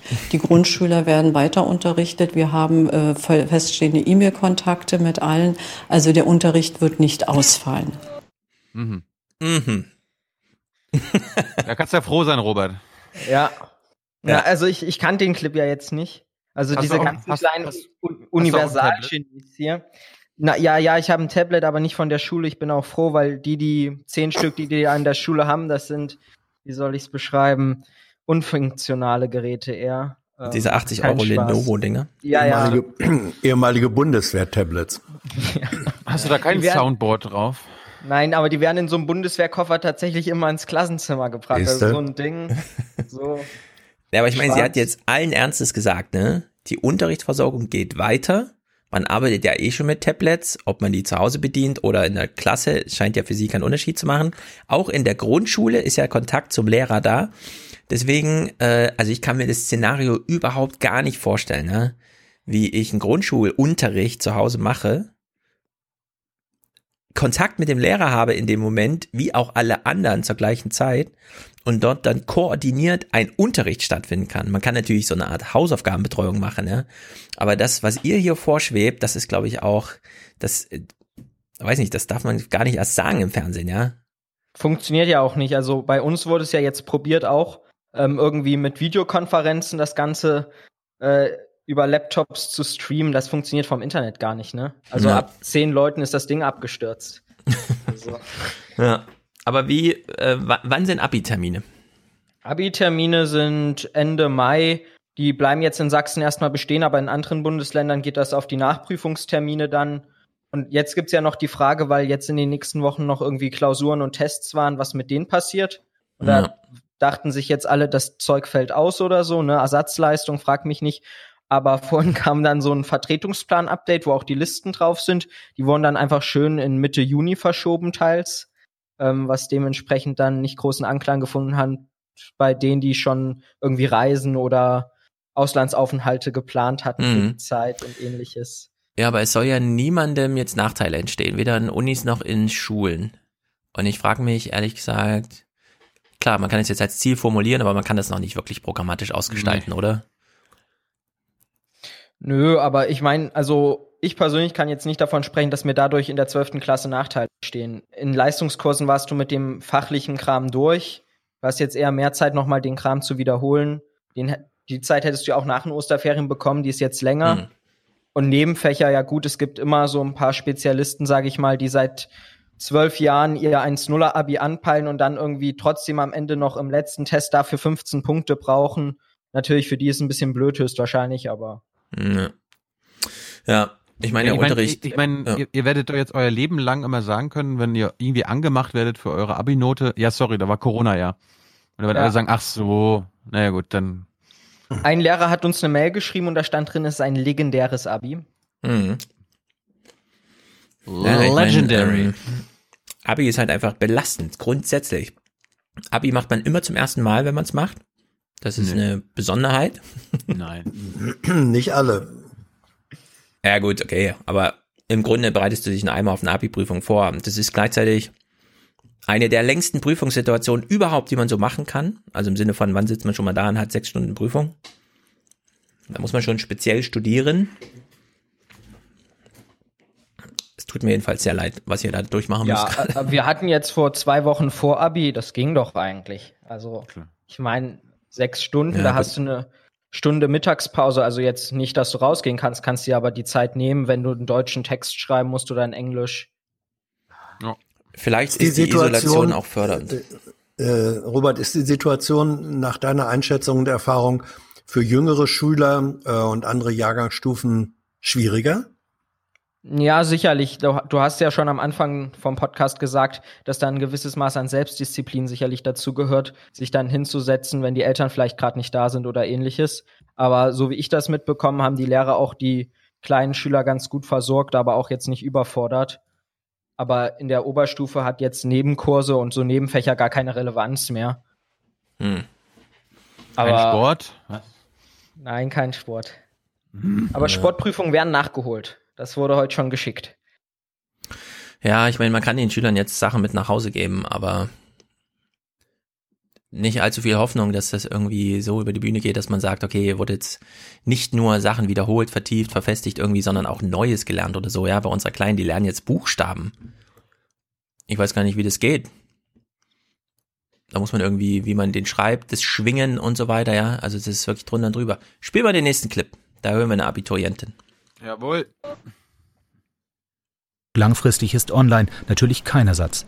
Die vergangene Schulschließung und möglicherweise noch anstehende Schulschließungen setzen viele Schülerinnen und Schüler unter Druck. Gerade in meinem engeren Freundeskreis ist es auch so, dass es viele sehr stresst, weil eben die Abiturphase generell sehr belastend ist. Es ist viel, man muss viele Referate halten zur Wiederholung und ähm, es ist eben ein sehr großer Druck, weil dafür hat man eben gearbeitet. Und gerade diese Ungewissheit ist schon für viele Schüler auch belastend. Schon jetzt wünschen sie sich zusätzliche Nachholtermine für die Abiturprüfungen. Doch sie wollen für alle Jahrgänge gut gerüstet sein, was auch immer in den kommenden Tagen und Wochen passiert. Zuallererst gilt nun Ruhe bewahren und vermitteln. Sind in Deutschland mittlerweile alle Gymnasien nach irgendwelchen Wissenschaftlern oder Genies benannt? Also wir hatten gerade Leonardo da Vinci, jetzt Albert Ja. Einstein. Alle. Also Bei uns in Nee. Jena war das sehr lokal bezogen. Also Na- das Frit es gibt bei mir in Malchin, wo ich auf, aufs Gymnasium gegangen bin, heißt das ist das Fritz-Greve-Gymnasium. Der war unbedeutend und irgendein, irgendein Künstler oder so. Na, bei, bei uns, das habe ich erst jetzt gelernt, also in den neuen Bundesländern, höchstwahrscheinlich in Sachsen, sind ja die ganzen Grundschulen noch so durchnummeriert, ne? Da sagst du, ich war an der 52. oder so. Eines klar, wo du warst. Aber angeblich ist das irgendwo in diesem Land auch anders. Also in Jena ist es so, da nimmt man nur die lokalen Größen. Goethe, Schiller, Hegel. Und Ernst Appel natürlich. Ich, ich, ich habe schon so weit gebracht, dass ich zu, zur lokalen Größe gehöre, Malchin. Die laden mich immer ein. Also alle Ja, lokalen. Größen werden jedes Jahr eingeladen zum irgendwie, wer ist das hier? Ja, du bist deren Goethe. Neujahrsempfang. Ich, ich, ich habe jetzt ins Jahrbuch meiner Schule geschaut, du warst mal da. Was? Was? Ja. Wir hatten, da war ich fünfte Klasse, ein Tag der Demokratie oder irgendwas. Fünfte Klasse? Also als ich fünfte Klasse war, nicht du. Wie alt ist Tilo eigentlich? Es muss Gehörst du auch schon zur Risikogruppe oder was? Schon eine 85er, Weile her ja. sein. Da warst du auf jeden Fall auf einer Bühne, da ist ein Foto im Jahrbuch und so. Videoblogger Thilo Jung zu Besuch. In der fünften Klasse, also vor sechs Jahren. Ungefähr, Sieben, ja. ja. Sechs Du bist. Elfte jetzt. Okay. In, Mal, in, in Malchin haben sie jetzt einen Brunnen nach Thilo benannt. Ja. Der Thilo-Brunnen. Der Der Jungbrunnen. Mann. Ah, ja, jetzt sehr gut, sehr gut. Klassischer Hans Jessen. Dauert bei mir mal ein bisschen länger, bis ich die durchschaue. Aber bist du in Dresden an der Schule? Ja. Ich kann mich nicht erinnern, dass ich in Dresden war. Ich schick dir mal ein Bild. Mach mal. Ja. Du hast doch einen Doppelgänger. Ich schicke gerne einen Doppelgänger irgendwo hin. Ein Gibt Double. ja, Ich hab- gibt, ja, gibt viele Männer, die so aussehen wie ich. Robert, ich habe eine ähm, ne- ne zweite Frage, also jenseits von Disziplin und Lerninhalten. Ähm, wie wichtig ist äh, die Tatsache, dass, sagen wir mal, die soziale Interaktion, die Schule ja dann äh, auch in der Oberstufe immer noch hat, die entfällt ja jetzt auch. Ist das ein Faktor oder ähm, Ein spielt großer. das keine Rolle? Ja? Also ich habe es gestern schon, glaube ich, Stefan geschrieben, ein paar anderen. Also äh, man kennt ja diese Videos von Assange, dann nach sieben Jahren in der Botschaft alleine mit dem Skateboard fährt er durch den Raum Ja. und so, ne? Also ich persönlich bin jetzt seit, also ich bin ja in einer freiwilligen Quarantäne, nennt man das höchstwahrscheinlich, also einfach wenig draußen, treffe mich jetzt nicht unbedingt mit Freunden. Ich finde, das ist schon ein bisschen belastend, ne? Also ähm, ich würde sagen, mittlerweile sieht man es immer mehr auf Instagram, wenn Leute sozusagen ihre Stories machen, dass sie so wie wir jetzt hier per Skype irgendwie ihre Treffen abhalten. Aber noch bis vor zwei Tagen gab es auch diese Corona-Partys und so, ne? Da Ja. konntest du eigentlich Instagram nicht öffnen, ohne die ganze Zeit irgendwie böse Smileys dahinterher zu schicken oder dich zu ärgern. Aber ich denke, mittlerweile hat auch ein Großteil der Schule begriffen, dass man zu Hause bleiben soll. Minecraft-Server werden eingerichtet, ja, dieses Zeug so, ne? Aber Ja. das fehlt schon. Discord ging heute Nacht in die Knie wegen 70% mehr Last. Microsoft hat gestern überhaupt nicht funktioniert. Das Teams-Ding. Ja, dieses Teams nutzen wir auch in der Schule. Also dann haben wieder alle Hm. mit dem E-Mail-Verteiler angefangen und so. Ja. Und dann Aber hast du Robert- Spezialisten, die alle Antworten klicken und so ein Kram. Hast du eigentlich, ne, lass mich da nochmal, hast du eigentlich Menschen tatsächlich äh, kennengelernt und mal gesprochen, die so an Corona-Partys teilgenommen haben? Und falls ja, äh, wie reagieren die drauf, wenn man ihnen dann sagt, ihr, das ist doch Schwachsinn, was ihr macht? Oder ist dieser Kelch äh, weit an dir vorbeigegangen? Nein, nein, also die zwei Drittel aus meinem Jahrgang, die kenne ich schon gut genug. Ähm, Ah, zwei Drittel. Dresden, Alter. Ihr habt Ja. Hygienemuseum, Ja. ihr habt die Zahnpasta erfunden. Ja, okay, und was sagen, was sagen die dann, das, wenn, das wenn, geht, das, mittlerweile geht's so, wenn du in einem, wir haben ja jetzt so einen Jahrgangskommunikationschat wieder wie früher eingerichtet, wo so geupdatet wird, welcher Lehrer was will, ähnlich. Und da wird mittlerweile schon gefragt, wenn es heißt, wir müssen mal so eine kleine Telefonkonferenz machen und einer schreibt, nee, ich kann da um 18 Uhr nicht. Ja, wo bist du denn? Bist du nicht zu Hause? ähm, Hm. ähnliches. Aber es wird halt viel heruntergespielt, würde ich einfach sagen. Und Ah, mal gucken, wie lange Ja. noch. Na, das Problem ist, was ich so gehört habe, wurden auch ein paar, also manche sind dann noch mal raus, irgendwie einkaufen und so, haben da ein paar getroffen. Hm. Also dann, das ist dann natürlich. Also der Ja. Hintergrund meiner, ich stelle die nochmal, der Hintergrund meiner Frage ist, wir, wir sitzen hier und, und äh, sagen, das ist doch Schwachsinn, wie kann man das machen? Und trotzdem machen es Leute anscheinend mit Ansage und Lust und Absicht. Ähm, ich kenne jetzt solche Menschen nicht, deswegen frage ich dich einfach mal, wie reagieren die, wenn man denen sagt, habt ihr eigentlich noch alle, ähm, hab, habt ihr sie nicht mehr alle oder so? Oder sagen die, ach komm, Alter, lass mich in Ruhe? Oder wie ist da die Reaktion? Das ist eine einfache Lernfrage. Ja, also zweitere, ablehnend. ähm, abweisend, mhm. insofern nicht ernst nehmend. Das, äh, es gibt auch in meinem Alter immer so Situationen, wo manche im Jahrgang ein bisschen über die Grenzen hinausschlagen und dann sagen andere, nee, jetzt halt mal einen Ball flach, so kannst du es nicht bringen. Und dann kriegst du ja immer dieselbe Reaktion. Also sowas wie, nee, du hast keine Ahnung oder ist halb so wild, ähm, so ein Kram. Mhm. Tilo, du wolltest auch eine Frage stellen. Wir haben es registriert. Nicht? Han okay. Hans wird mich wieder unterbrechen, das lasse ich jetzt mal. okay, dann gucken wir jetzt noch die Corona-Clips zu Ende, damit Tilo endlich seine Debatte gucken kann.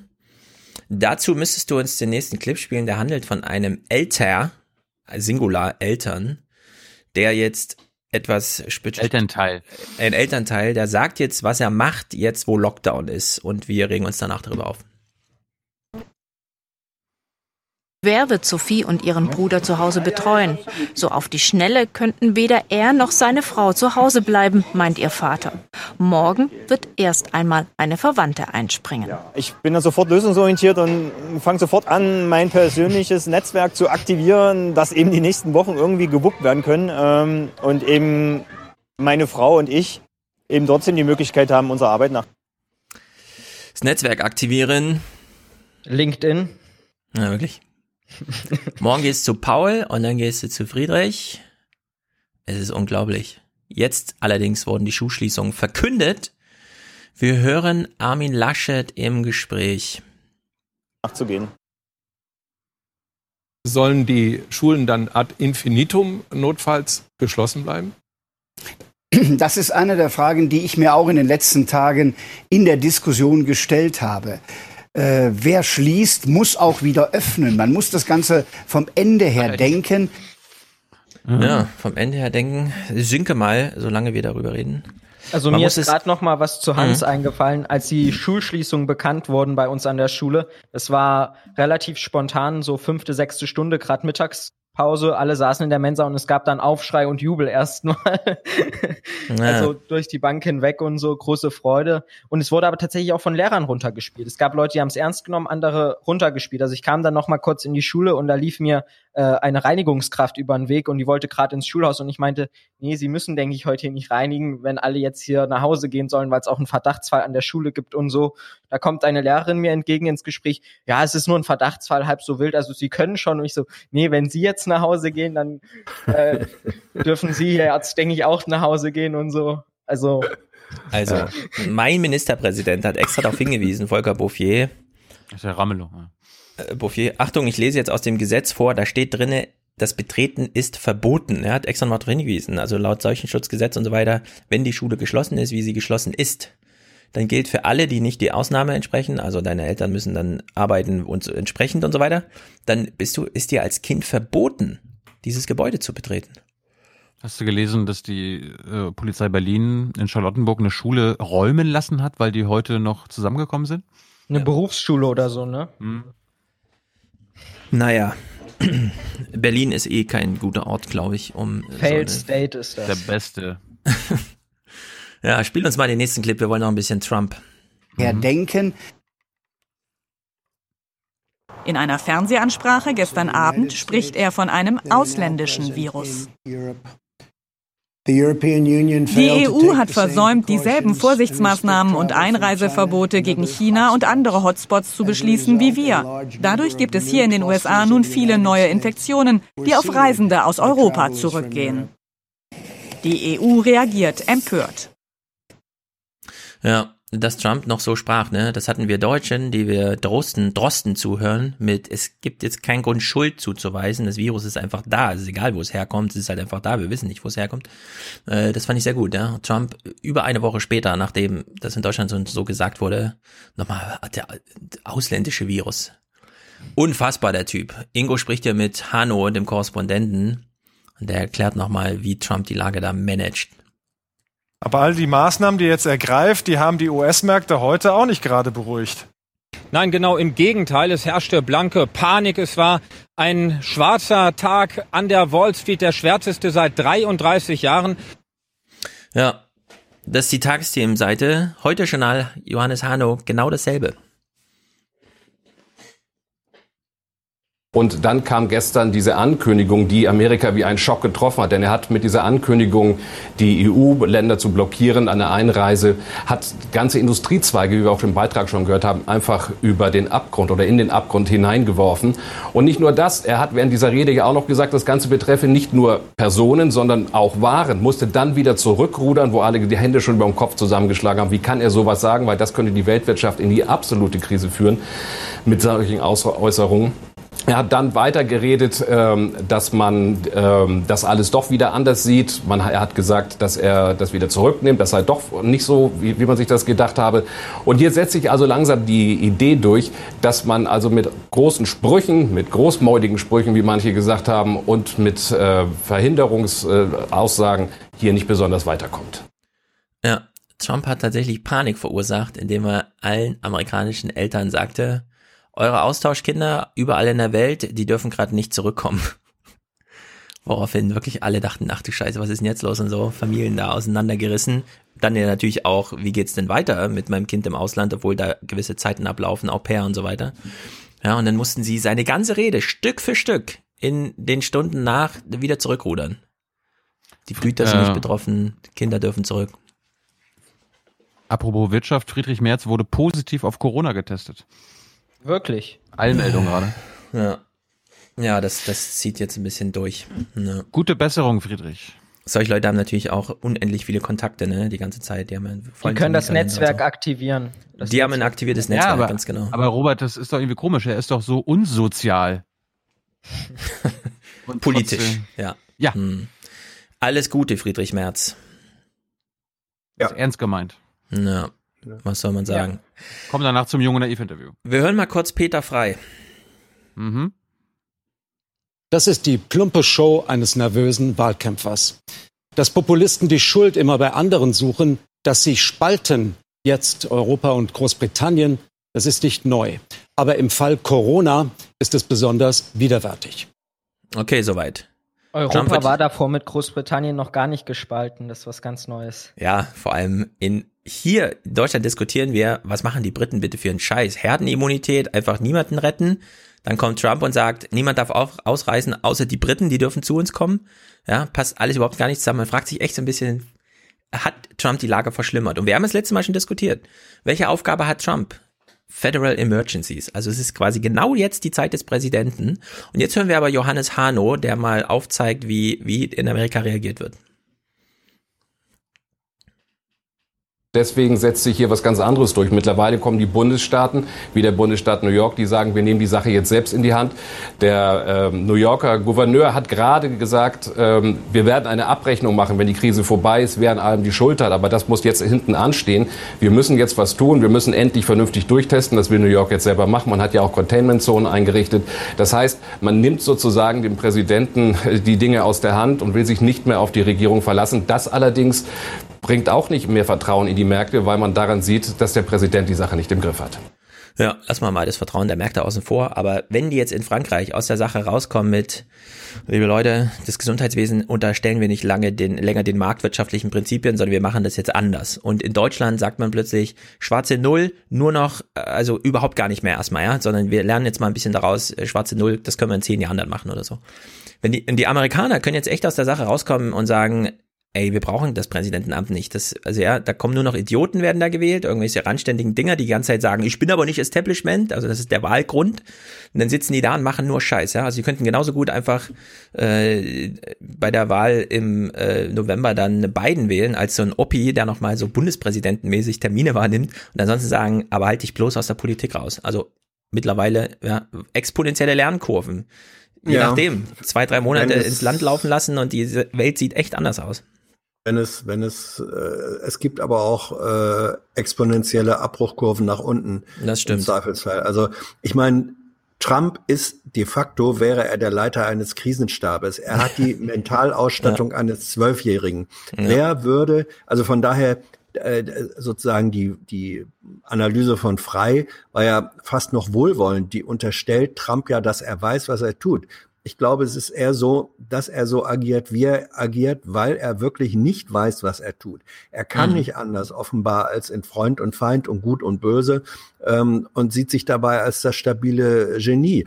Wer würde einem Zwölfjährigen als Leiter eines Krisenstabes ernennen? Niemand. Mhm. Deswegen, was jetzt die äh, Bundesstaaten machen, kennt man aus äh, Wirtschafts- und anderen Unternehmen, das nennt man Workaround. Also wenn ja, du genau. eine unfähige Führungsebene hast, dann machen mhm. die, die im Betrieb sind und wissen, was zu tun ist, basteln Lösungen, wie man diese unfähige Führungsebene umgeht. Das ist eigentlich ähm, ein Desaster äh, höchsten Ausmaßes und trotzdem ist es das Einzige, was du in so einer Situation machen kannst. Ja.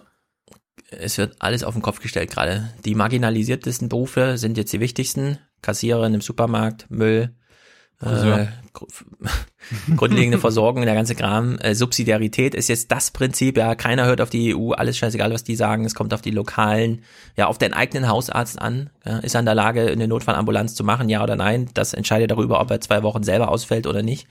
Der Hinsicht einiges in Bewegung. Das letzte, was Trump noch machen kommt, konnte im nächsten Clip. Und damit gleich weiter nach Frankfurt zu Markus Görne an der Börse in Deutschland. Nicht nur im amerikanischen Markt brachen die Kurse heute dramatisch ein, auch bei uns in Deutschland. Wie schlimm war das? Das war sehr schlimm, über 12 Prozent. Und das lag daran, die Erwartungen an die Notenbank, die waren in den vergangenen Tagen immer weiter gestiegen. Und ganz offenkundig ist das durchaus massive Paket der EZB unter den Erwartungen der Anleger geblieben. Dieser heutige Verlust von über 12 Prozent ist der zweithöchste Tagesverlust überhaupt und kann daher mit Fug und Recht als Crash bezeichnet werden. Ja, ich dachte, jetzt kommt nochmal Trump mit seinem Notstand, weil das heißt, die Bundesstaaten bekommen jetzt äh, föderales Geld, also Bundesgeld einfach äh, sozusagen in die Hand. Jetzt haben wir von ihm gehört, Crash. Die letzten drei Clips sind mit Herrn Wiele vom RKI. Der ist auch ein Medienprofi. Er redet immer sehr zurückhaltend und so weiter. Aber wir hören uns mal jede Antwort einzeln an. Thilo spielt also jede Frage jeweils und dann hören wir uns die Antwort an. Nummer eins. Ab und zu erwähnen, RKI steht für Robert Koch Institut. Das Robert Koch Institut, die zuständige staatliche Stelle für Nun diese Sachen. Jetzt kommt der Präsident nochmal. Also jetzt kommt der Notstand. Na egal, lass mal durchlaufen und dann Hat kommt der Präsident den Ernst der Lage offenbar doch erkannt und den nationalen Notstand ausgerufen. Das hat nicht nur eine große symbolische Bedeutung, sondern auch viele praktische Konsequenzen. Das Wichtigste ist, Trump kann jetzt Bundesmittel in Höhe von bis zu 42 Milliarden Dollar freigeben, um besonders betroffenen US-Bundesstaaten zu helfen. Ja, wie gesagt, eventuell die letzte Amtshandlung von ihm, die man noch braucht. Geld, Geld, Geld, alles andere ja, muss er nicht mehr administrieren. So, jetzt kommt Clip 1, Wiele. Wenn wir so weitermachen, wie wir bisher machen, werden wir dann eine solche Triage-Situation vor allem für ältere und geschwächte Menschen vermeiden können? Also wir setzen alles daran, das zu tun. Ich kann das nicht versprechen. Wir wissen das nicht. Aber wir wissen, dass wir ein sehr leistungsstarkes Gesundheitssystem haben. Und wir müssen nun, die Hospitäler müssen sich darauf vorbereiten, dass sie viele schwerkranke Patienten haben. Sie können bestimmte Kapazitäten hochfahren, um sich darauf vorzubereiten. Das Gute in Deutschland ist sicher, dass wir zu einem sehr, sehr frühen Zeitpunkt in diese Epidemie hineinschauen. Okay, das war Antwort Nummer eins. Antwort Nummer zwei. Nun ist auch immer wieder die Rede davon, dass die eigentlich kritische Welle erst im Herbst möglicherweise auf Deutschland zukommt. Rechnen Sie damit? Das sind Prognosen, die man wirklich nicht machen kann. Es sind alle Spekulationen. Es ist möglich, vielleicht ist es auch nicht so. Fakt ist aber, dass viele Millionen Menschen infiziert werden und wir müssen alles dafür beitragen, dass diese Infektionen möglichst langsam vorangehen, nicht zu viele Menschen auf einmal. Und jetzt Antwort 3 sagen, man kann schwer vorhersagen. Gibt es eine wenigstens kleine Chance, dass diese ganze Sache in ein paar Wochen oder Monaten für uns erstmal vorbei ist? Sie wird viele Wochen und Monaten unser Land sicher auch beherrschen. Ich kann Ihnen da keine Prognose geben. Wir rechnen, dass wir vielleicht mit ein, zwei Jahren äh, umgehen müssen, wie sich das Virus durch Deutschland verbreitet. Aber nochmal, wir werden es beherrschen, wenn es sich langsam verbreitet. So, und jetzt hören wir alle drei Antworten nochmal zusammengeschnurpselt in einem Rutsch. Ich kann das nicht versprechen. Wir wissen das nicht. Das sind Prognosen, die man wirklich nicht machen kann. Es sind alle Spekulationen. Es ist möglich. Vielleicht ist es auch nicht so. Ich kann Ihnen da keine Prognose geben. Aber, aber die Antworten so endete die Woche. Sind, aber die Antworten sind ja auch eine Reflexion der Fragen von Klaus. Ja, ja. Also Klaus hat quasi nur spekulative Fragen gestellt. Stimmt soweit, aber sind im Grunde die Fragen, die uns interessieren. Und ja, die Antworten das wollte, sind entsprechend. Das wollte ich jetzt gar, ja. das wollte ich jetzt gar nicht mhm. mindern, aber ja. das ist ja. Ah, klar. Also äh, Kleber hat das gemacht ähm, und das ist ja nicht falsch journalistisch. Ähm, er steht da stellvertretend für Zuschauer äh, und die wollen wissen, wir haben natürlich alle ein Sicherheitsbedürfnis. Wir wollen wissen, wo geht das hin? Äh, wie lange wird das dauern? Wann ist dieser Albtraum endlich vorbei? Es ist schon richtig, diese äh, Fragen zu stellen. Gleichwohl, denke ich, wusste auch Kleber vorher, dass Wieler, wenn er auch nur halbwegs äh, seriös ist, und das ist er ja, ja. Ähm, er, er kann nicht sagen, äh, so und so wird das sein. Ähm, Im Moment kannst du, wir fahren auf Sicht und Sicht, das ist eine sehr kurze, also ah, die Sicht so geht von Sicht heute nicht, bis, ne? Nee, also auf der einen Seite fahren wir auf Sicht, ähm, weil, weil die Verhältnisse sich täglich ändern. Gleichzeitig gibt es natürlich die Mathematik, also die, die Prognosen, die Hochrechnungen, die sagen, das wird uns äh, Wochen, Monate, Jahre beschäftigen. Nur in welcher Intensität? Das kannst du wieder nicht sagen, weil es hängt davon ab, wie flach oder steil kann die Kurve gehalten werden. So, es ist also eine Mischung aus langfristiger Prognose und kurzfristiger, äh, aber nicht Vorhersagbarkeit. Und diese Mischung, mhm. die ist auch schwierig auszuhalten. Ja, dementsprechend gilt, was am Anfang schon gesagt wurde, als ich hier diesen SZ-Text, diese, also es ist einfach diese Zeitrechnung. Ja. Wir sitzen jetzt in dieser Zeitmaschine. Es sind jetzt zwölf Tage, es geht bis 30. März, das ist der Montag. Wenn bis dahin die Zahlen sich eingependelt haben auf einer nicht exponentiellen, dann hat das funktioniert mit diesem Eindämmen. Können wir eigentlich frohen Mutes sein, weil wenn sich alle dran halten, dann funktioniert das auch. Wenn nicht, allerdings nicht. Ja, und dann muss man halt gucken, wie das umgeht. Deswegen ja. Disziplin. Ja, und vor allem aber nochmal zum Gesundheitssystem. Ich habe jetzt wieder gelesen, 10.000 Beatmungsgeräte haben die bestellt, ne? Ja, aber die kommen halt erst im Herbst und so. Ja, aber trotzdem, also man sieht hier, wie du schon gesagt hast, oder was hier auch im Podcast des Öfteren jetzt angesprochen wurde, es gehen jetzt langsam wieder Entwicklungen los, dass man auch in der Hinsicht besser aufbessern muss, aufstocken muss. Ja, die müssen jetzt anfangen. Es lohnt ja nichts jetzt aufzuschreiben, wir sollten dann mal für die nächste Welle und so weiter, sondern die müssen jetzt so viel kaufen, wie geht. 10.000 scheint irgendwie so ein realistisches Ding, weil die eine Firma sagte, die kann das liefern, die muss halt nur beauftragt werden, also war der Auftrag sofort da und so weiter. Und ja, Mal gucken, ich, ich bin ja noch, ich frage ich frag mich immer noch, inwieweit jetzt demnächst dann doch mal Mundschutz und so ein bisschen intensiveres ähm, Desinfizieren verfügbar ist, dann äh, darauf will man sich ja dann auch einstellen, dass man sowas halt vielleicht auch mal zu Hause hat. Ja, mit, mit dem Toilettenpapier auch, das nervt mich ohne Ende. Wir können ja mal kurz gucken, ob das äh, amerikanische Gesundheitssystem darauf eingestellt ist. Äh, heißt er Fauci? Spricht man den Fauci, Fauci aus? Fauci. Ja, ist irgendwie Chief, Chief Medical, mhm. also der, der, oberste Arzt äh, oder oberste Mediziner in Amerika. Was sagt the der? The system does not is not really geared to what we need right now. What you are asking, that is a failing. And a that, failing. Yes, it, it is a failing. I mean, let's admit it. The fact is, the way the system was set up is that the public health component that Dr. Uh, that, that Dr. Redfield was talking about was a system where you put it out there in the public and a physician asks for it and you get it. The okay. idea of anybody getting it easily, the way people in other countries are doing it, we're not set up for that. Do I think we should be? Yes, but we're not. Yes. Hm. Und das und das nochmal mit dem Hinweis, die Amerikaner haben vor den Deutschen die meisten Intensivbetten. Ja, aber eben ungleich verteilt. Ja, natürlich. Auch regional. Deswegen, da gibt es schon ganz schön einödige Regionen. Ja. Den Test muss man ja auch selbst finanzieren dort. Ich glaube, ein paar tausend Euro kostet der. Noch, ja, ja, das ist alles nicht so gut. Hören wir doch mal, wie verantwortungsbewusst der Präsident ist. Dr. Fauci said earlier this week that the lag in testing was in fact a failing. Do you take responsibility for that? And when can you guarantee that every single American who needs a test will be able to have a test? What's the date of that? Yeah, no, I don't take responsibility at all because we were given a uh, a set of circumstances and we were given rules, regulations, and specifications from a different time. Uh, wasn't meant for this kind of uh, an event uh, with the kind of numbers that we're talking about.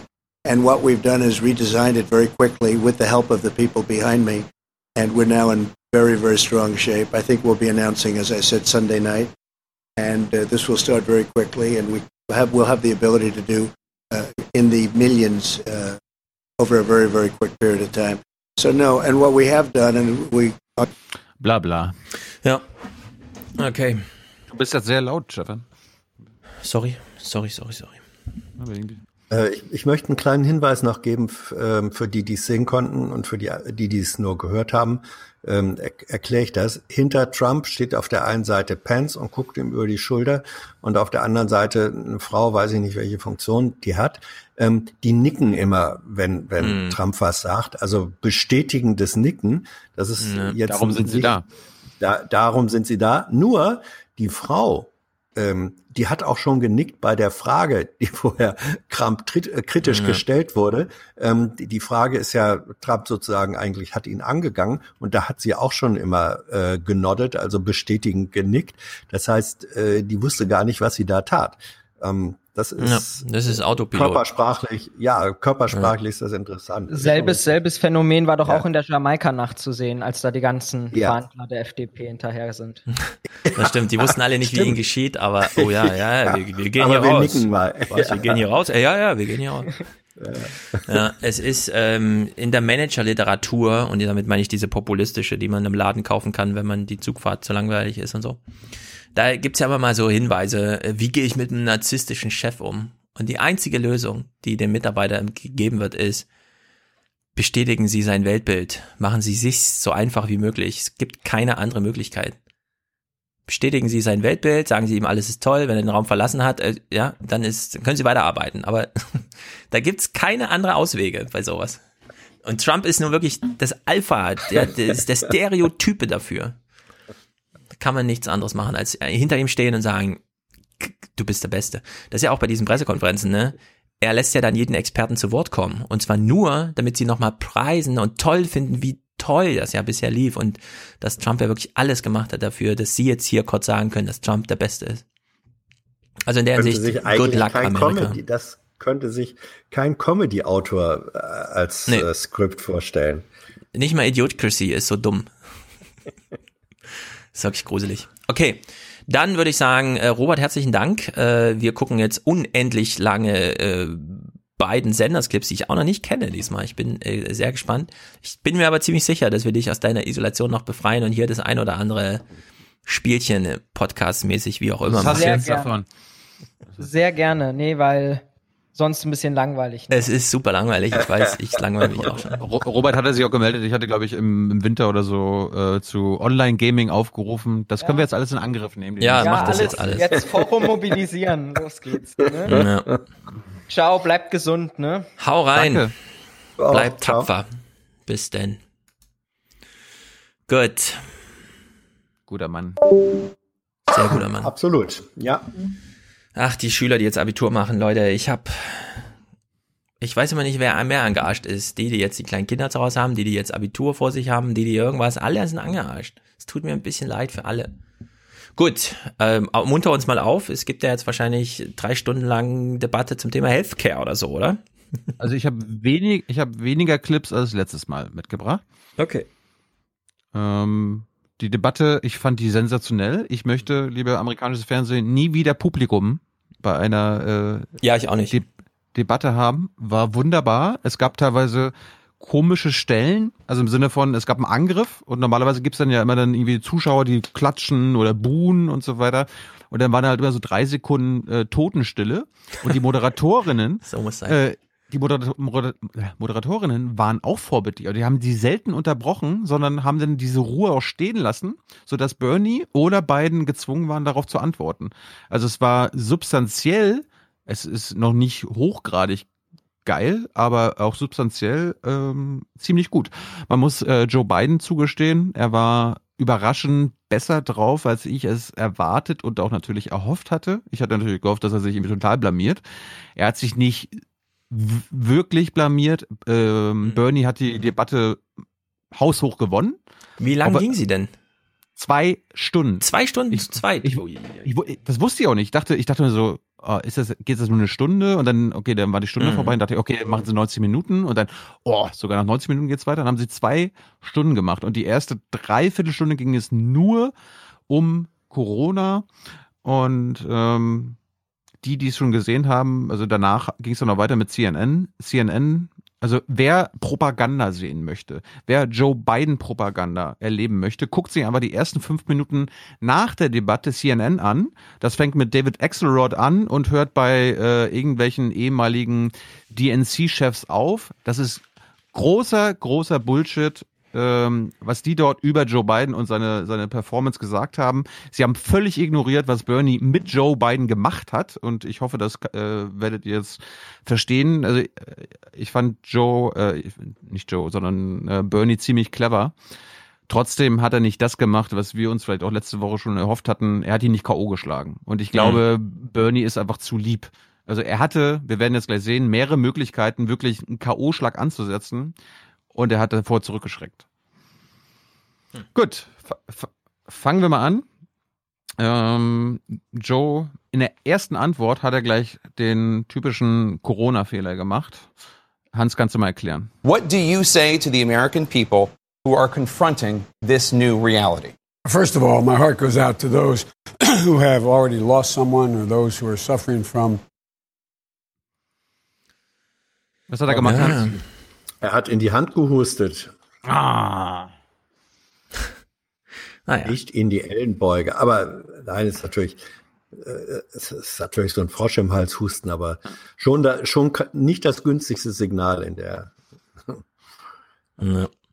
Ich hatte ja mal, glaube ich, im, am Anfang der Präsidentschaftsdebatten, wo noch 20 Leute auf der Bühne standen, eine NPA, äh, empfohlen, die sich über die Debattenvorbereitung der Kandidaten und ihrer Teams äh, mit beschäftigt haben. Und dort wurde immer gesagt, eine der wichtigsten Sachen sind die allerersten Sätze in einer Debatte. Joe hat offenbar keine wirklichen ähm, Talking Points gehabt dazu. Er hat halt die typischen, üblichen Sachen gesagt. Bernie hat sich dagegen vorbereitet. What's the most important thing you would do tonight to try to save American lives? Well, first thing we have got to do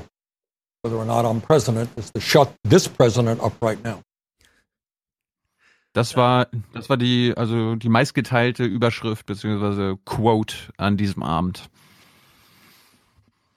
Dann ging's, äh, die haben natürlich die ganze Zeit immer äh, über Corona geredet, waren sich natürlich groß, äh, im Großen und Ganzen einig. Große Krise muss gehandelt werden. Trump macht alles Scheiße. Das äh, können wir uns sparen. Sie haben sich aber, aber dann gestritten. Joe war der Meinung, das, was der Kongress da jetzt beschlossen hatte letzte Woche, da brauchen sich die Leute jetzt gar keine Sorgen mehr machen. Und Bernie so, äh, ja, ich bin auch Teil des Senats und das ist so nicht richtig. The national crisis says we're responding. It's all free. You don't have to pay for a thing. That has nothing to do with whether or not you have an insurance policy. This is a crisis. We're at war with the virus. We're at war with the virus. It has nothing to do with copays or anything. We just passed a law saying that you do not have to pay for any of this, period. That's not period. true. As a matter of fact, that's not true. That law has enormous loopholes.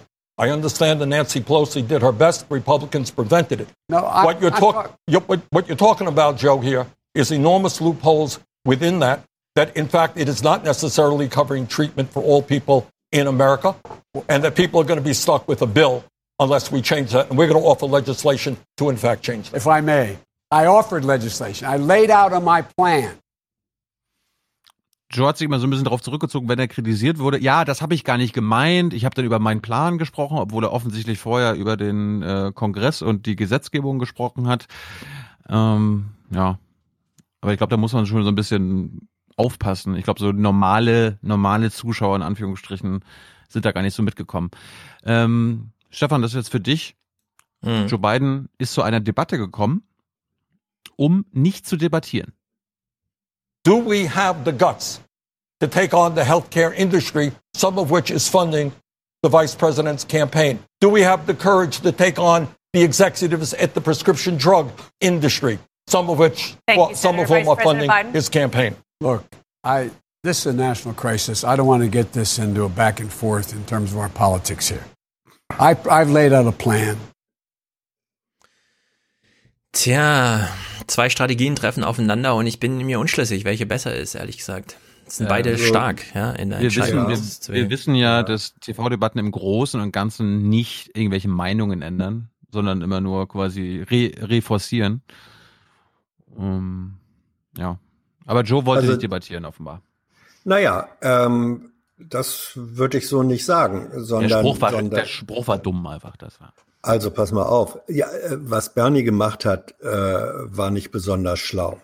Ja, er, das war ja, er, er ist ja unter die Gürtellinie ein Stück weit gegangen, zu sagen, haben wir die Eier, äh, die Gesundheitsmafia anzugehen, die hier Bidens Kampagne finanziert?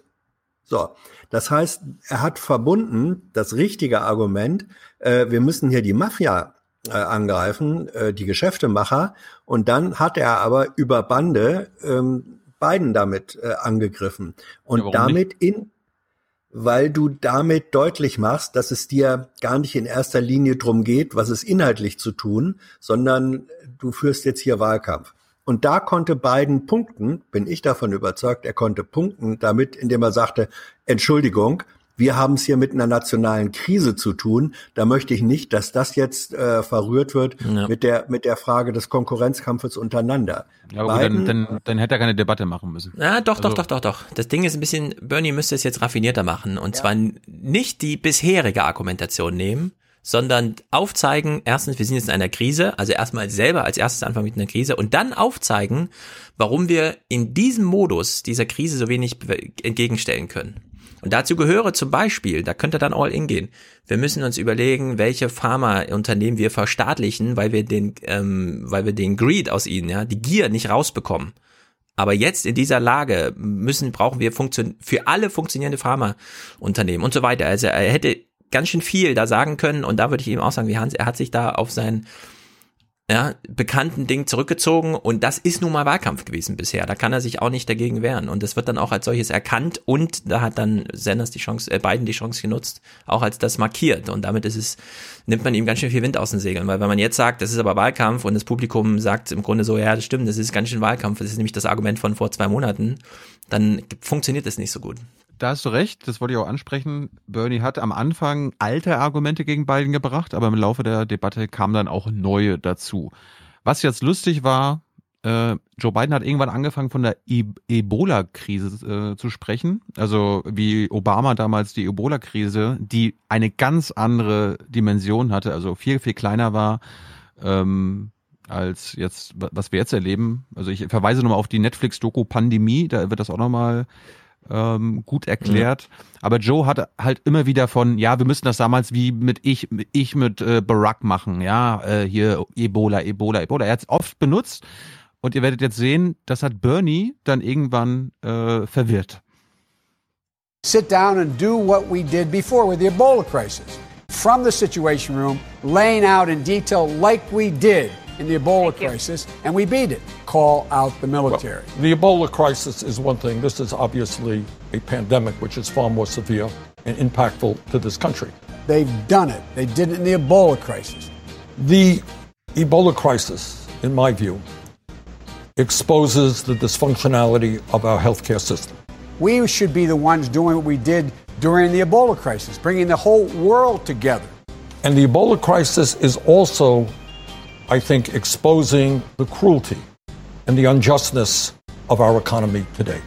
To address the economic crisis as a result of Ebola, uh, as a result, keep talking about Ebola. You got Ebola in my head here right now. As a result of the virus here, the, the coronavirus. Also es ist eh- am Ende, ich habe mal nachgezählt, ist öfter Ebola gefallen als Corona von den beiden. Ja, klar, weil das ist äh, Bidens Gesamtstrategie baut ja darauf auf, dass er sozusagen der Wiedergänger von Obama ist. Nicht?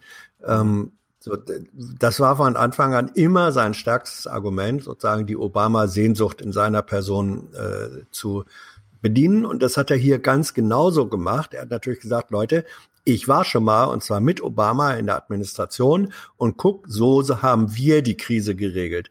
Da ist einfach Sanders im Nachteil, weil er eben selber nicht Regierung, jedenfalls in der nationalen Administration war. Das hat Biden gnadenlos, gnadenlos äh, durchgezogen, wie überhaupt ähm, seine äh, Strategie in diesem Gespräch da darin wesentlich bestand, dass er sagte, was ist das Allerwichtigste zu tun? Das Allerwichtigste ist, Trump wegzukriegen. Ja. So, Das hat er, da war er ganz schlicht gestrickt, hat gesagt, da stimmt ihr mir doch bitte alle zu, äh, werte Demokraten. Das Allerwichtigste ist, Trump wegzukriegen. Und wie kriegen wir ihn am besten weg? weg? Wer hat die größten Chancen gegen Trump? Wählt mich.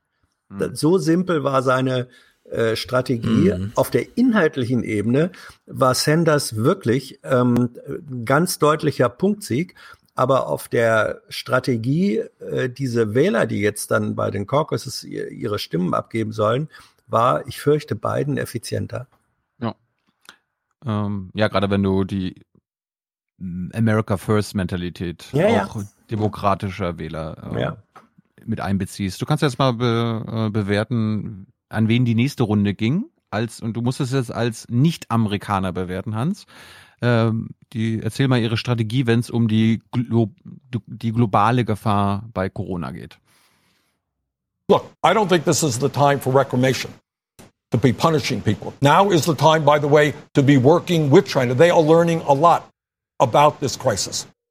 And in fact, they, you know, we have got to work with them. We've got to work with the World Health Organization. We've got to work with Italy. We've got to work with countries around the world. If there was ever a moment when the entire world is in this together, got to support each other, this is that moment. That's what Also Bernie will, dass alle zusammenstehen, die ganze Welt äh, muss zusammenstehen. Mal sehen, was Biden will. Right, if I may respond, that's why I insisted the moment this broke out that we should insist on having our experts in China, in China to see what was happening, and make it clear to China there'd be consequences if we did not have that access. And we have to lead the world. We should be the ones doing what we did during the Ebola crisis, bringing the whole world together and saying, this is what we must do. We have to have a common plan. All nations are affected the same way by this virus, depending on exposure. And so this is, we need world leadership. Stimmt. Ja, ja. Also, äh, genau, Biden bedient ähm, sozusagen die World Leadership. Damit setzt er sich. Das ist Empire-Gedanke. Ja. ja, aber damit setzt er sich ab von, von einem nationalistischen äh, Trump ähm, er, er rekurriert auf den alten amerikanischen Traum. Und Sanders ist sozusagen kooperativ und kooperativ, der sagt, ähm, nun, nun äh, kollektiv im Grunde, sagt, ja. lasst uns alle zusammen was machen. Und auch da fürchte ich, ähm, bedient Biden eher ähm, viele Basic-Vorstellungen bei Wählern und zwar über Parteigrenzen hinweg. Ja.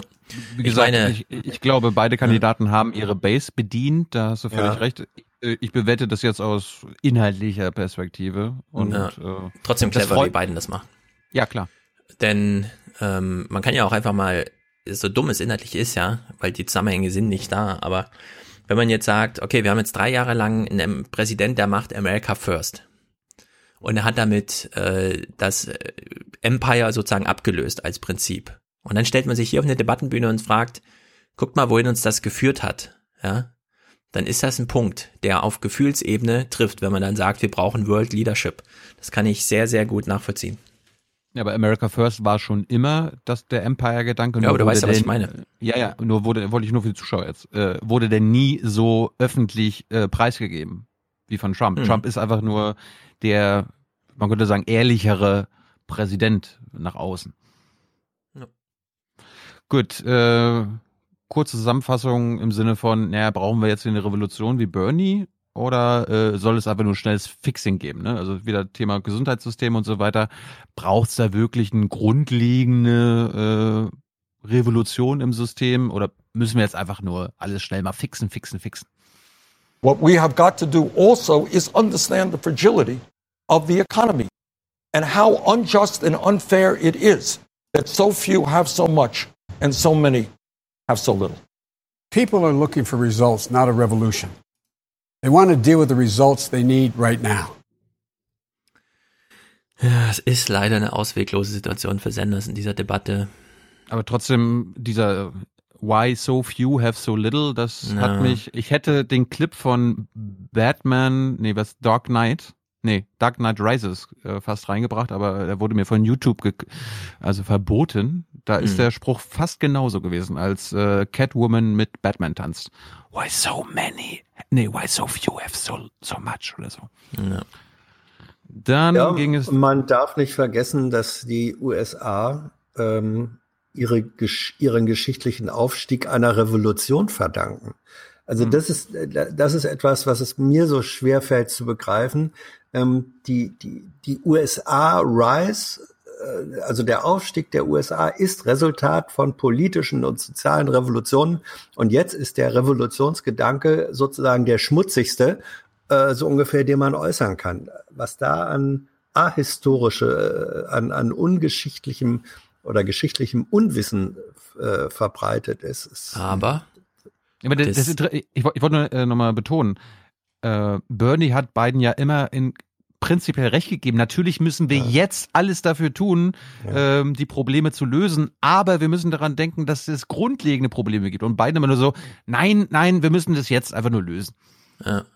Aber die Revolution, das ist richtig, so steht es im Geschichtsbuch, aber das Ziel dieser Revolution war nicht, den König oder das Prinzip des Königtums zu überrumpeln, sondern den eigenen König zu installieren, also den amerikanischen Präsidenten, den man mit noch mehr Machtfülle ausgestattet hat als den König, den man sozusagen von seinem Hof gejagt hat.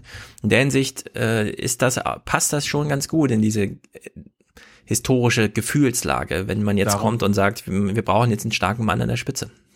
Stefan hat recht, darum gibt es auch das Electoral College. Das wurde extra eingerichtet, damit eben nicht äh, irgendwie die Wähler quasi im Popular Vote entscheiden, ja, sondern zum Not die Aristokraten, könnte man sagen, die das dann entscheiden. Ja, ich ich habe es jetzt nur am Begriff festgemacht. Äh, ja. die, die Amerikaner feiern ihre Revolution historisch und gleichzeitig, wenn heute einer ankommt und sagt, Leute, ähm, wir, wir brauchen eine neue soziale Revolution, dann ist auf einmal dieser Begriff, der das Wort, das gefeiert wird am einen Tag, ähm, am anderen Tag ist es äh, ein ja. böses Bärwort. Das ist krieg ich schwer ja. zusammen. Mit Revolution ist er besser dran als mit Socialism, würde ich mal sagen. Ja.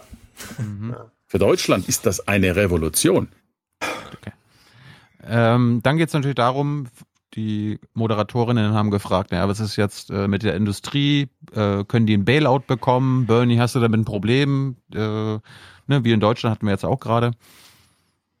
But to answer your question where we are right now, we need to stabilize the economy. But we can't repeat what we did in 2008. Joe voted for that. I voted against it. Because we have got to do more than save the banks or the oil companies. Our job right now is to tell every working person in this country, no matter what your income is, you are not going to suffer as a result of this crisis of which you had no control. Vice President Biden. Had those banks all gone under, all those people Bernie says he cares about would be in deep trouble. Deep, deep trouble. All those little folks. So, da hat Bernie bei der, äh, bei der Szene gegen ein paar Minuten auch wieder einen K.O.-Schlag verpasst, weil er hätte einfach nur mal erklären können, wofür dieser Bailout dann war für diese Banken. Die haben ja ohne Bedingungen diesen Bailout bekommen. Also die Bedingung war nicht, ihr steckt das Geld äh, in die kleinen Small Businesses, ihr gebt das Geld den Hausbesitzern, die gerade ihr, ihr Haus vielleicht verlieren und die pleite gehen, also die ihr ganzes Leben vielleicht davon schwimmen sehen. Sie haben es ohne Bedingung bekommen. Und sie haben sogar über er hat das gesagt. Er hat nee. das noch, also er hat es in der Form gesagt, dass er gesagt hat, ja, und diejenigen an der Wall Street, die er gerettet hat, die haben dann hinterher die Champagnerflaschen aufgemacht und hatten die, äh, die obszönen Gewinne und so. Also über die Ebene hat das reingebracht. Maybe, aber inhaltlich hätte ich das noch stärker gefunden, wenn man hätte nochmal erklären können, weil so ist beiden gut rausgekommen. Ja, das wäre so ein Untergang gewesen. Das wäre der Untergang ja. gewesen. Man hätte, und das war ja Bernies Argument, man hätte es anders machen können. Ja, die Industrien hätten gerettet werden müssen, aber nicht so. Und beiden so, ja, ist halt so. Dann äh, irgendwie so nach einer Dreiviertelstunde haben dann die Moderatoren, ich habe ich hab damit eigentlich ganz am Anfang gerechnet, äh, gefragt, wie die beiden, sind ja beide 77 und 78, sich vor dem Coronavirus schützen. So Senator Sanders, I'll start with you. You're 78 years old. You had a heart attack. What are you doing to protect yourself? Well, a great deal. I mean, last night we had a uh, a fireside chat, not a rally. I love doing rallies, and we bring many thousands of people out to our rallies. I enjoy it very much. Uh, we're not doing that right now. In fact, our entire staff uh, is working from home. Uh, so, on a personal level, what we're doing is uh, I'm not shaking hands. Joe and I did not shake hands. Uh, and I am very careful about the people I am interacting with. I'm using a lot of soap and uh, hand sanitizers to make sure that uh, I do not get the infection. And I have to say, you know, thank God right now I do not have any uh, symptoms, and I feel very uh, grateful for that. Vice President Biden, you're 77. What are you doing to protect yourself? Well, fortunately, I don't have any of the underlying conditions you talked about that I have to worry about. No number demands. one. Number two, thank God for the time being, anything can happen, as my mother would say, knock on wood, that I'm in good health. Stefan hat, Stefan hat gerade weggeguckt. Er sagt so Knock on Wood, ne? Also hier Klopf auf Holz und er klopft auf seinen Kopf. Mit 77 Jahren, Leute. Ja. Naja. Eine der stärksten Szenen von Bernie, was ich bisher in den anderen Debatten noch nicht so erlebt habe, er hat einfach mal die Machtfrage gestellt. Let's do something that is very rarely done in the Congress. Let's do something that the media doesn't do. Let's talk about the reality of American life. Why is it that over the last 45 years, despite the huge increase in productivity and technology, the average worker today is not making a nickel more in real dollars? Why is it that over the last 30 years, the richest 1% have seen a $21 trillion increase in their wealth, bottom half of America, $900 billion decline in their wealth? Kurze Zwischenfrage, Hans, ist das eigentlich Framing, was CNN einblendet? Ähm, Political. Revolution versus improving the system? Ja, ja, ja. Ich weiß es nicht. Stefan? Kann ich. Trickreich. Aber es ist halt, wie es ist. Ja, ja. Gut, wir hören mal zu Ende. Why is it that we are the only major country on earth not to guarantee health care to all people as a human right? Why are we the only major country not to have paid medical and family leave? Why do we give tax breaks to billionaires when a half a million people are homeless today? And it comes down to something, Jake, we don't talk about the power structure in America. Who has the power? And I'll tell you who has the power. It's the people who contribute money, the billionaires who contribute money to political campaigns, who control the legislative agenda. Those people have the power. Finde ich gut. Ja.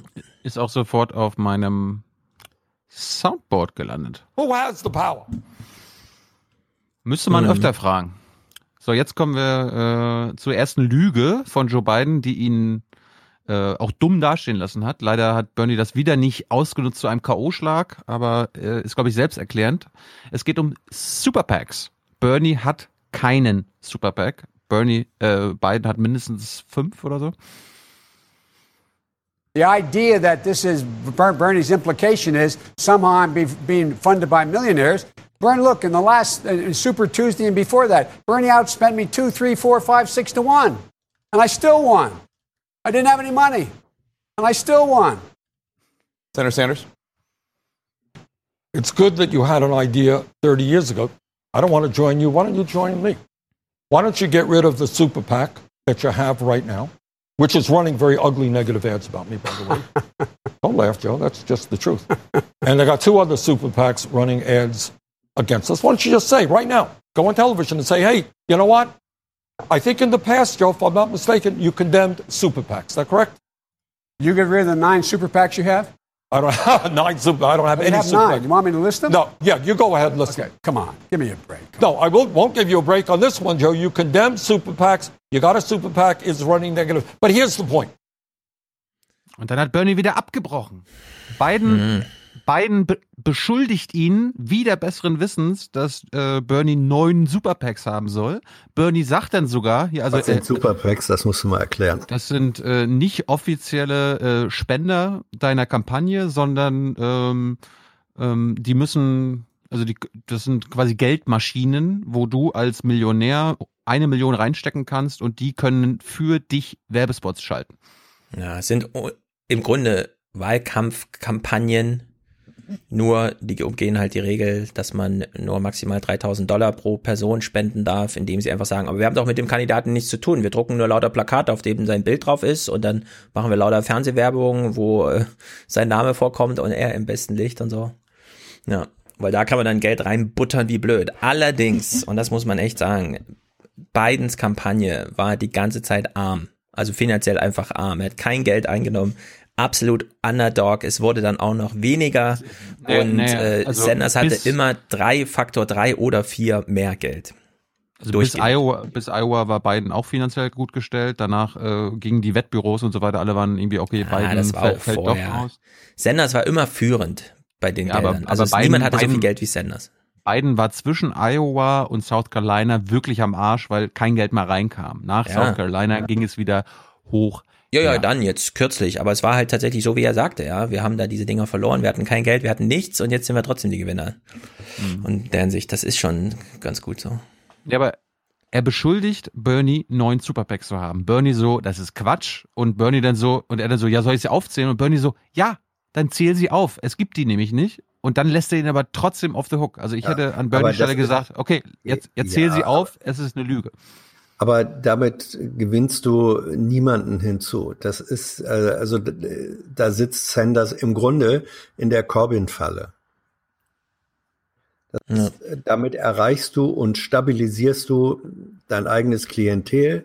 Aber Ja. wenn das ein minoritäres ist, kommst du Ja. mit so einer Argumentation einfach da nicht raus. Aber mir geht's da, mir, Ja, ja. mir geht's darum, wir, wir sehen es jetzt im nächsten Clip, das ist der, der herausragendste von allen. Äh, er hat gelogen. Das war eine miese Lüge und Bernie hätte diese Lüge besser ähm, vermarkten können. Aber das ist halt Bernie nicht. Bernie ist halt nicht so. Auch jetzt bei der nächsten Szene. Es geht darum, dass ähm, Bernie Werbe, Werbespots schaltet in Florida und so weiter, die darauf hinweisen, dass Joe Biden immer für äh, Cuts in Social Security ist, also Sozialleistungskürzungen immer wieder propagiert hat. Und ähm, Joe hat sich darüber geärgert und folgende Szene ist daraus passiert. Ich habe zwischendurch die Beweise eingeblendet. The idea that Bernie implies, the way he says things, speaking of negative ads, my lord, Bernie, you're running ads saying I'm opposed to Social Security, that PolitiFact says is a sta- flat lie, and that the Washington Post said is a flat lie. Oh, well, let me ask you a question, Joe. Yeah. You're right here with me. Yeah.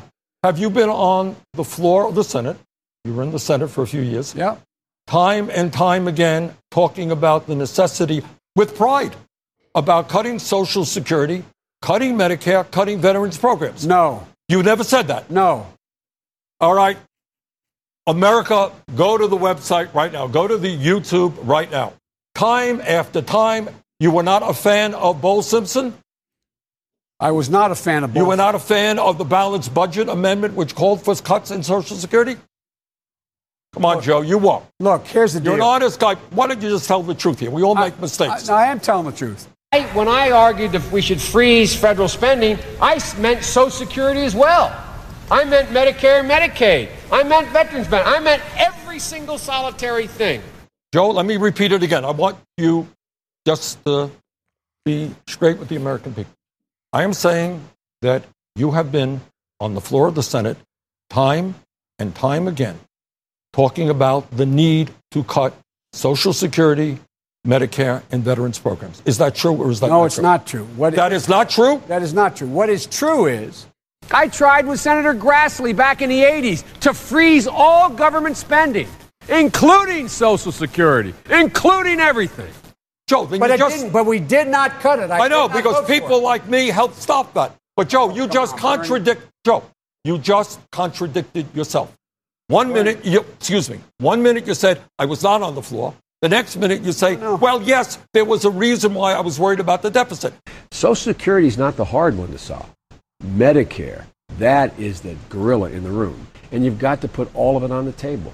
Everything. Everything. You've got to. One more time. Were you on the floor time and time again, for whatever reason, talking about the need to cut Social Security and Medicare and veterans programs? No, I did not talk about the need to cut any of those programs. Okay, all that I would say to the American people, go to YouTube. It's all over the place. Wenn man es so live produziert bekommt, das reingeschnitten zu kriegen, dann okay. Die drei Clips waren natürlich nicht Ja. äh, von auch da, das war auch die die Schwäche der Moderation. Sie hätten beiden darauf festnageln können, so wie sie Sanders immer wieder. Ne, es kam ja dann so Kuba wieder zur Sprache und so weiter. Da Mhm. wurde immer schön gegen Sanders, aber ähm, Biden wurde dann nicht attackiert von Moderatorenseite. Ich fand, also war die stärkste Szene dieser ganzen Debatte. Und mal, sch mal schauen, was das für Auswirkungen hat. Die Amerikaner, also die sind ja wirklich so crazy. Ohio hat ja jetzt versucht, heute das abzusagen. Jetzt hat der oberste Richter in Ohio doch wieder angeordnet, dass gewählt werden soll. Also, dass die heute wählen lassen, ist krass. Hm. Naja, Bernie hat dann nochmal auch ein neues Argument. Ne? Hans hat ja gesagt, äh, kommen ja mal wieder die Alten. Ich fand ein neues Argument war, äh, wie er Leadership beschreibt. Nämlich, dass man auch mal ähm, unpopuläre Gesetze, Maßnahmen unterstützt. And that bankruptcy bill made it impossible, very difficult for people to escape from that student debt. It was a very, very bad bill. You said, Joe, that a majority of the people in the Senate voted for it. You're right. Overwhelming majority. Overwhelmingly. Well, I voted against it in the House, and I was right. And I don't have to rethink my position because that's what leadership is about having the guts to take an unpopular vote. But what leadership is about is going forward when it's not popular, when it's an, un- when it's an idea that you get criticized for. And that is why I support Elizabeth Warren's idea. And it's a very good idea. Senator Sanders, go ahead. Well, this is kind of circular logic. We're going to reform the bill that I voted for. Well, if you hadn't voted for it, and if you had rallied other people, as I try to do in the House voting against it, we might not have the problems with it we have today. You know what leadership is about, Joe, and it deals with, you know, gay marriage today is considered a little bit differently than it was 25 years ago. I remember that vote. It was a very hard vote. I voted against the Defense of Marriage Act. You voted for it. I voted against the bankruptcy bill. You voted for it. I voted against the war in Iraq, which was also a tough vote. You voted for it. I voted against disastrous trade agreements like NAFTA and PNTR with China, which cost this country over 4 million good paying jobs. You voted for it. I voted against the Hyde Amendment, which denies low income women the right to get an abortion. You have consistently voted for it. I don't know what your position is on it today, but you have consistently voted for it. In other words, all that I'm saying here, we can argue about the merits of the bill. Vice President Biden. It takes courage sometimes to vote, do the right thing. We can argue about the past the future. This man voted against the Brady bill five times. Background checks. Background checks. Five times.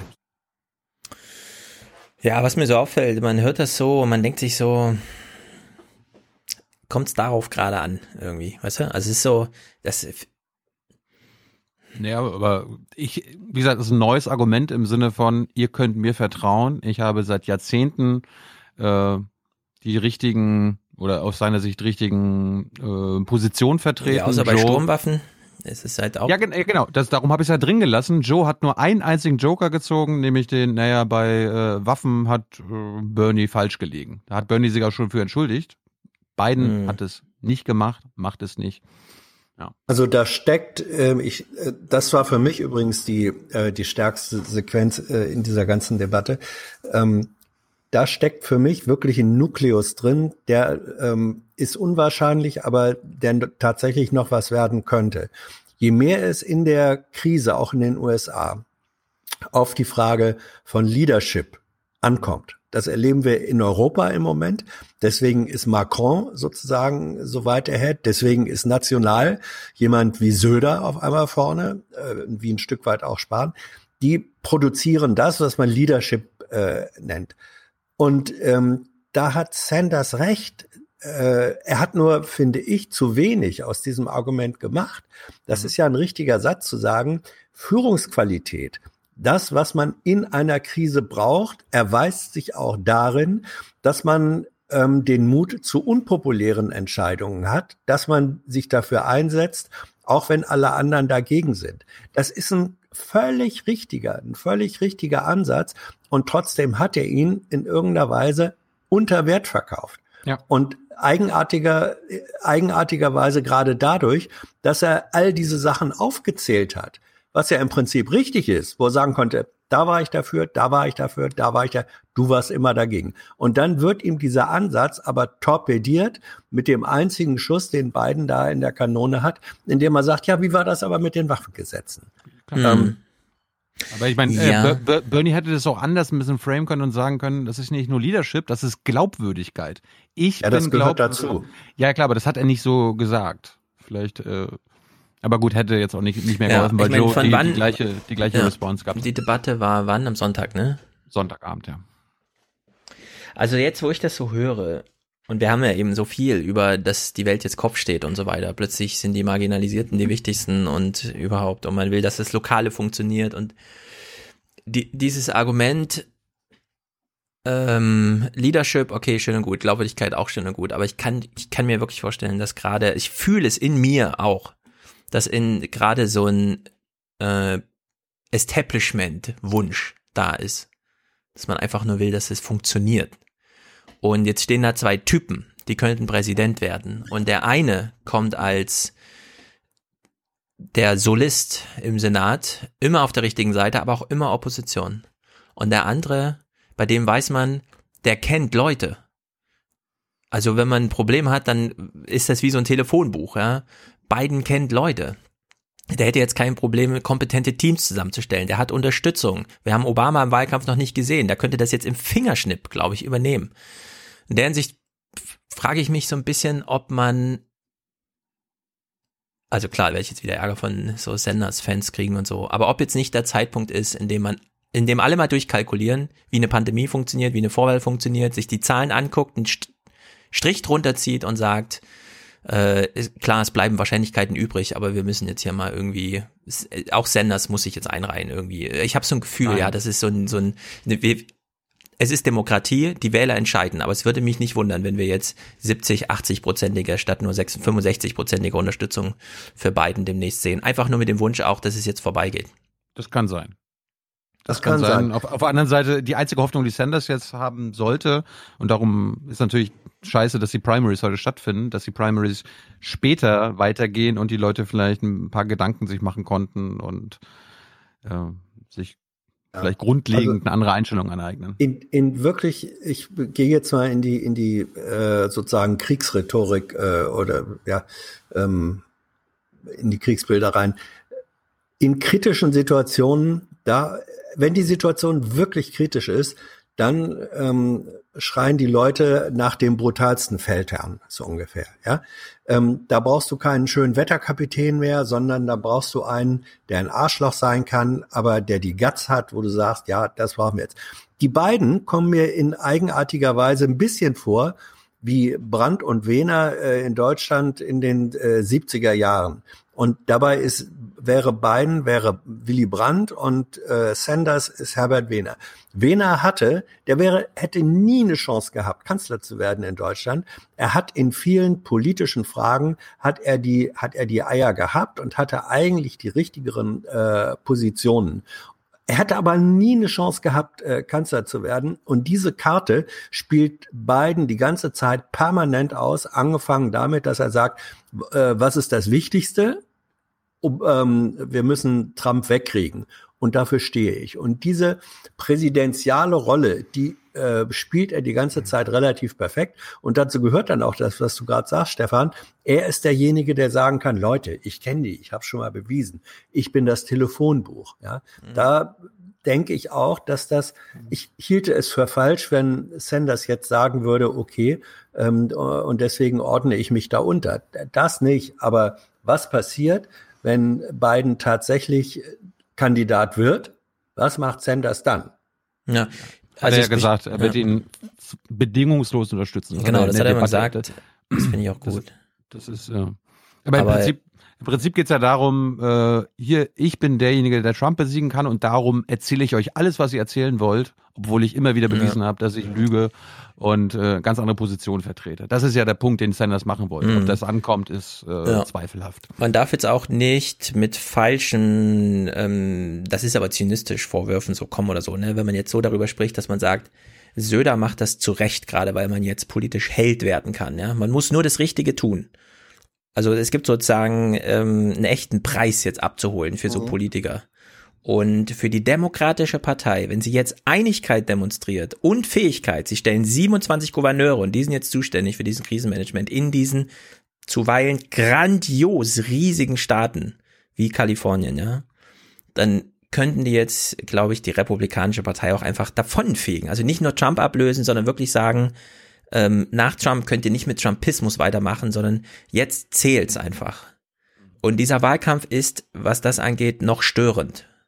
Und ich glaube, das wird sich auch als Gefühl so ein bisschen breit machen. Warten wir es ab. Ja, aber überleg mal, stell dir mal vor, es wäre jetzt ein, ein Bundestagswahljahr.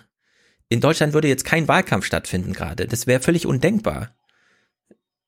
Ja, also das kann man sich einfach nicht vorstellen, dass es jetzt in Deutschland Wahlkampf gäbe, wenn im September eine Bundestagswahl wäre. Ja, du, kannst es, du, kannst, du, kannst es, ja- du kannst es ja auf den CDU-Parteitag beziehen. Zum Beispiel einfach aus dem Kalender gestrichen und nicht mehr danach gefragt. Ja? Eben, Und das ist aber- auch richtig so, finde ich. So, aber, das demokratische Establishment, ich will nicht sagen zwingt, aber ihre Gouverneure bringen sie dazu, die Wahl heute durchzu, durchzuspielen. Also ich sage jetzt aber mal, die Qualität dieser Debatte, die politische und inhaltliche Qu- Qualität war die höchste von allen, die ich jedenfalls bisher ähm, erlebt habe. So, also da Das, obwohl Biden dabei war. ja, ja, also man sagt das manchmal, ja, klingt ein bisschen komisch, ringen um politische Inhalte. Das hat hier schon mehr eine Rolle gespielt als bei jeder anderen Debatte ähm, zuvor. Und deswegen finde ich es weniger schädlich als Stefan, dass es jetzt sozusagen diese Auseinandersetzung gibt. Solange das eine Auseinandersetzung ist oder vielleicht zunehmend wird, um das, was politisch zu tun ist, Ja. Kann das sogar nutzen in dem Einigungsprozess in einer extrem schwierigen, krisenhaften Situation. Gut, wir machen mal weiter. Ähm, die, Demo, äh, die Moderatoren haben, glaube ich, zum allerersten Mal, das habe ich seit Ewigkeiten nicht mehr auf CNN gehört, darauf hingewiesen, dass schon unter Obama äh, Käfige für Menschen an der Grenze, an der Mexan mexikanischen Grenze gebaut wurden, die dort eingesperrt wurden. Zwar nicht in der Rigorisität, wie Trump das macht, eine Trennung auch von keine Eltern und Kinder. Richtig. Aber sie haben auch Menschen eingesperrt und ähm, zurückgeschickt auf irgendeine Art und Weise. Und damit will Joe Biden natürlich nichts mehr zu tun haben. Er will das total glaubwürdig sein. Und achte mal darauf, Hans, was er hier verspricht. Number two, in the first 100 days of my administration, no one, no one will be deported at all. From that point on, the only deportations that will take place are commissions of felonies in the United States of America. So to be clear, only felons get deported and everyone else gets to Period. stay. Yes. In, in den ersten 100 Tagen würde es gar keine Abschiebungen unter ihm geben und danach nur noch die Verbrecher. Wobei Verbrecher Naja. natürlich leicht gestrickt ist, ne, weil du wirst- da so leicht Verbrecher. Ja, äh, da- aber da- das ist, das ist ja genau der Punkt. Wie wirst du unter anderem zu Verbrecher? Bei dieser Frage wird's klar. You opposed sanctuary cities as a presidential candidate in 2007. Where do you stand now? Should undocumented immigrants arrested by local police be turned over to immigration officials? No. Senator Sanders? Of course not. Bernie hat danach eine zwei Minuten Antwort gegeben, hat das wunderbar herausgearbeitet für uns selbstverständlich. Joe war einfach nur so äh, äh, äh, no. Moment, er Das hat war's. doch gesagt, ja, er hat gesagt no. Ja, und ja. Bernie hat gesagt, of course not. Ja, aber ich habe den Rest von Bernies Antwort abgeschnitten. Ja, ja, ja. weil- Aber, aber sie sind beide der Meinung, ähm, dass die nicht. Oh. Moment, ich muss euren Ton wiederherstellen.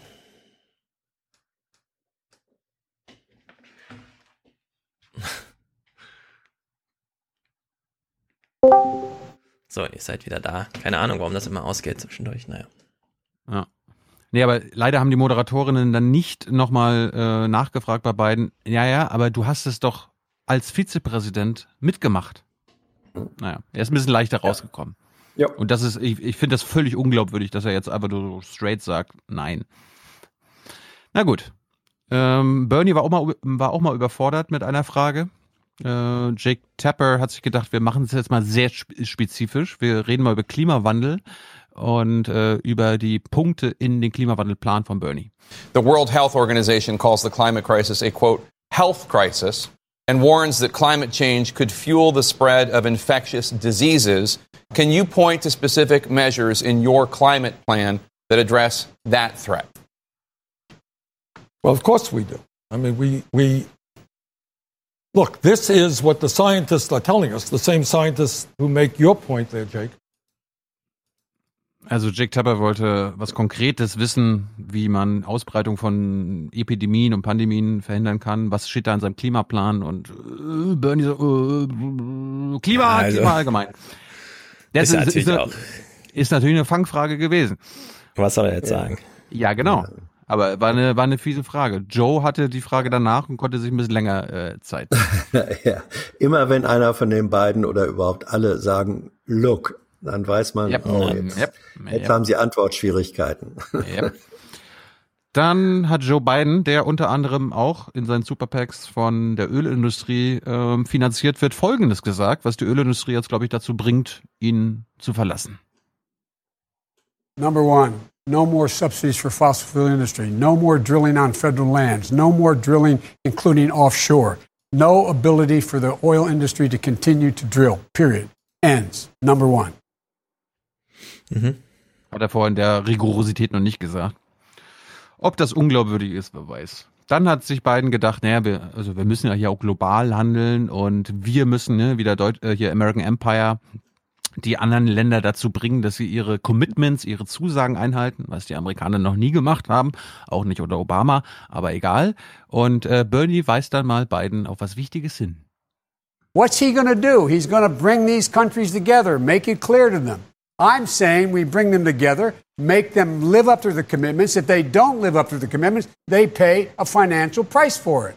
They pay an economic price for it because we can do everything. My, my state is three feet above sea level. I don't need a lecture on what's going to happen about rising seas. I know what happens.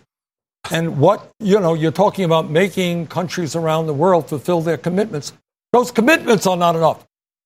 The, what this moment is about, Joe, is that the scientists are telling us they underestimated the severity of the crisis. They were wrong.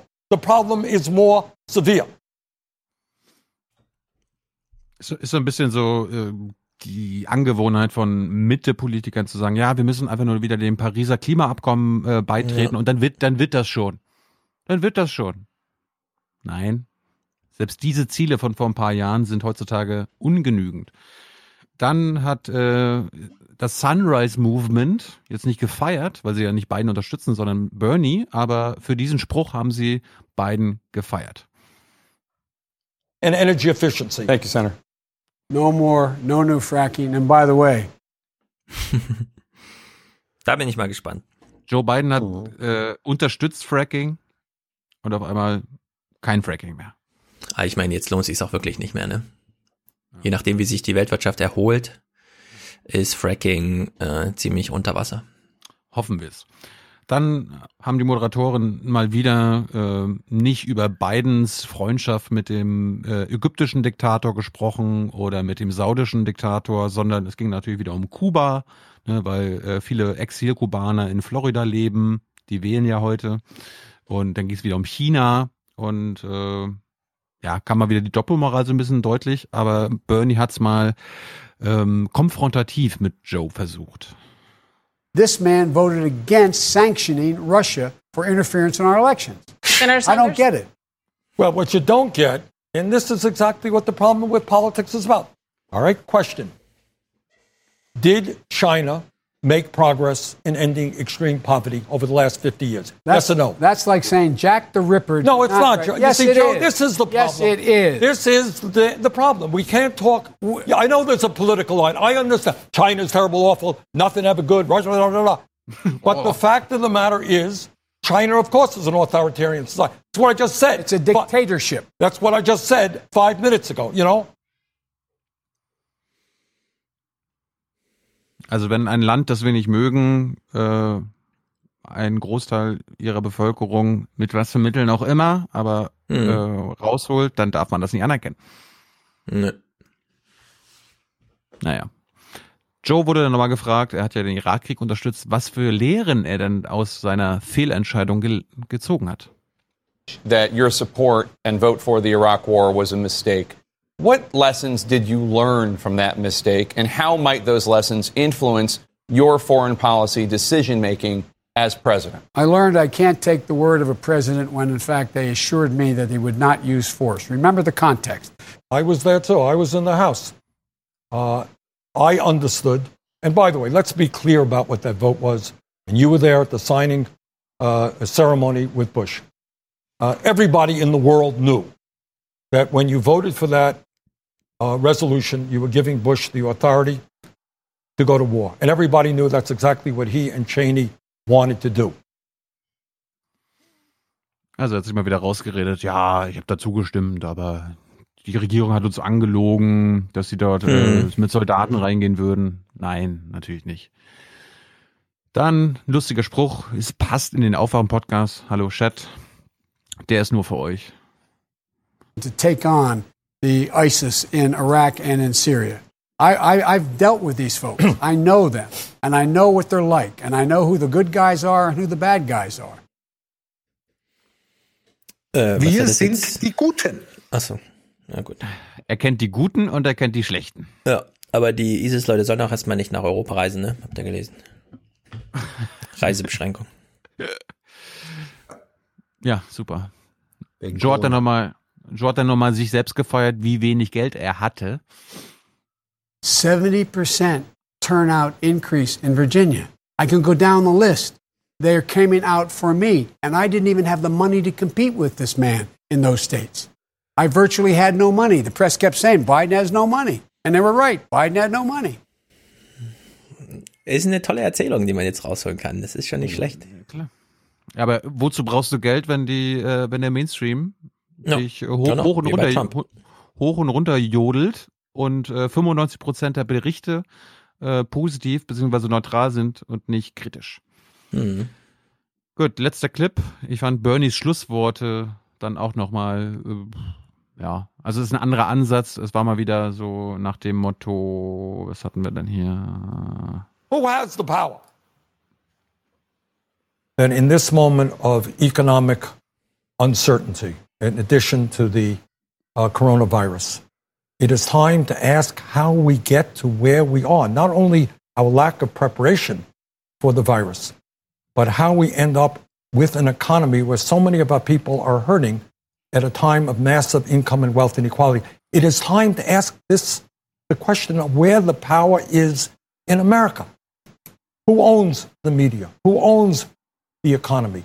Who owns the legislative process? Why do we give tax breaks to billionaires and not raise the minimum wage?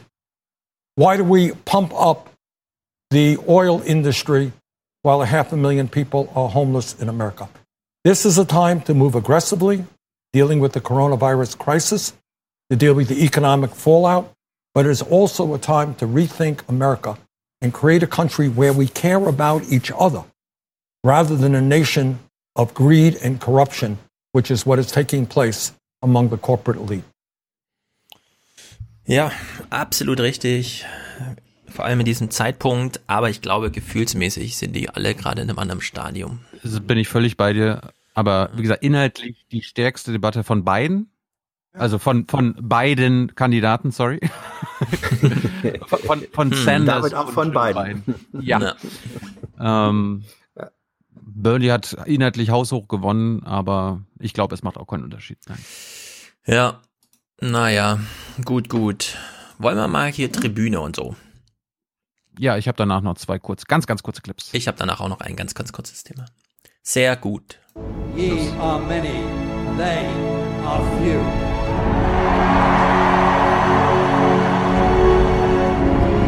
Willkommen im 1% Club. Who owns the media? Who owns the economy? Who owns the legislative process?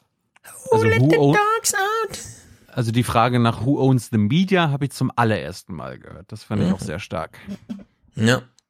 Tja, wer ownt denn die Media? Na, die Pharmazie natürlich. die da die ganze Werbung macht. So, gewisserweise. Christian schickt 251 Euro. Das ist in Zeiten wie diesen einfach eine Sensation. Wir danken dir herzlich dafür. Danke. Hallo zusammen. Die grandiosen Ausführungen in den letzten Sendungen haben mich dann doch mal wieder zum Präsentieren überzeugt. Wir brauchen mehr Aufwachenpott und natürlich die Show. Das ist gut, äh, auch für Deutschland. Spiel doch mal die Show, den, den Theme-Song in Stereo. Die Show natürlich. Wer hat den Verstand? Wer ist gut für unser Land. Die anderen Reporter kann man alle vergessen. Hier ist die Hans-Jessen-Show. Sehr gut, auch dreistellig, 100 von Alexander. Macht bitte weiter mit Aufwachen, auch ein teils, in teils hysterischen Zeiten, wenn sich die Rentenrepublik bedroht fühlt und wir alle gelockt sind. Love, ach gelockt im Sinne von eingeschlossen, ja. Mhm. Love, love, love, Liebesgrüße. Ja, sehr gut, Alexander. Ja, wir planen hier weiter Aufwachen zu machen, warum auch nicht. Mhm. Wir sind ja, ähm, wir müssen das Publikum ja nicht rausschmeißen. Es war nie jemand da, es klopfte nie jemand an. Deswegen ist, hat sich jetzt erstmal im Modus nicht viel verändert. Außer, dass wir glauben, sehr viele sitzen jetzt zu Hause am Langeweile, weshalb wir hier auch einfach mal live mit entsprechenden Hürden, wie ihr vorhin gehört habt, vielleicht. Aber es ist, wie es ist. Krise für alle. Kolja schickt 50. Nachdem ich euren Podcast nun schon sehr lange konsumiere, möchte ich hiermit endlich meine Schwarzhörerschaft beenden. Danke und weiter so. Sehr gut. Maria. Warte mal hier, Schwarzhörerschaft, hallo. Schwarzhörer, Schwarzhörer, Schwarzhörer, Schwarzhörer, Schwarzhörer, Schwarzhörer, deine Schwarzhörerschaft ist beendet. Maria schickt auch 50 und wünscht sich Freiheit für Julian Assange. Ja. Habe ich nix. Chelsea Manning ist frei. Wünschen wir ihm auch. Ja. Manning ist frei, das hat lange gedauert, es brauchte einen Richterspruch, der auf Vernunft aufsetzte, vielleicht auch Und ein bisschen Selbstmordversuch. Und natürlich vorher triftige Gründe, dass man diesen Zustand nicht länger aufrechterhält. Dramatisch ist das alles. Raminta schickt auch 50. Danke für eure Arbeit, die wir hier gerne dir bieten. Matthias schickt 50. Äh, Gruß, Matze, keine Katze. Mhm. Wortspiel mit dem eigenen Namen, ne? da machen wir auch Namenswitze, wenn es so und so serviert wird hier. Ja. René schickt 50. Beautiful Clean Coal. Mehr für Greta. Den habe ich gerade nicht mehr. Hm. Den habe ich Schade. rausgeschmissen. Müsste Ja. ich. Aber Greta, Greta habe ich natürlich. Klar. Ja. You say you love your children above all else, Mhm. and yet you're stealing their future in front of their very eyes. Sascha Warte, warte, ich, ich habe ihn ja. And we've ended the war on beautiful, clean coal. Dauert manchmal zehn Sekunden länger. Muss ich Hm. ihn wieder einspeisen. Sascha supportet, genau wie Clemens mit je 50. Sehr gut. 45 von Dennis. Wenn man seine Schwarzhörerschaft beendet, entscheidet nicht der Ministerpräsident, sondern Koro der Markt, wie viel. Äh, Mhm. wie vielen Dank für bisher 45 Folgen Aufwachen-Podcast. Äh, 45 Folgen. Du bist kein Schwarzhörer mehr, wir sagen Danke. Spende jetzt und hör auf, Schwarzhörer zu sein. Nicht, wie viele Autos gekauft werden, bestimmt nämlich nicht der Ministerpräsident, sondern der Markt. Ja, Samuel schickt 42, ist damit hier präsent, äh, Pro- Produzent und sagt E-Mail, ich habe sie aufgerufen, mit meiner Überweisung beende ich endlich meine Schwarzhörerschaft, würde mir gerne den leider etwas in der Versenkung verschwundenen Game of Thrones Schwarzhörer-Jingle wünschen, damit dieser Podcast weiterhin und hoffentlich noch sehr lange Deutschland überraschen kann. Ja, sehr gut. And so he spoke, and so he spoke, kein Schwarzhörer end. But now we pay the price and will be part of the one percent. Mhm. Gibt jetzt wahrscheinlich viele, die noch nie Game of Thrones gesehen haben, die jetzt wochenlang Zeit haben, sich alle acht Staffeln anzugucken. Ja, jetzt kann man mal ein bisschen bingen. Ach, Alexander. apropos, apropos Bingen, wer Westworld noch nicht gesehen hat, sollte jetzt die zwei Staffeln, die alten Staffeln sich angucken und ab seit Sonntag gibt's die neue Folge. Ich habe sie gestern Genau. Abend noch gesehen. Und es gibt auch diese Woche noch ein äh, neue 20er Special zu äh, Zeitpunkt könnte nicht besser sein, jetzt mit so einer Westworld-Sache um die Ecke zu kommen, aber Jonathan Nolan hat's gemacht. Ist unglaublich gut. Alexander schließt die Produzentenschaften hier ab. Aufwachen jetzt monatlich Kohle für euch, aber bitte nicht verbrennen. Alex aus Luxemburg. Nein, wir verbrennen hier gar nichts.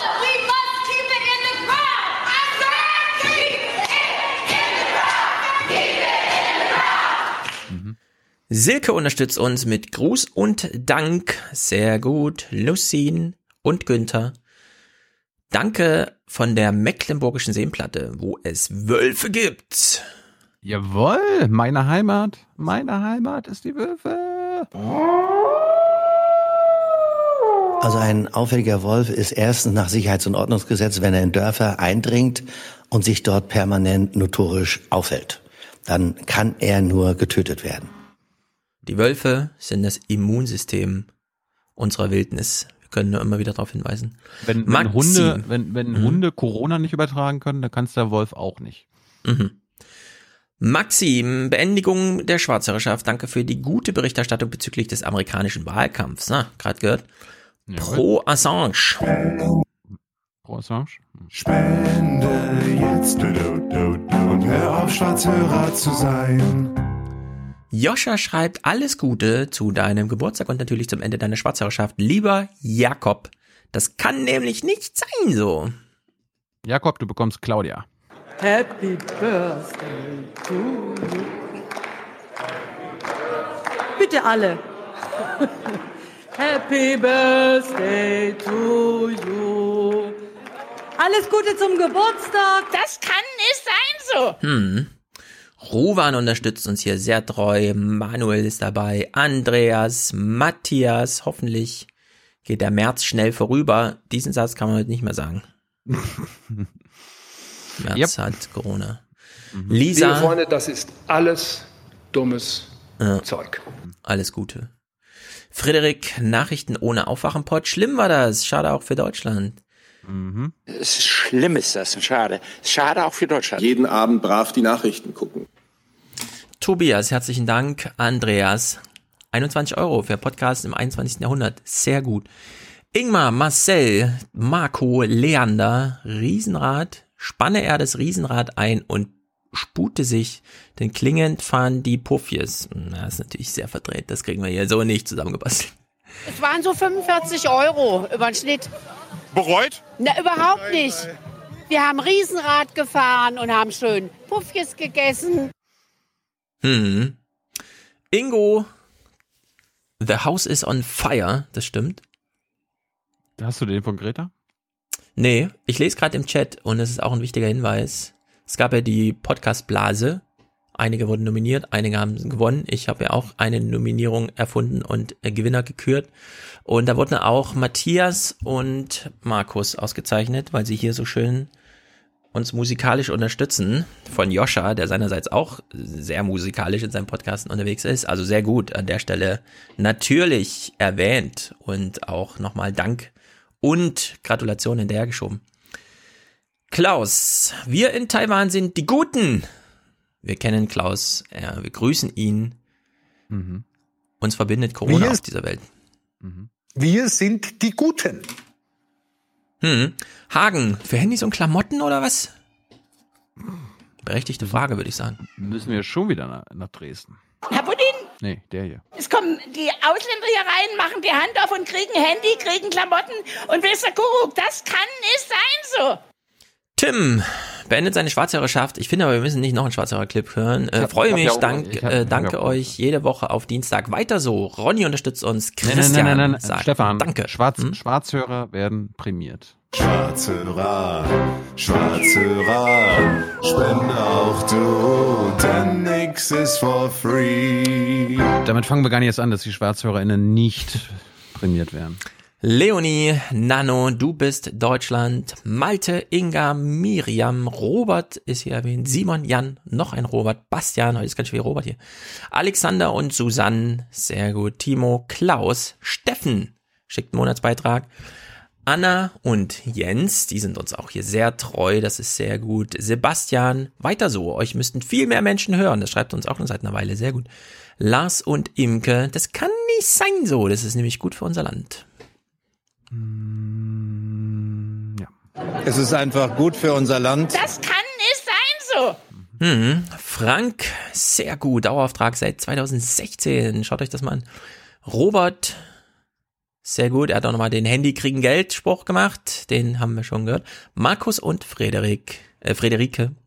Dario, alles Gute aus München. Wir sagen alles Gute nach München. Florian schickt ein Prozent seines Gehalts, nämlich acht Euro. Das ist gut für Deutschland, finden wir auch. Das wäre schön für Deutschland. Manuela und Miriam, 1%. Ulrike, unser Beitrag für Aufwachen. Familienpodcast. Und danke für eure Arbeit. Bitte weiter so. Rike, ja, für dich machen wir ja unendlich weiter. Kerstin, sehr gut, sehr treu. Grüße in den Osten. Boris grüßt aus äh, an noch Schwarzhörer Jan. Also Jan, wenn du einen Boris kennst, der hat dich gerade gecallt hier, ausgecallt. Spende jetzt und hör auf, Schwarzhörer zu sein. Der passt doch super. Hm, Anne wacht weiter auf und Anna höhlt weiter die Sterben, äh, st steht da, Tropfen hüllt den Stein. Ach so, ist gar nicht Stumme Berge 7, sondern steht da auch Tropfen hüllt den Stein. Sehr gut. Christina, sehr gut. Kirsten, Aufwachen Monatsbeitrag statt Kaffee am Bahnhof. Sehr, sehr gut. Christiane und Aspion, springend klingt die Münze. Wohlan, Kutscher. Spanne er die Pferde ein und spute sich, denn springend klingt die Münze. Das hier, das folgende passt besonders gut. Im Laufe dieser Woche hat Stefan Geld geschickt und schreibt dazu, wird jetzt leider auslaufen. Ich schaffe es einfach zeitlich nicht mehr, euch zu hören. Das kann sich jetzt ändern. Aber du bist immer herzlich willkommen hier in dieser, in diesem Reigen, in diesem Podcast, in dieser Produzentenschaft, Hörerschaft, wie auch immer. Gerrit und Katja sei auch noch gedankt und einigen ungenannten Kerlen. Gute Runde, gute Tribüne. For the many. For the many, not, not the few. The few.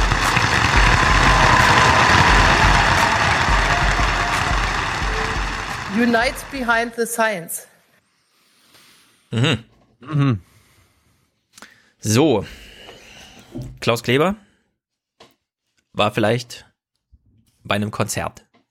Das hat ihn so drunter und drüber mitgenommen und beeindruckt, dass ihm Folgendes passiert ist. Es ist nicht verfügbar. Der Partner hat das Video in einem Land Gründen sperren lassen. Moment, dann muss ich das Ah. lokal abspielen, denn das ist lustig. Ich kann mir nicht erklären, warum man das, wie man das sperren kann. Das ist originär CDF-Inhalt. Ähm, da führt jetzt kein Weg dran vorbei. Das, ich fand's herausragend lustig. Also passt auf. Ihr hört es einfach, ja? Klaus Kleber entschuldigt die sich hier kurz. Es muss in so einem Studio einiges los sein, damit einem Sekunden danach das Wort Woodstock nicht einfällt. Irgendwann erzähle ich Ihnen, was das war. Es ist irgendwas passiert, dass ihm das Wort Woodstock nicht eingefallen ist. War es noch Nachwehen von Woodstock oder was? Hier kommt die Moderation, die entsprechende, wirklich gut. Andy Warhol hat Uncle Sam, eine amerikanische Ikone, dargestellt, wie Jimi Hendrix in Woodbox, äh, Wood, nein, Sie wissen schon, die Nationalhymne spielte. You know that thing. Ist das alles verwirrend? We are created equal from, uh, you know the thing. Ja, ja. Wood, Biden ähm, mäßig, äh, ja. wir Er kennen war alle die Situation, passiert. Ist, der, ist der Joe Biden des Heute-Journals?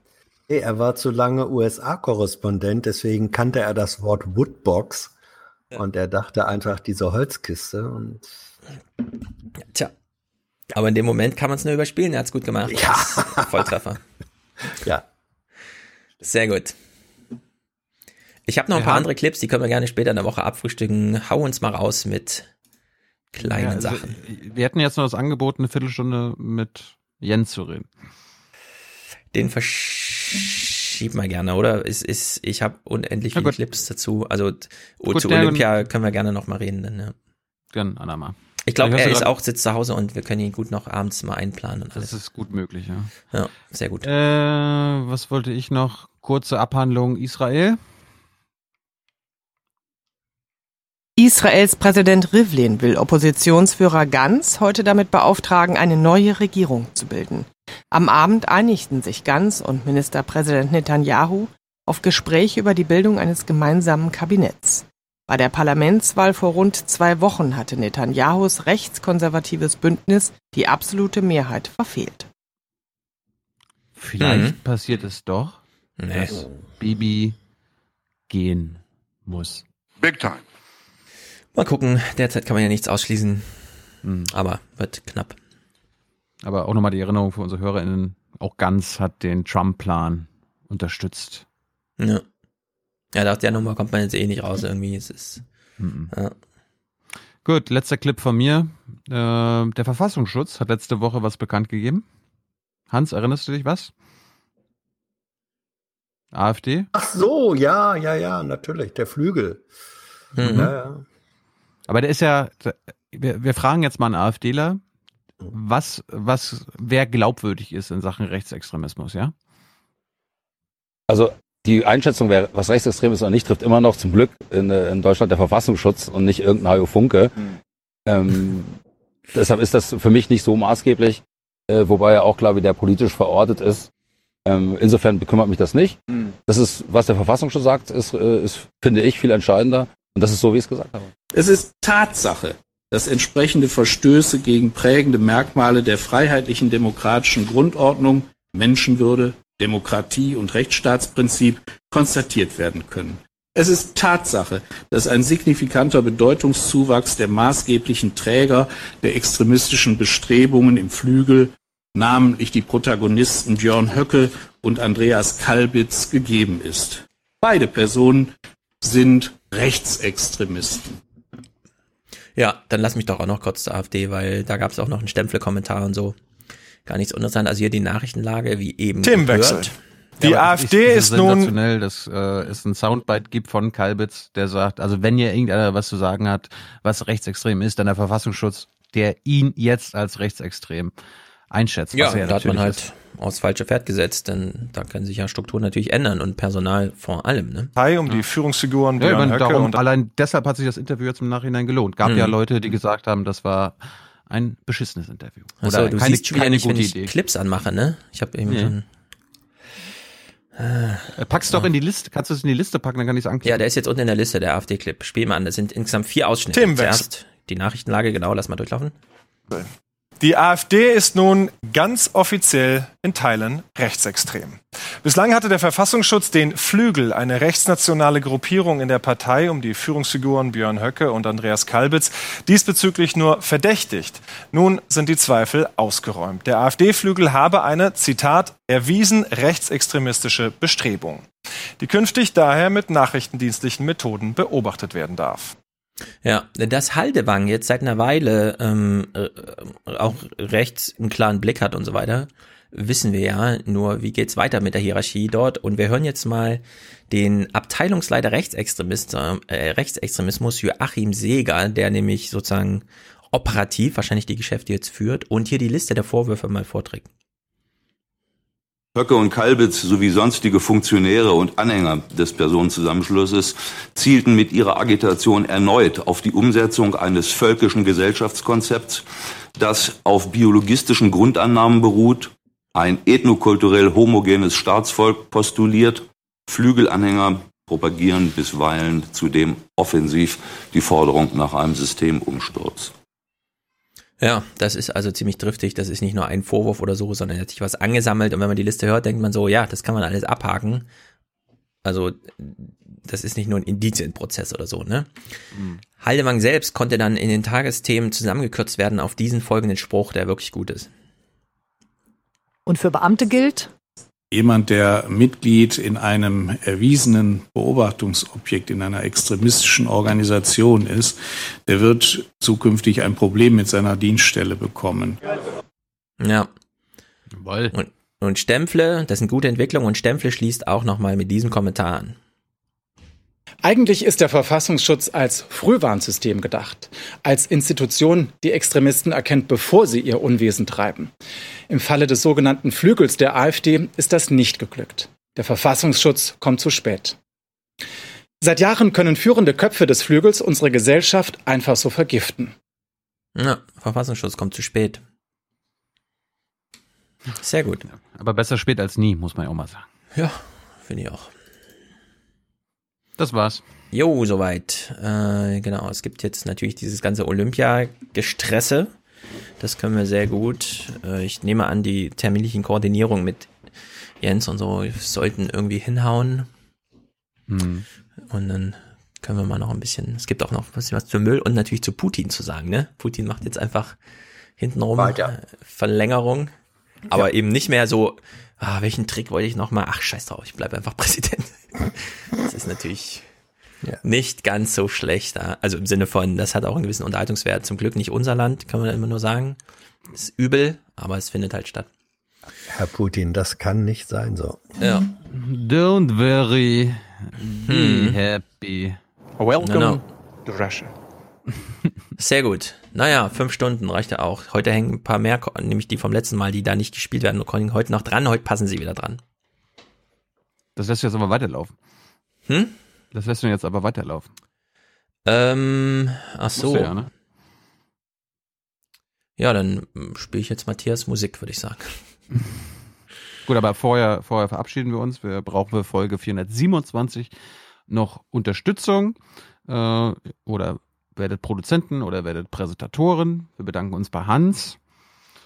Vielleicht, vielleicht kommt von Hans, wenn Hans gesund bleibt, in den nächsten Tagen und Wochen eigenes Material, eigene Sendungen. Müssen wir mal sehen, wie das rein technisch klappt. Und äh, ja, Audiokommentare. Wir haben viel zu, über Corona Mhm. heute geredet. Ähm, falls ihr interessante Geschichten habt, wie ihr gerade die Corona-Krise erlebt, schickt sie uns doch. Hm. Ja, mach das mal. Und ich versuche jetzt mal hier. Ich gebe dir noch eine Minute Zeit. Ich äh, habe nämlich ein paar Töne noch da. Mhm. Gut. Hans, äh, magst du dich verabschieden? Auf Wiedersehen, auf Wiederhören. Bleibt gesund. Mach mal ein bisschen man länger, Hans. Ich brauche noch drei Minuten, So. Um die Musik rauszusuchen. Die Audiokommentare sind Ich- schon platziert, die Musik von Matthias noch nicht. Hans- Aber der hat Hans, ganz, äh, Matthias hat ganz aktuelle spontan- Musik ich gemacht. soll Versuch, versuch, doch mal den Leuten, versuch den Leuten doch mal zu erklären, was vielleicht auf sie zukommt mit dir. Nee, Nee? nee. Ja. Das ist, äh, nein. Hm, Was Du- kommt denn du- auf uns zu? Sag doch. Ja, Sag du's nö, doch, das, das, genau, sag du's. Tilo weiß am besten Bescheid. Ja, wir wollten doch immer eine Hans-Jessen-Show-Show machen. Scheitert immer schon alleine an diesem Titel. Bist du unzufrieden mit deinem Titel? Ich glaube, Hans will Ja, nur die. Hans-Jessen-Show. Nein. Ja? Das Wort Show ist da einfach in Verbindung mit meinem Namen deplatziert. Aber Han- Hans hatte äh, schon eine frühe Vereinbarung äh, bestätigt, dass wenn es eine Sendung gibt, die Hans-Jessen-Show heißen muss. Nee, nee, nee, nee. Doch. ja, Das hast du immer, das hast du immer behauptet, aber. Nö. Kann ich gleich erinnern, wenn wir offen Hm. her sind. Äh. Ja. Okay, pass auf, ich muss den, Hätte ich gerne den schriftlichen Beweis den dafür. Plan muss ich leider ein bisschen ändern, da die Audiokommentare immer in laut, leise, verrauscht und so weiter, die müssen einmal vorher durch auf Phonik. Das macht keinen Sinn, die so roh hinten dran zu hängen, deswegen gibt's die dann in der Audioversion Gut. des Podcastes. Also für alle Aber Matthias Musik hänge ich jetzt schon mal mit dran, die kommt jetzt gleich und die hängt dann natürlich auch an der Audioversion mit dran. Gut, wenn du, wenn du das Schieß zusammen von Schulz hörst, kannst du anfangen. Na, ich, ich möchte noch einen, darf ich einen kleinen Hinweis geben? Ähm, also es ist jetzt das erste Mal, glaube ich, dass ich äh, zu Spenden aufrufe für dieses äh, Unternehmen. Aber ähm, wenn jetzt Menschen einfach dadurch, dass so viele sozial, äh, dass so viele Unternehmungen gar nicht mehr möglich sind, Clubs und Bars und so Mhm. weiter, haben zu.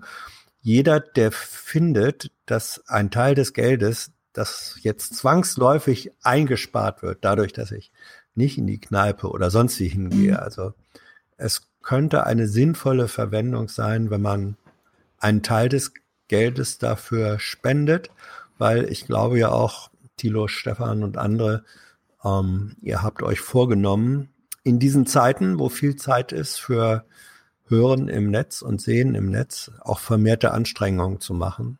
Und auch das Hm. ist alles not for, es ist for free und es kostet trotzdem. Ja.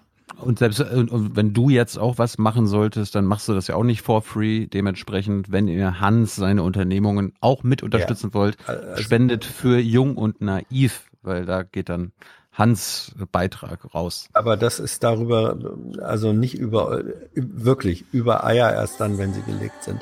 Nein, das ist, das ist jetzt für, für das Angebot, was ihr kennt. Und ähm, Ja. Ich finde, wer jetzt im Moment durch Ja, es gibt ja immer noch Tyler und so weiter. Ne? Zwangs, Also, Eben. Also wer, wer jetzt durch Zwangshausarrest und nicht in Kneipen gehen können und so, Ähm, und dieses nicht alles kompensiert durch inflationäres Bestellen ähm, im Internet. Das wer da was, kommt wer da noch, was, wer da was äh, übrig hat, also es wäre, glaube ich, ein gutes Investment. Genau, Gut. sucht euch eure Lieblingspodcasts, Aufwachen-Podcast, Rasenfunk, sie sind alle da und haben ihre IBANs und ähm, ein guter Tipp, den ich bei Lager der Nation gehört habe, wenn ihr Karten gekauft habt für so Kleinkunstsachen und so, die kann man auch verfallen lassen.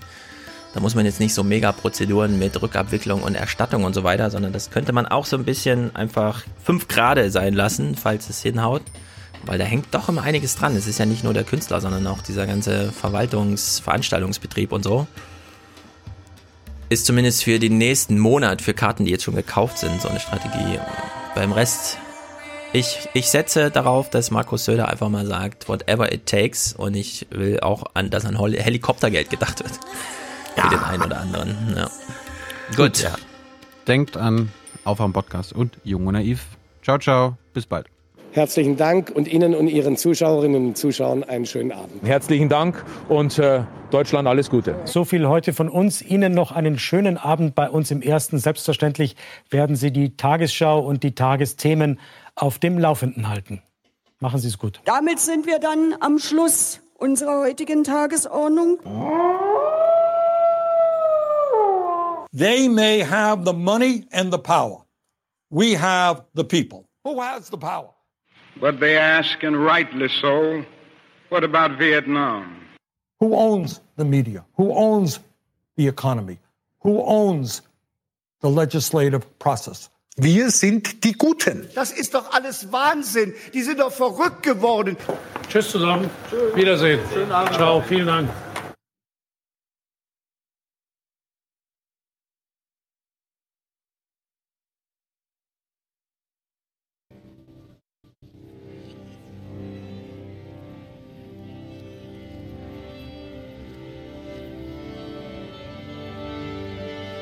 Sondern ich sage das, weil das die Wahrheit ist und weil es noch immer zu viele Menschen in unserem Land gibt, die versuchen zu beschwichtigen und die Dinge schönreden.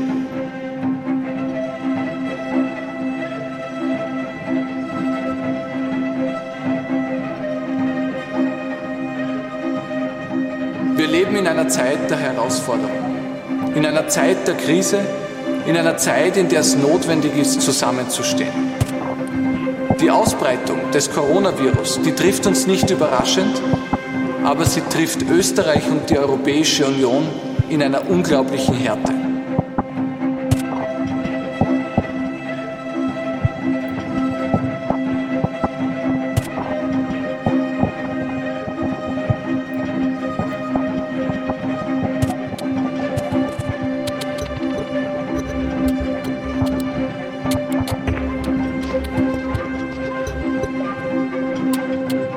Nachbarland Italien steht das Gesundheitssystem vor dem Zusammenbruch. Menschen, die sterben, müssen sich von ihren Angehörigen am Telefon verabschieden, weil die Ansteckungsgefahr zu hoch ist.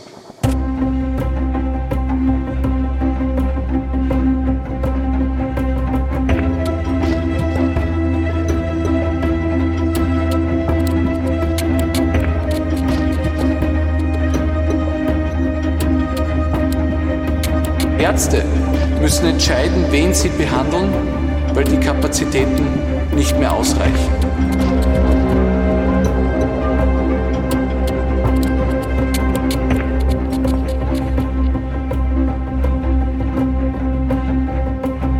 Noch haben wir in Österreich die Chance, die Ausbreitung des Virus zu verlangsamen. Aber nur, wenn wir die richtigen Schritte setzen. Wir müssen Österreich ab morgen auf den Notbetrieb herunterfahren. Das bedeutet, der Unterricht an Schulen findet nicht mehr statt, Betreuung ist selbstverständlich sichergestellt.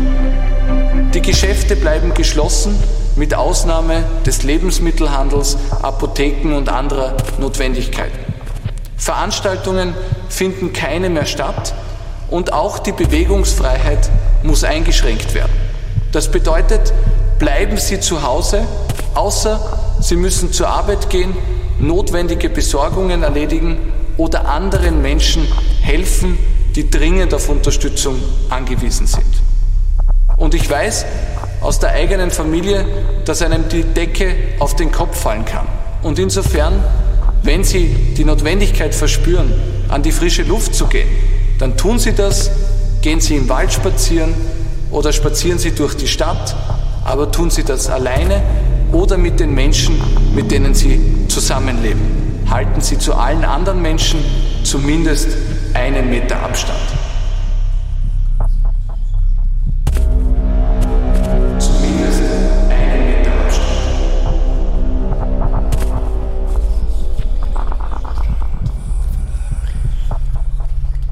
Ganz besonders möchte ich mich aber bei allen Menschen bedanken, die in unserem Land gerade über sich hinauswachsen, die Großes leisten, ganz gleich, ob im Gesundheitssystem, bei der Polizei oder all jene, die tagtäglich im Supermarkt, in den Apotheken oder der Lebensmittelproduktion ihren Dienst tun.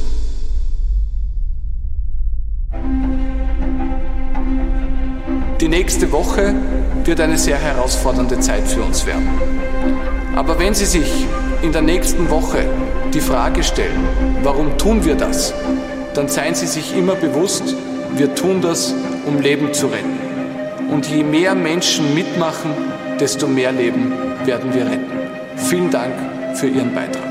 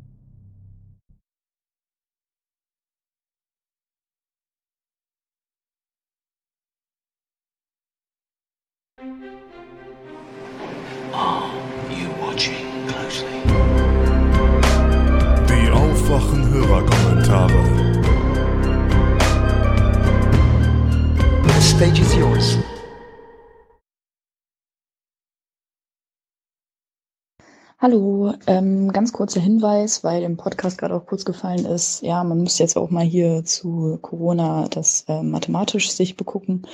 Es gibt ein sehr gutes, ich glaube nur höchstens zehn Minuten langes Video auf Englisch von dem sehr guten Kanal Three Blue One Brown, also drei Blue, eins Brown mit den Zahlen geschrieben und zusammen. Ähm, über Exponentialfunktionen und wie sich Corona, wie schnell sich das verbreitet. Und ähm, vielleicht ganz interessant, der Kanal ist sowieso gut. Also ich denke mal, die meisten, die so sich gerne Mathematik auf YouTube anschauen, kennen den Kanal schon. Die, die sich gerne anschauen und dann nicht kennen, für die ist der Hinweis vielleicht auch ganz interessant. Jo, bis dann. Tschüssi. Hallo allerseits, Thomas hier. Zunächst einmal entscheidet nicht der Ministerpräsident über die Menge der Landärzte, sondern der Markt. Von daher bin ich auf der Seite von Hans Jessen, der die Buschquote fordert. Sprich, wenn man das Angebot attraktiver macht, gehen auch mehr Leute aufs Land. Ähm, das wird aber das grundlegende Problem nicht lösen. Äh, es werden dadurch ja nicht mehr Ärzte ausgebildet. Man verteilt sie nur um. Auch das kann man ja durchaus diskutieren, genauso wie die Studienplätze, dass man das gerechter organisiert, aber dadurch äh, wird nicht mehr Patientenversorgung geschaffen und es werden auch nicht mehr Ärzte ausgebildet, die eben Patienten behandeln können. Das entscheidende Kriterium ist hier, dass man mehr Studienplätze an sich anbietet. Und äh, das passiert aus mir nicht nachvollziehbaren Gründen nicht ausreichend. Zweitens habt ihr auch schon erkannt, dass wenn in zehn Jahren die Babyboomer in Rente gehen, wir auf eine Katastrophe zusteuern. Ähm, dann werden wir eine Epidemie an Schlaganfällen und Herzinfarkten haben, die sich in der Akutmedizin nicht mehr ausreichend versorgen lassen. Mal ganz zu schweigen von den Demenzerkrankungen, die bereits jetzt die Pflegeheime verstopfen und äh, für eine ja, medizinische Katastrophe sorgen. Ich glaube, dass sich kaum einer der verantwortlichen Politiker darüber ausreichend Gedanken macht, sprich das ähm, mutig genug auf die Agenda setzt. Ähm, ich habe das Gefühl, dass solche Probleme vor sich hergeschoben werden, bis sie zu spät sind. Ich denke, dass äh, in der Situation zwei Sachen eintreffen werden, nämlich dass äh, die Qualität und die Quantität der Gesundheitsleistungen reduziert wird. Und da gibt es genau zwei Möglichkeiten. Entweder man macht das privat oder aber man macht das über eine Bürgerversicherung, was in meinen Augen fairer wäre. Ähm, zudem wird man diskutieren müssen, ob man gewisse liebgewonnene ähm, Dinge in der Medizin rückfährt, sprich zum Beispiel die Dokumentation auch auf die Gefahr hin, dass dann einfach Sachen unvollständig sind. Das ist dann halt einfach so. Ähm, es ist wichtiger, dass der Arzt am Patientenbett ist, als dass er am Schreibtisch sitzt. Ähm, auch darüber müsste man diskutieren. Momentan ist es so, dass diese Mehrarbeit zunehmend oder in den letzten zehn Jahren vor allem zunehmend auf die ähm, auf den Rücken der Ärzte fällt, dass letztlich nur das Verantwortungsbewusstsein der Ärzte überhaupt das System noch am Laufen lässt. Wir sehen das ja an diesen Kliniken, die auf acht Stellen drei Ärzte einstellen. Das würde ja nirgendwo sonst äh, in der Wirtschaft vor allem funktionieren. Äh, das führt aber dazu, dass diese Leute zunehmend frustrieren und wir sehen ja auch bereits jetzt an fünften Leute denkt über Kündigungen nach. Ich denke, dieser Trend wird sich nicht bessern, sondern verschlechtern, wenn da nicht grundlegende Änderungen eintreten.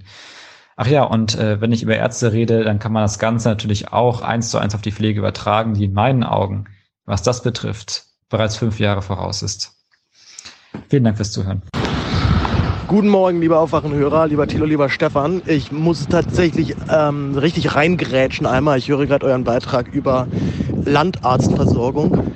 Ähm, und bin jetzt gerade über diesen einen Beitrag gestolpert, wo der Mann von der Ärztekammer sagt, das wäre das falsche Signal. Die dummen Leute mit dem schlechten Abi gehen dann aufs Land, die Schlauen bleiben in der Stadt.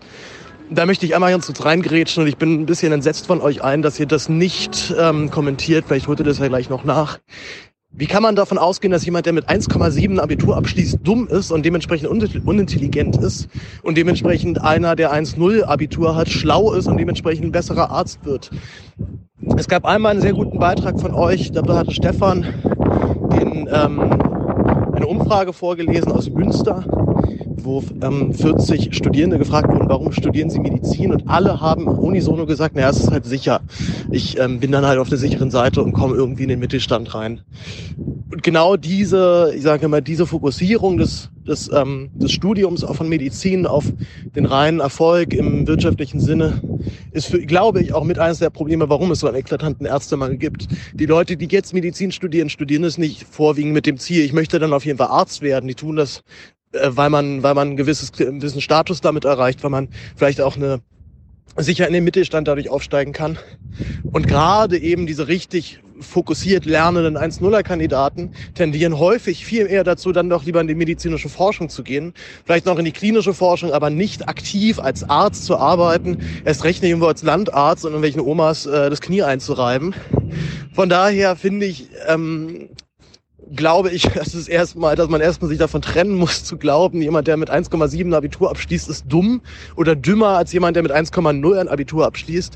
Ich glaube, so weiter nach 1 vom Komma steht, kann man von, ähm, von mindestens extrem Fleiß und wahrscheinlich auch von einer gewissen Intelligenz reden.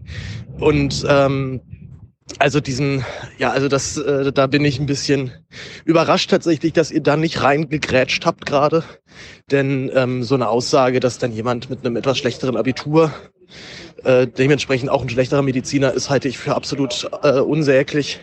Und bloß weil jemand mit sehr gut ein Abitur abschließt, heißt das nicht, dass derjenige sozial intelligent ist, dass derjenige gut mit Menschen reden kann, dass er denen vielleicht auch in schwierigen Situationen beisteht oder den unangenehme Dinge mitteilen muss. Also ähm, da sehe ich noch sehr viel Nachhol Nachholbedarf. Und wenn man effektiv Leute auf Medizin schulen möchte, muss man sich sowieso endlich davon lösen, diesen fürchterlichen NC als Bewertungsmaßstab zu nehmen und Tests einführen, Aufnahmebedingungen einführen, Gespräche einführen. Dann kann es was werden, aber so nicht. Gut, das war's von meiner Seite. Ich wünsche einen, einen schönen Tag. Ciao. Hallo Aufwachen-Podcast, hier ist Bastian. Stefan hat in der letzten Folge gesagt, man soll doch mal ein paar Ideen dazu bringen, wie man Ärzte auf dem Land fördern kann. Ähm, ich bin jetzt kein Experte auf dem Gebiet, aber ich denke mal, ähm, dass man die Leute vom Land eher zu Ärzten ausbilden sollte und nicht Ärzte aufs Land schicken. Ähm, denn wer auf dem Land äh, aufgewachsen ist, ist dort auch zu Hause und fühlt sich eher wohl als jemand aus der Stadt. Ähm, und wenn Jobs da sind, gehen die Leute auch durchaus zurück aufs Land beziehungsweise in ihre Heimat. Und äh, Job für Ärzte sind ja auf dem Land durchaus da. Aus meiner Sicht gibt es hier aber auch mehrere Probleme. Äh, Unikliniken sind meistens in Zentren Um äh, vom Land in die Stadt zu kommen, kann es durchaus mühsam sein, vor allem wenn man als Student auf den öffentlichen Verkehr angewiesen ist. Wenn man am Wochenende zwei Stunden fahren muss, bis man zu Hause ist und dabei noch fünfmal umsteigt, überlegt man das sich zweimal, ob man das auf sich nehmen will oder nicht. Hm, dazu kommt auch, dass in Deutschland, soweit ich weiß, äh, es ein Stadt-Land-Gefälle gibt beim Notenschnitt. Das heißt, äh, Leute vom Land werden hier auch eher ausgeschlossen vom Medizinstudium, bei dem man ja eigentlich sehr gute Noten braucht. Mein Lösungsansatz wäre jetzt, ähm, Medizinstudenten vom Land zu fördern und Studienplätze nicht nur nach Noten zu vergeben, sondern vielleicht auch nach Herkunft oder dass man hier ähm, ein, eine Förderung macht. Außerdem könnte man vielleicht äh, Medizinstudenten mit längeren Nachhausewegen unterstützen, vielleicht mit gratis Fahrkarten, so dass sie eher auch mal nach Hause kommen und die Verbindung so bestehen bleibt, halt mit dem Hintergrund, dass sie sich dann dort auch äh, nach der Ausbildung niederlassen. Liebe Grüße. Hallo, liebes Aufwachen-Rudel. Hier ist Fabian aus Düsseldorf. Ich höre gerade Aufwachen Podcast 425. Ähm, Stefan hat gerade kurz das traurige Gera erwähnt ähm, hinsichtlich seines Buches Rentnerrepublik. Ähm, eigentlich ganz spannend. In Gera scheinen die Uhren zurückgestellt worden zu sein, denn tatsächlich findet dort etwas statt, was man sonst ähm, relativ selten auch erlebt. In Gera ist es nämlich so, dass die Menschen aus dem Stadtzentrum in die Peripherie, aber nicht in die Vororte ziehen, äh, weil dort einfach im Geschosswohnungsbau tatsächlich die besseren Wohnungen warten.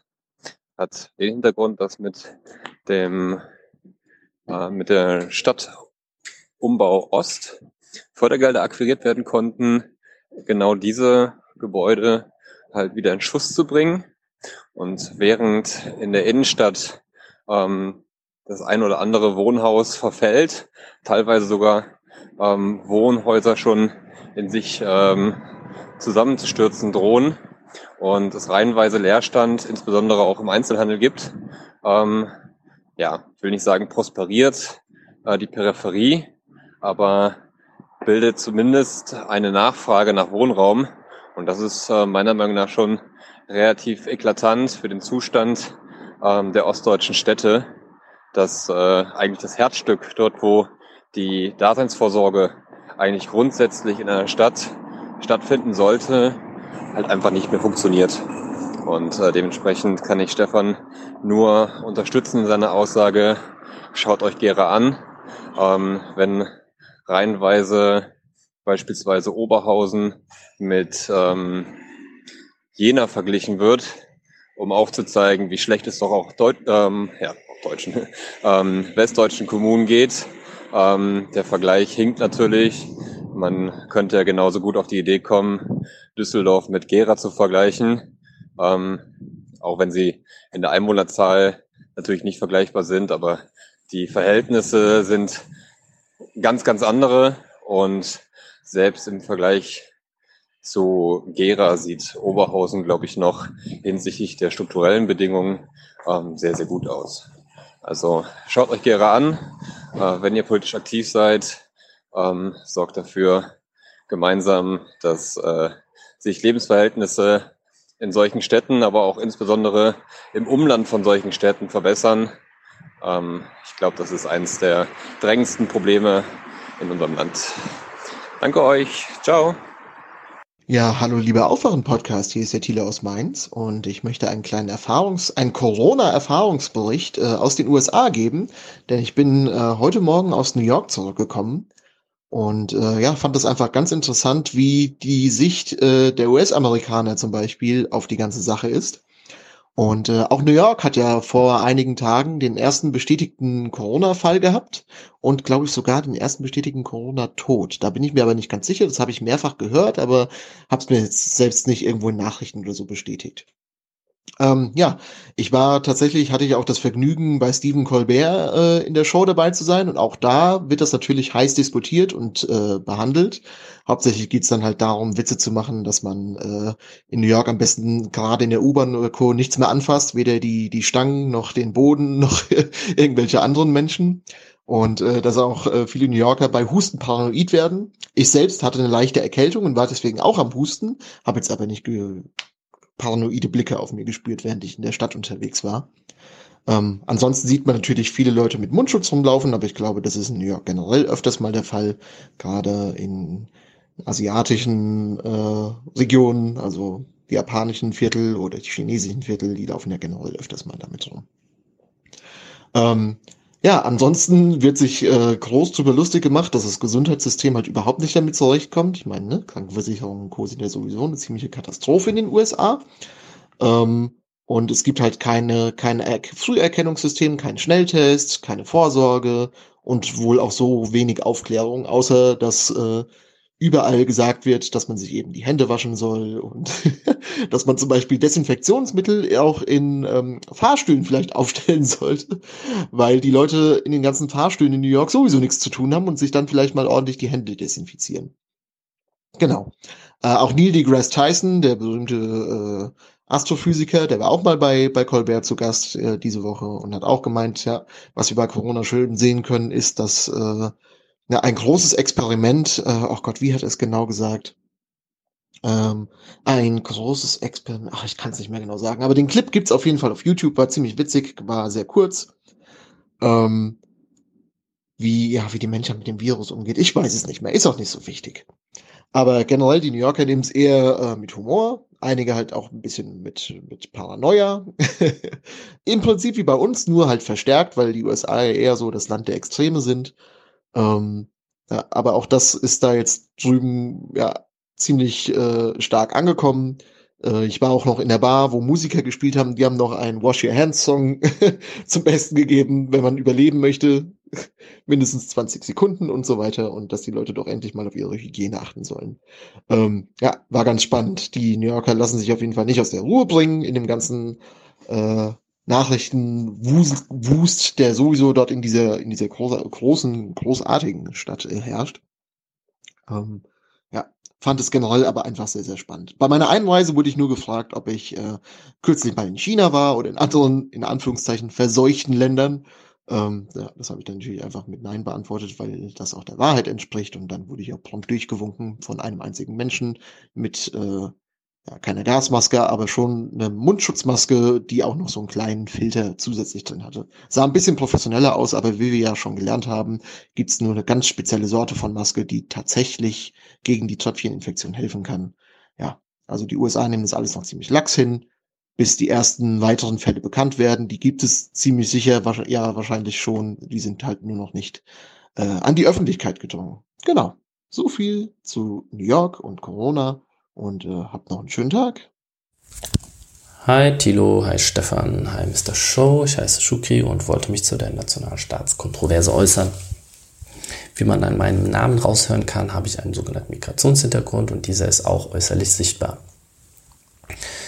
Dementsprechend gibt es ähm, Teil der Bevölkerung, die der Meinung sind, dass ich weniger Rechte haben sollte als sie. Und das, was mich davor schützt oder von diesen Gedanken oder von diesen Fantasien schützt, ist im Grunde meine deutsche Staatsbürgerschaft.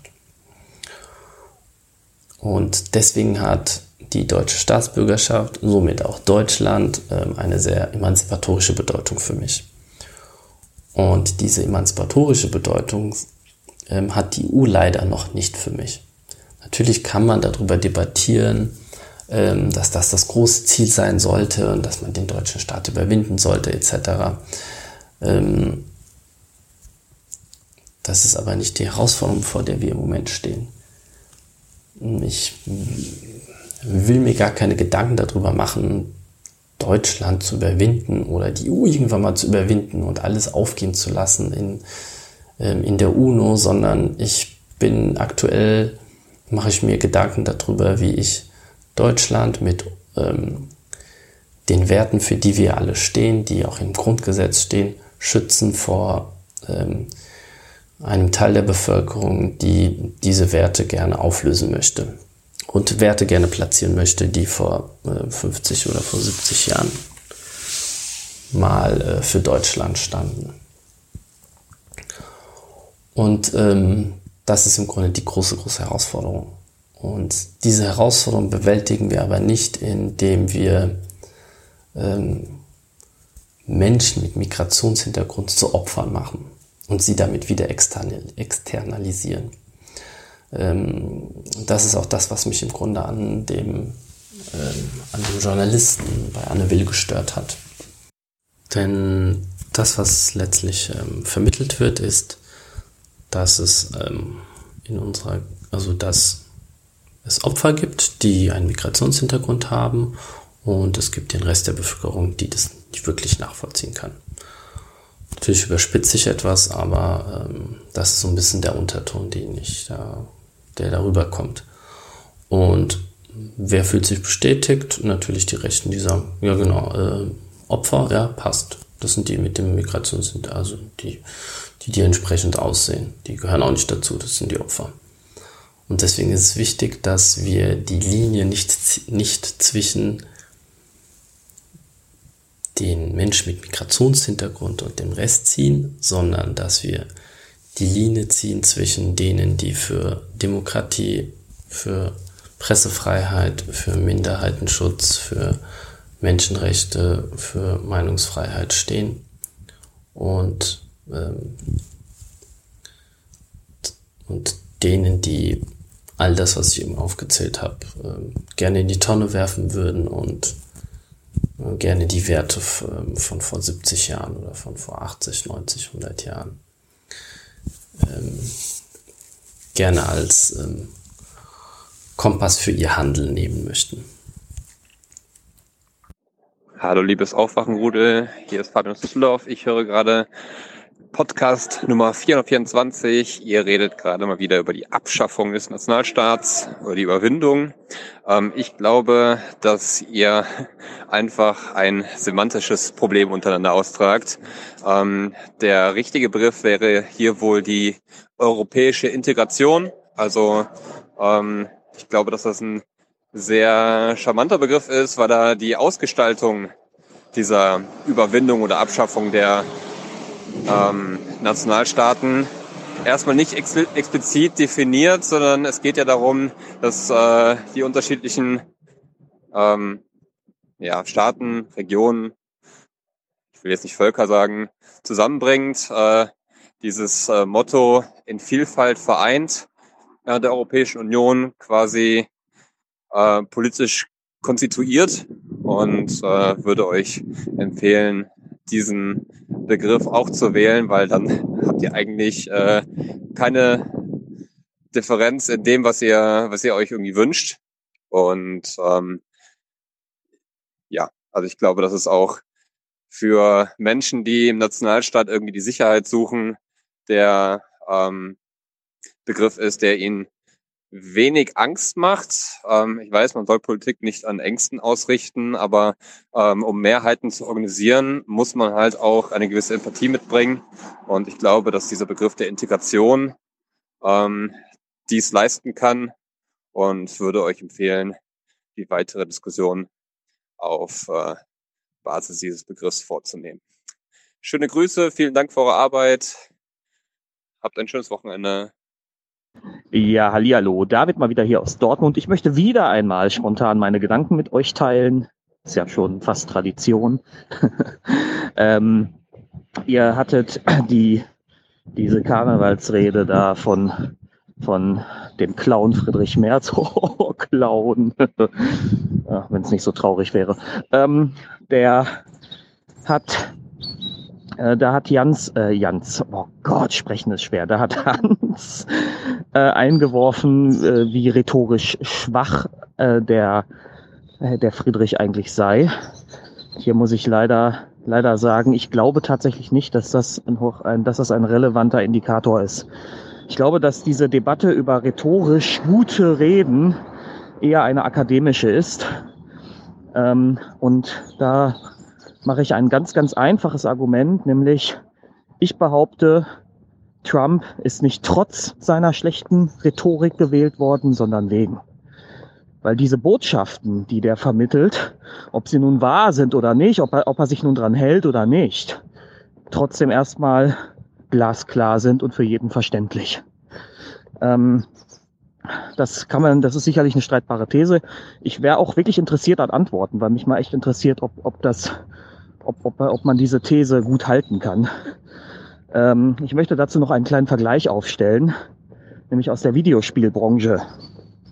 Ähm, oftmals sind die erfolgreichsten Videospiele die, die leicht zugänglich sind und am besten noch grafisch so gestaltet sind oder besser technisch so gestaltet sind, dass sie auf ganz vielen Geräten laufen, also auch auf den leistungsschwächeren PCs beispielsweise.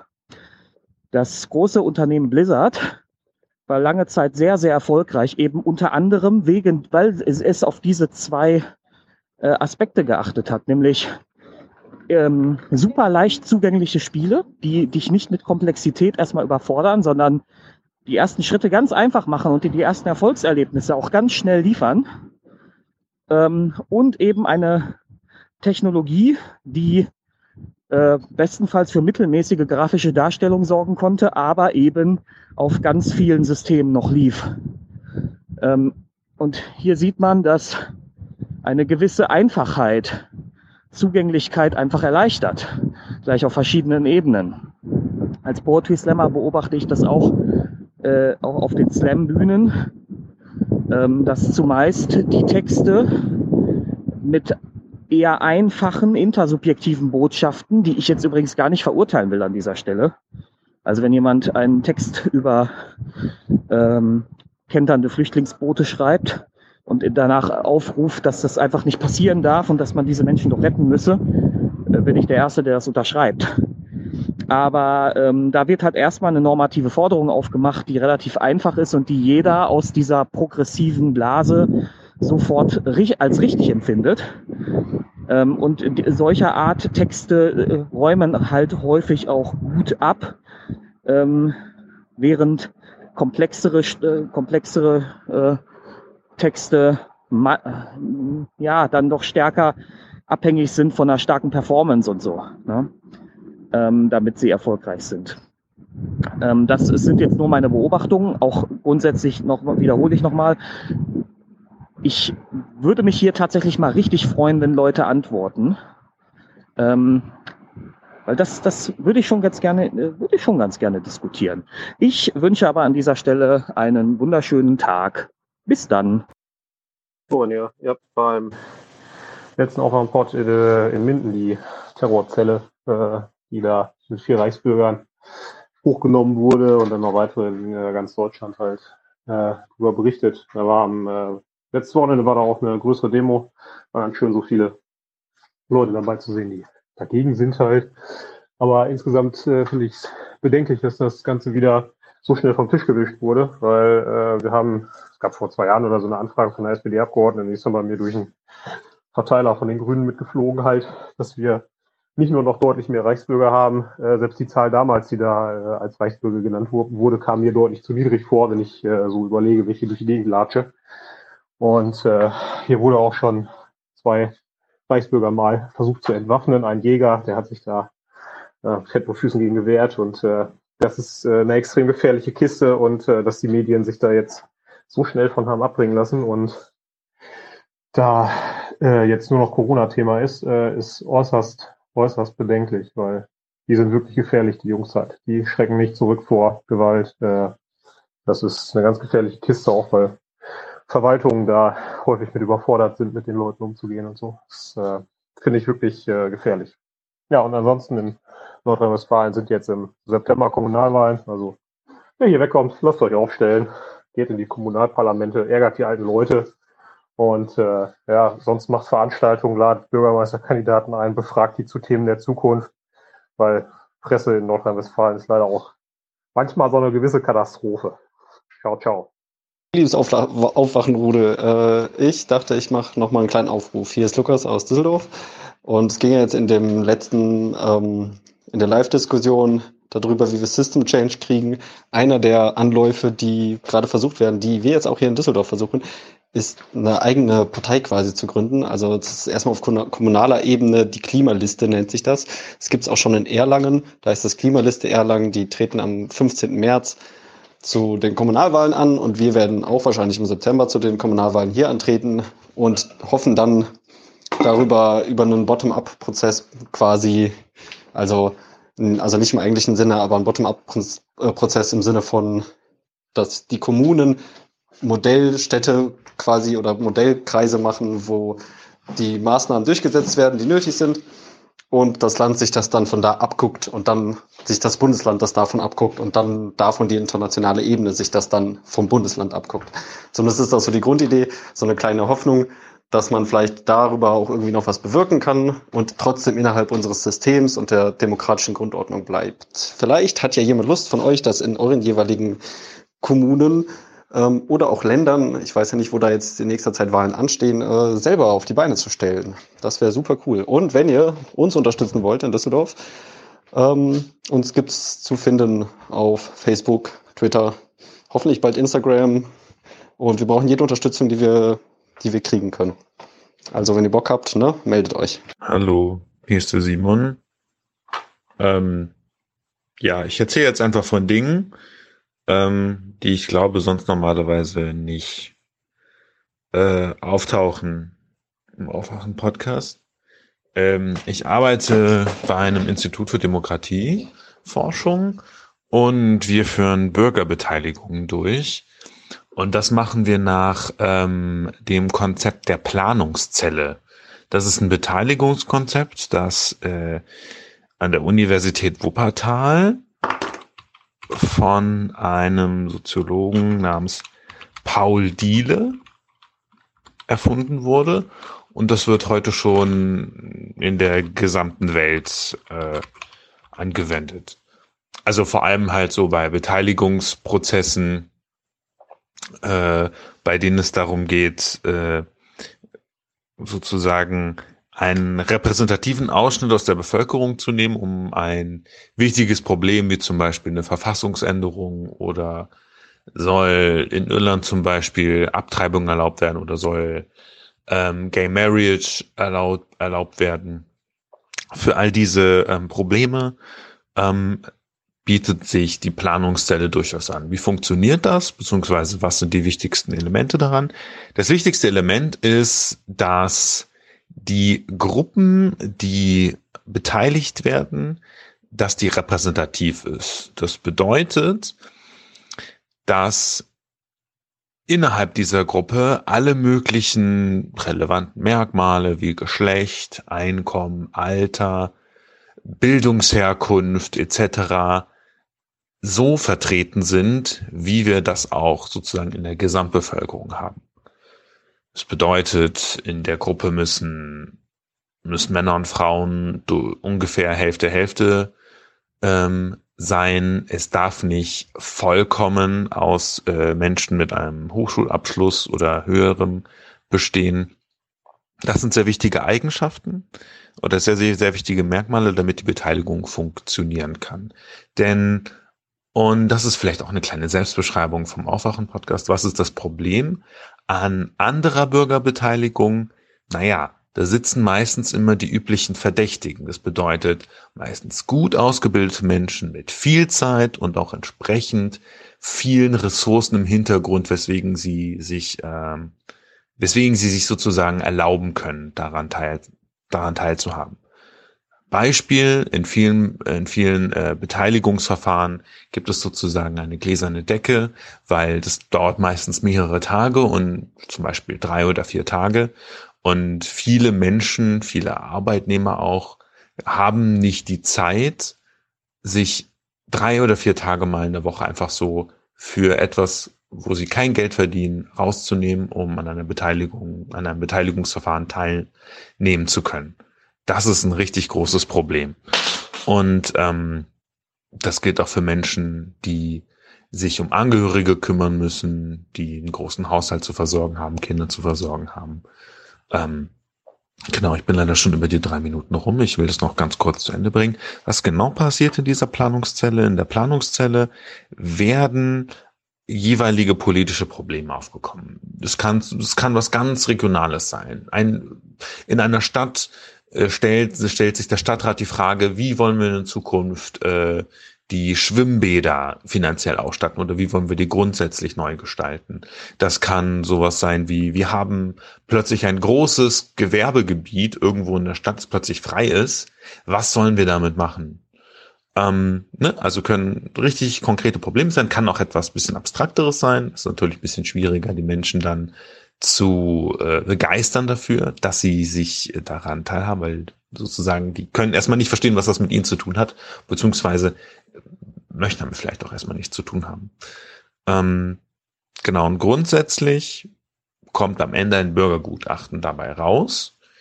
Dieser Prozess ist ein bisschen kompliziert zu erklären, wie der äh, entsteht, aber am Ende äh, bekommen, bekommt die Gruppe, diese repräsentativ ausgewählte Gruppe, bekommt mehrere Vortrag, Vorträge zu hören, in denen sie, die sie dann nachher gemeinsam diskutiert und dann gemeinsame Arbeitsaufträge äh, erledigen, in denen sie sozusagen am Ende Prioritäten über andere Prioritäten setzen, um Handlungsempfehlungen geben zu können.